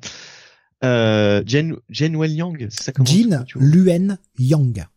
Voilà. Eh bien, donc euh, cet auteur, quand DC lui a dit, eh bien, on a un projet pour toi, euh, plutôt que de continuer Superman, puisqu'il était sur Superman à l'époque, on va te filer ton Superman, hein, sous-entendu un Superman qui te ressemble, un Superman asiatique. Euh, voilà, New Superman, le Superman, euh, le Superman chinois. Euh, ou coréen, je sais plus d'ailleurs exactement. Je crois que c'était le Superman chinois. Il était chinois. Après, je, peux comprendre. Enfin, et justement, c'est la finalité de l'histoire, c'est pas ça. C'est que lui, il a dit à DC, ah non mais attendez, mais moi je suis né à Los Angeles, je connais rien à la Chine. Mais après, c'est ça qui est drôle. Je peux comprendre qu'un auteur qui a une ethnie, une origine, une culture différente ait envie pour ses premiers travaux d'exploiter ce qu'il connaît. Mais après, le bloquer sur des projets que comme ça, et j'en veux pour preuve, le, ah, je, l'ai pas lu, hein, le, les deux tie Death of Doctor Strange qui sont sortis cette semaine, donc effectivement le Spider-Man a été décalé à cette semaine, hein, on en parlait la semaine dernière, on a un autre tie sur White Fox, qui est un personnage asiatique, on a mis qui dessus Alissa Wong. En fait, le problème n'est pas la diversité, le problème c'est le manque de diversité réel. C'est-à-dire que, bah ouais, un black peut très bien écrire des personnages blancs ou des personnages asiatiques, comme un blanc peut écrire des personnages blacks ou asiatiques, et un, homme peut écrire des femmes, un trans peut écrire des femmes, des hommes, un homme peut écrire des relations trans. Enfin, rappelez-vous Alter, c'est extrêmement bien écrit, et c'était écrit par un homme pourtant. bah, moi, ça me, ça, ça commence à devenir vraiment chiant. pour moi. Après, après, on pourra, on pourra te, te dire qu'il y a des exceptions. Il y a, euh, par exemple, euh, euh, Coates qui était sur Captain America. Sur Steve oui, mais c'est trop rare. C'est ça le problème. Oui, c'est trop rare. Non, non, mais bien sûr. Non, mais c'est ce que je dis. C'est ce que je dis. Non, mais ça reste, ça reste trop rare. Mais je suis d'accord avec toi hein, là-dessus. Ça reste trop rare. Et euh, quand tu dis qu'il y a des hommes qui peuvent écrire euh, des personnages féminins euh, très très bien, bah on a plein d'exemples. On a euh, tout ce qui est c'est bien un homme, hein, Terry Moore. Je me, je m'encours pas. Hein. Oui, oui. Oui, donc Terry Moore qui a quand même écrit un certain nombre de séries avec des personnages féminins très forts. Euh, Brubaker a écrit aussi de très bons personnages féminins à travers de nombreuses séries, puisque Velvet et compagnie. Euh, Greg Ruka, euh, Greg Ruka, oui, effectivement. Euh, Peter Paul avec l'Évangile. voilà, donc euh, Peter Deville, voilà. Non mais enfin, on va pas tous les faire parce qu'on voilà, mais on va pas tous les faire. Non, mais, hein. pour dire qu'il y en a beaucoup, il y en a beaucoup. Et inversement, je pense qu'il y a aussi beaucoup de beaucoup de, de femmes qui seraient capables d'écrire des hommes et peut-être qui seraient capables même d'écrire des hommes mieux qu'elles sont capables d'écrire des femmes. C'est pas parce que t'es une femme que tu sais mieux écrire les femmes et inversement. C'est pas, il y a pas de logique en fait à ça. Non, mais c'est c'est vraiment quelque chose que j'ai vu euh, de plus en plus. C'est déjà présent avant, hein, ça prenait déjà ce chemin-là, mais là en 2021, ça devient euh, ça devient encore pire qu'avant. Et euh, ouais, ouais enfin voilà, j'aimerais qu'on pousse le concept de la diversité, bordel de merde quoi. La diversité, la vraie quoi. On mélange tout. Oui, la diversité éditoriale. Sur Robin, ils font travailler un enfant de 13 ans, les salauds, nous dit Nico Chris. Peut-être que Williamson n'a que 13 ans, mon dieu. Bah, Roy Thomas, c'était pratiquement ça hein, chez Marvel au début. Ah bon, je crois, crois qu'il a commencé à 14 ans ou 15 ans, hein, c'est hallucinant. Enfin bref, c'était une autre histoire. Et Alexin qui nous dit la fausse diversité à la Disney. Ouais, c'est ça le problème. C'est que pour moi, c'est ça, ça, ça part d'une bonne intention, mais le résultat, pour moi, n'est pas bon. N'est pas bon. C'est vraiment dommage. Bon, enfin bref, c'était le, le, petit point. Euh, le petit point, fallait que ça sorte, quoi. Ça, ça me gave. Donc, Jonathan passe sur ce Teenage Mutant Ninja Turtles. Ouais, ouais, écoutez, hein, franchement, euh, ouais. Ce que je vous dise. Allez, avant dernière review. pas le premier. Hein. Avant dernière review pour ce soir. Euh, je parlais tout à l'heure de mon coup de cœur. J'ai hésité. Hein, J'avais trois euh, trois trucs en lice pour le coup de cœur. Euh, et ben ça va être celui-ci. Ça va être le Nightwing Annual de 2021. Euh, tu l'as lu aussi, Jonathan, je crois. Yep. Je ne suis pas tout seul. Euh, le Nightwing qui est écrit par Tom Taylor avec Sian Tormé au dessin euh, et ainsi que Daniel HDR. Donc lui il est en HDR, voyez. C'est belle résolution, c'est du HDR. Ancré par euh, Daniel HDR aussi, Raoul Fernandez, Sian Tormé qui s'ancre également, et à la colorisation on a Rain Beredo et John Callis. Alors on a beaucoup de monde, mais en même temps on a deux phases dans ce dans cet épisode on a une phase dans le présent et une phase dans le passé. J'ai l'impression que c'est un peu la marque de fabrique des anneaux de cette année, en tout cas dans l'univers Batman. Parce que tu nous as dit tout à l'heure, Bunny, que dans le Detective Comics, on avait des choses dans le passé. L'annual de Batman Ghostmaker, dont, mmh. dont tu as parlé un petit peu tout à l'heure, euh, Jonathan, bah, l'histoire de Ghostmaker, c'était une histoire qui se passait dans le passé également. Le Joker, je vous confirme pour l'avoir commencé, ça se passe dans le passé. Euh, là, bah, on a une alternance passé-présent. Donc on a beaucoup de choses et Robin, euh, c'est un petit peu dans le passé. Le détective, il y avait des flashbacks, mais ça se passait pas entièrement dans, le ça se déroulait pas entièrement. Il y avait des références au passé, quoi. C'est ce que je veux mmh. dire. Bien sûr, oui, oui. Euh, alors, le de quoi ça parle? On a un, un espèce de, de gars qui est emmené pour un pour témoigner au tribunal, si on comprend bien, et qui, enfin c'est ce qu'on comprend un, peu dès le début, euh, mais qui a l'air de pouvoir s'en sortir. Enfin la façon dont le dialogue est fait, tu comprends que le mec va pouvoir s'en sortir facilement.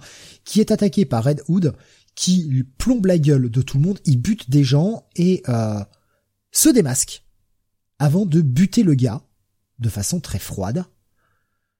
Et tout ça a été filmé et rendu public. Et surtout, Red Hood va comprendre, enfin en tout cas Jason va comprendre juste avant euh, que un des gars meurt, eh bien qu'il vient de buter trois agents du FBI et un mec qui témoignait sous couverture. Et cette vidéo arrive dans les mains de Barbara et de Nightwing, donc de Dick, qui vont bah, essayer d'aller enquêter là-dessus. Pourquoi Jason a fait ça? Est-ce que c'est vraiment Jason? Et tout ça va être mélangé avec des flashbacks, un moment où Jason était Robin, que Batman avait euh, viré euh, Dick en lui disant bon allez vas-y euh, casse-toi va à la fac et arrête cette vie.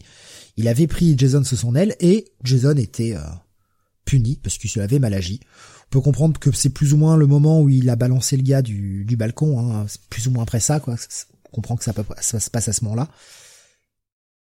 Et Alfred, pendant que Bruce est parti quelques jours, va téléphoner à Dick pour lui demander de venir filer un coup de main à Jason. Cet épisode m'a fait beaucoup de mal parce qu'il y avait Alfred. Qu'est-ce qu'il est, Pourquoi il est mort? Pourquoi? Jonathan, est-ce que tu veux en parler un petit peu? Du coup, euh, je, pour le moment, je vais pas trop loin. Non, non, euh, vas-y. Euh, tu peux, tu peux finir. Bon, vous imaginez bien que c'est plus compliqué qu'un simplement Jason qui a pété les plombs et qui, a tiré dans le tas. Hein. Il y a une histoire euh, un peu plus compliquée que ça. Le retour d'un personnage bien connu hein, de, la galerie Batman. Bah franchement, dans l'ensemble, c'était plutôt fun. C'est un épisode qui m'a fait rire parce qu'il y a beaucoup de, points d'humour. Enfin, je me suis vraiment marré durant l'épisode. Deux séquences d'action avec quand même une Batmobile qui défonce un avion. Bah voilà. Alors écoute, euh, avec ce, plan badass où tu vois euh, la Batmobile en feu et quand même deux, deux Robins, enfin en tout cas un Nightwing et un, et un Redwood qui en sortent Cool Guy, Don't Look at Explosions. Écoute, j'ai vraiment passé un super bon moment. J'ai l'impression que t'as été peut-être un peu moins emballé, Jonathan. Non, non, non, bien au contraire. Ah, pardon. Euh, j'ai trouvé que c'était très bien. Franchement, euh, moi, de toute façon, je trouve que la relation euh, Dick euh, Redwood en général, ça marche toujours très bien. Il y a toujours une bonne, une bonne chimie entre ces deux-là. Euh, l'enquête est plutôt sympathique. Euh, le fond avec euh, cette espèce de transmission entre Dick et, Redwood marche très bien. et on retrouve quand même un Nightwing plus plus terre à terre, hein, je dirais, après les dingueries de, de Fear State. et, et voilà, et c'est ce que alors on ne revient pas évidemment sur euh, l'intrigue de Blue Devon qu'on attend euh, désespérément, mais déjà ça fait plaisir euh, par rapport aux deux trois derniers épisodes qui n'étaient pas mauvais dans, l'absolu, puisque Tom Taylor arrivait quand même à faire fi de Fearsted pour quand même un petit peu développer ses personnages, mais voilà, c'est déjà un bon bon un bon petit retour aux sources. Euh, comme tu dis, c'est bien de, de voir, euh, de revoir euh, Alfred.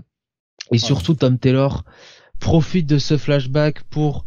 Euh, alors peut-être que c'est son interprétation à lui, en tout cas pour continuer sur cette idée que Alfred a quand même cette relation privilégiée avec avec Dick, euh, que finalement bah, c'est peut-être lui hein, le réel fils de, de Dick, euh, de, de Dick n'importe quoi.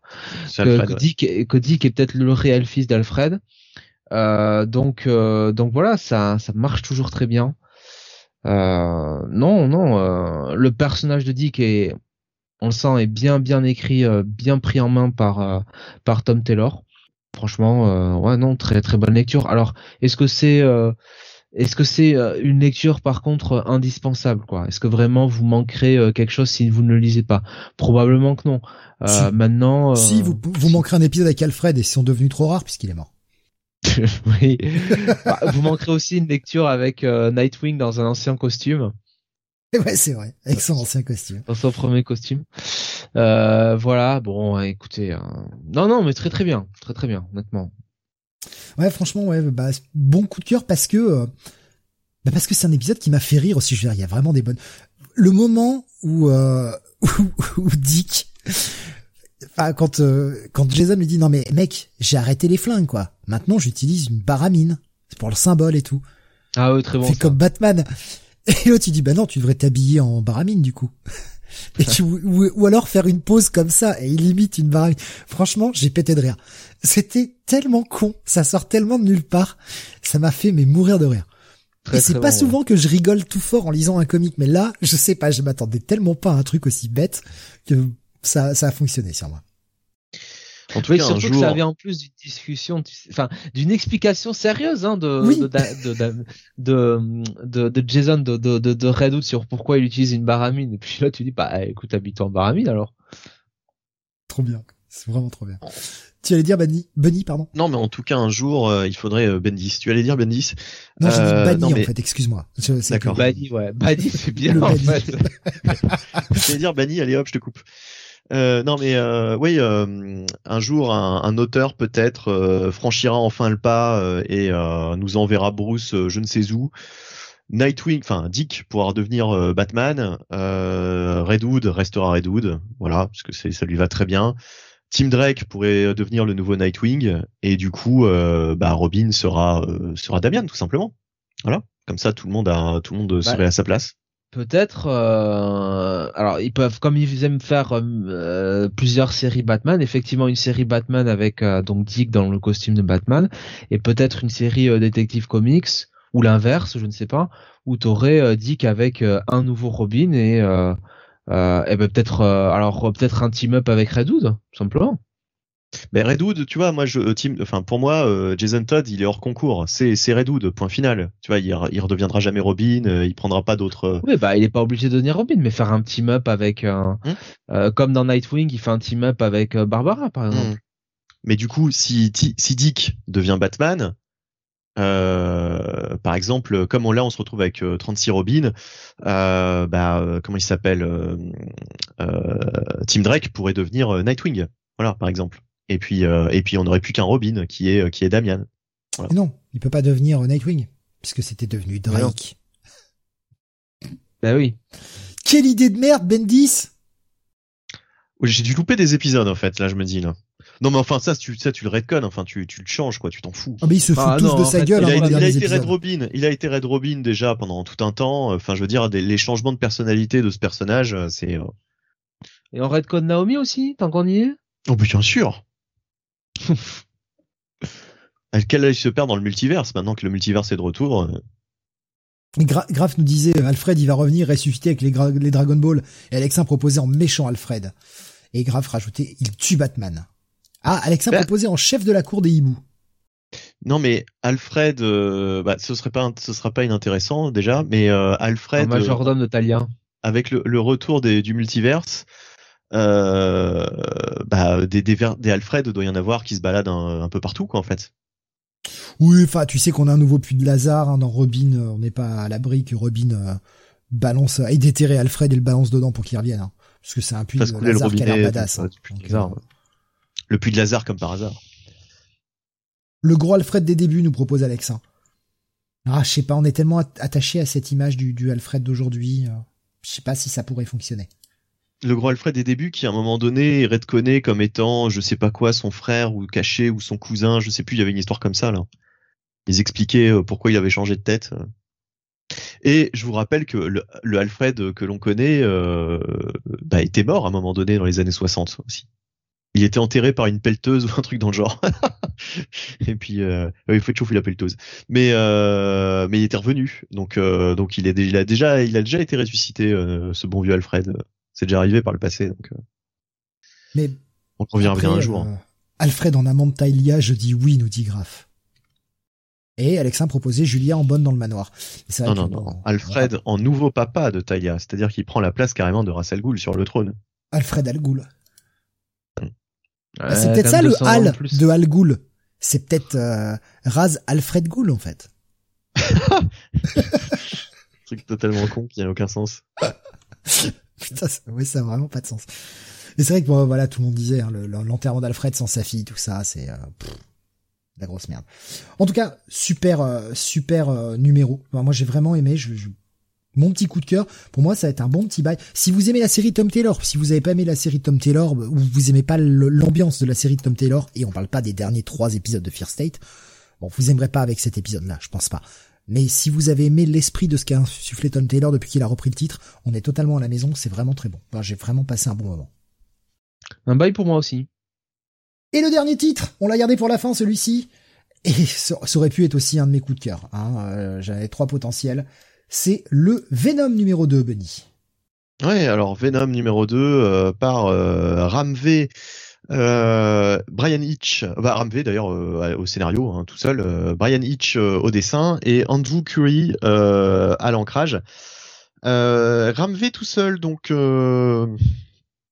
du coup est-ce que est-ce que est-ce qu'on va pas avoir parce que alors attends, ou, c'est moi qui perds la boule, mais sur le premier épisode on avait bien Ramvé et un autre scénariste, on est d'accord? Oui, oui oui, il était en duo.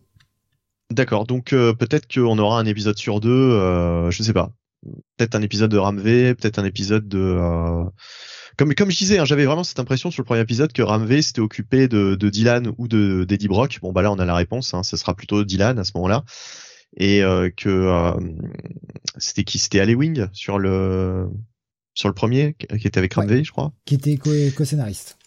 Voilà, euh, qui euh, qui peut-être s'occuper de la partie Eddie Brock, donc peut-être qu'on aura des épisodes plutôt centrés sur Eddie Brock ou pas, on verra. Et, hein, et ça mais, m'étonne, oui. parce que la partie Eddie Brock à la fin du premier numéro de Venom, pour moi, c'était Mhm. totalement dans le giron de Ramvé. Ouais, bah alors je sais pas, non mais enfin bon. non, non, mais euh, c'est justement, c'est justement ça le, bah, la surprise. bah, Là, là la- où la on attendait euh, Eddie Brock, Ouais.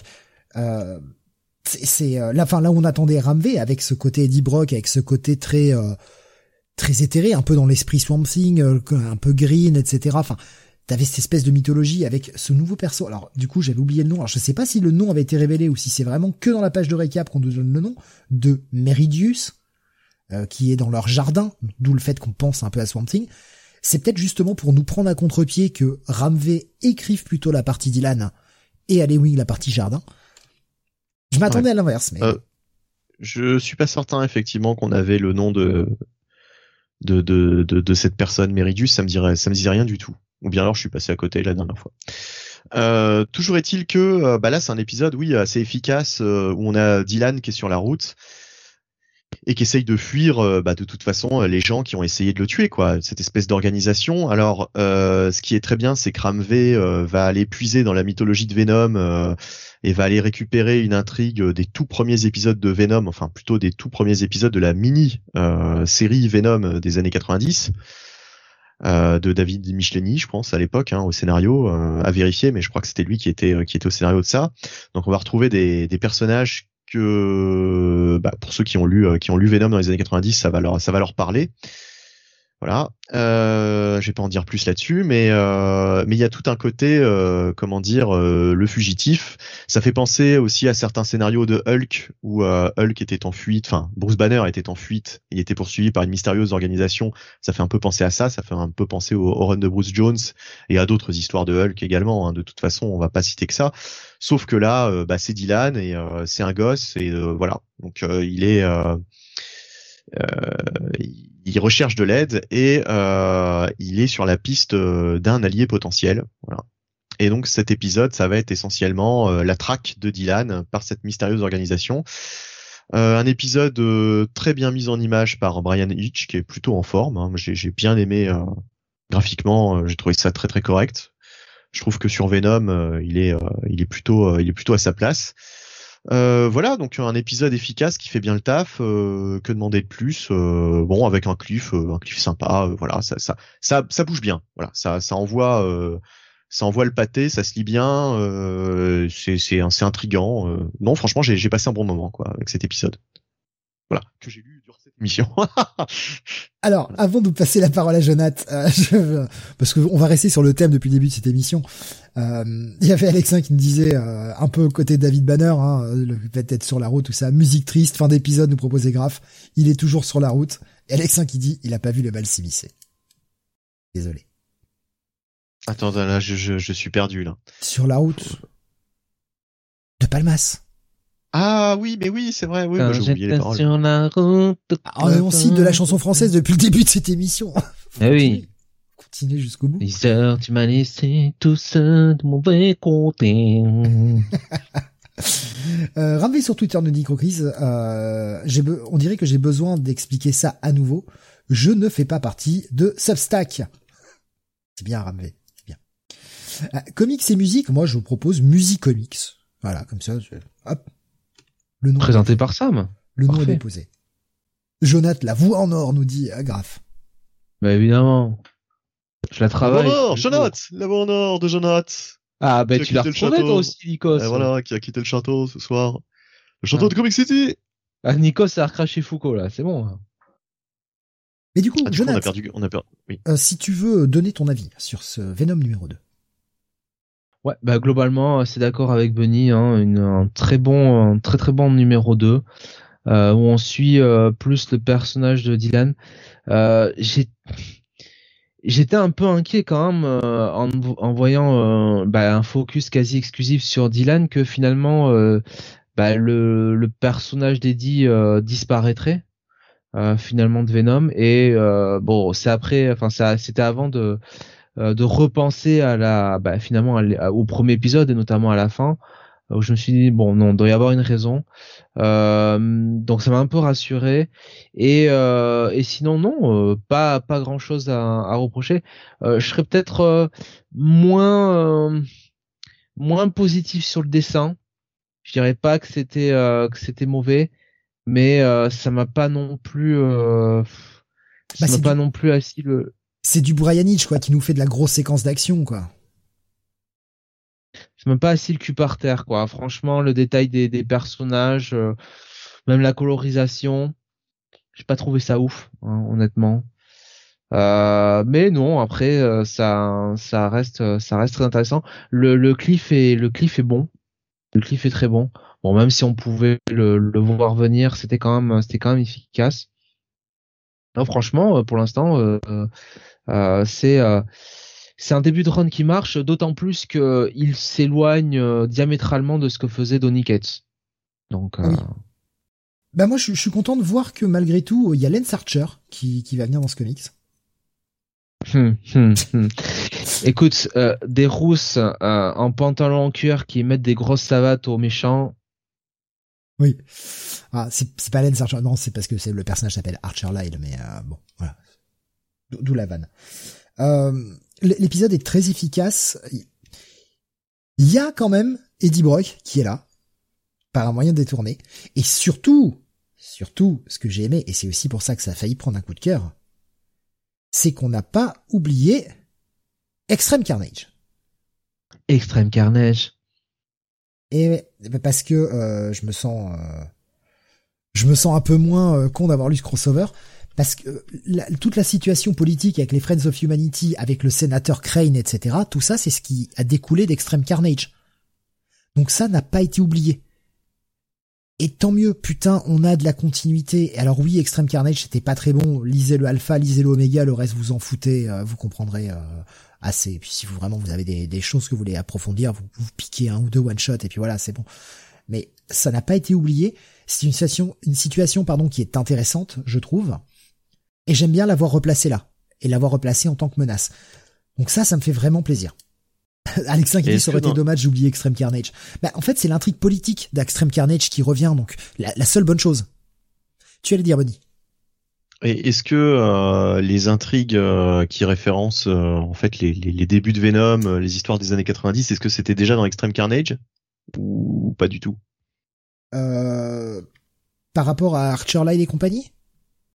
Bah, par rapport à ou par bah, rapport au chat? Enfin, si, ah non non, par rapport par rapport à la menace. Là là, il y a vraiment un personnage des années 90 quoi.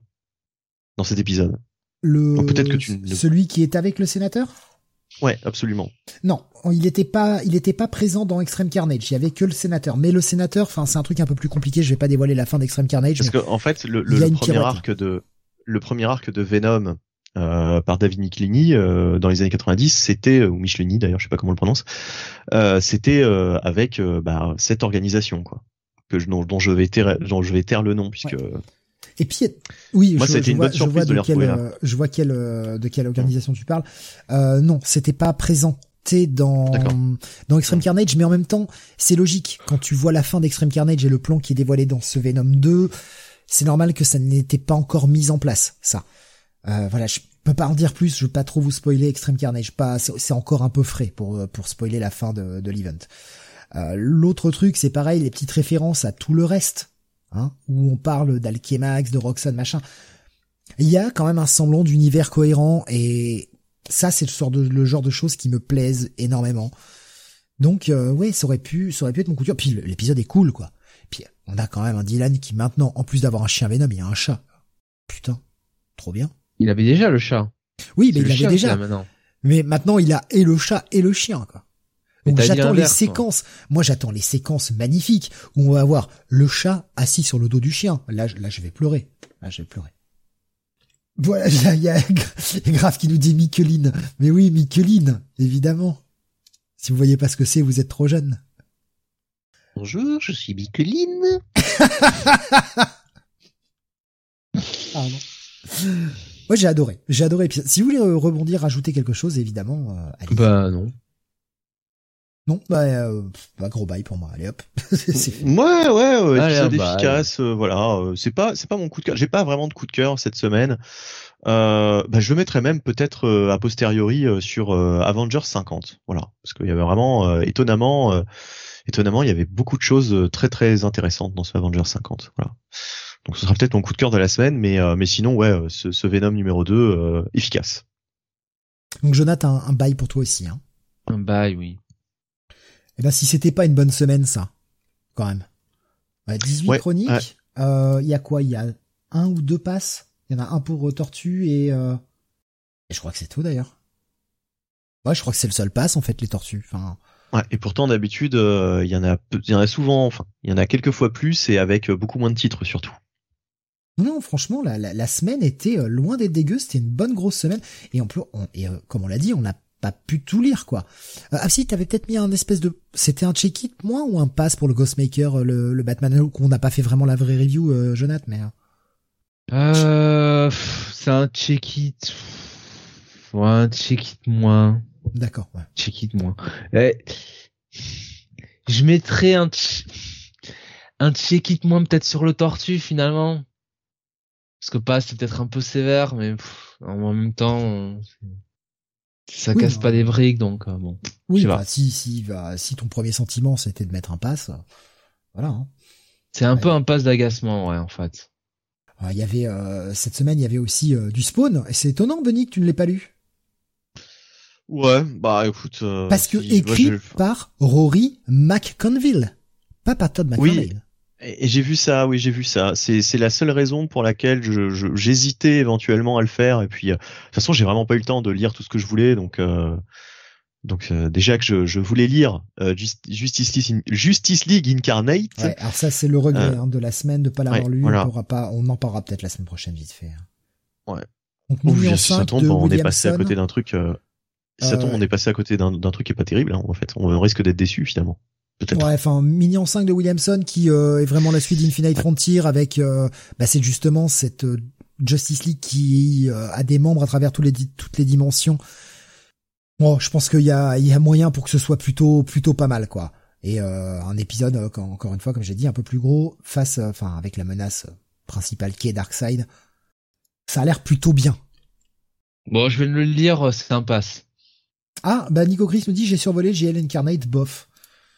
Je sais pas, je moi ça me paraît ça me paraît plutôt pas mal. Après à voir, hein. oui effectivement peut-être que la lecture sera euh, moins fun. Eh ben ouais, on sait pas, on sait pas, hein, peut-être. Mais euh, oui, euh, on verra, on verra. On en parlera peut-être semaine prochaine. Et puis il y avait le Joker à New Hall, hein, euh, enfin bon. S'il y a Batman, euh, il y a jamais de passe, nous dit euh, nous dit Alexin. Bah c'est le, le Batman euh, père de père de Bruce qui a de toute façon le Batman Flashpoint. C'est vrai que la semaine dernière, il y avait ce numéro de Lee Field euh, spécial sur X-Force euh, qui était mon coup de cœur de la semaine. Non, je sais Travail. plus. C'était mon coup de cœur, je sais plus. Steve, tu t'en souviens peut-être? Non, non, c'était pas le coup de cœur. Non, non, c'était mais c'était un bon numéro. C'était un bon c'était un- numéro. J'avais bien aimé. un bon hein. numéro, c'est un numéro fun, enfin quand tu le prends pour ce que c'est quoi. Il y a le retour aussi euh, chez Aftershock de la série Maniac of New York qui, re- qui revient pour une deuxième mini.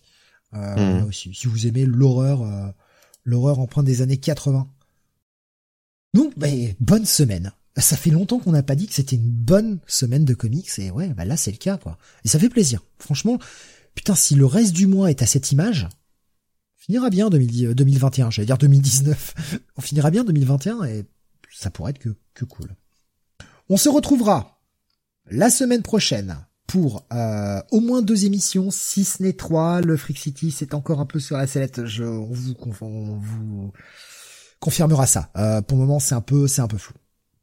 Désolé, c'est un peu flou, mais euh, on, vous confirme ça. En tout cas, lundi soir, il y aura pas de catch Yep.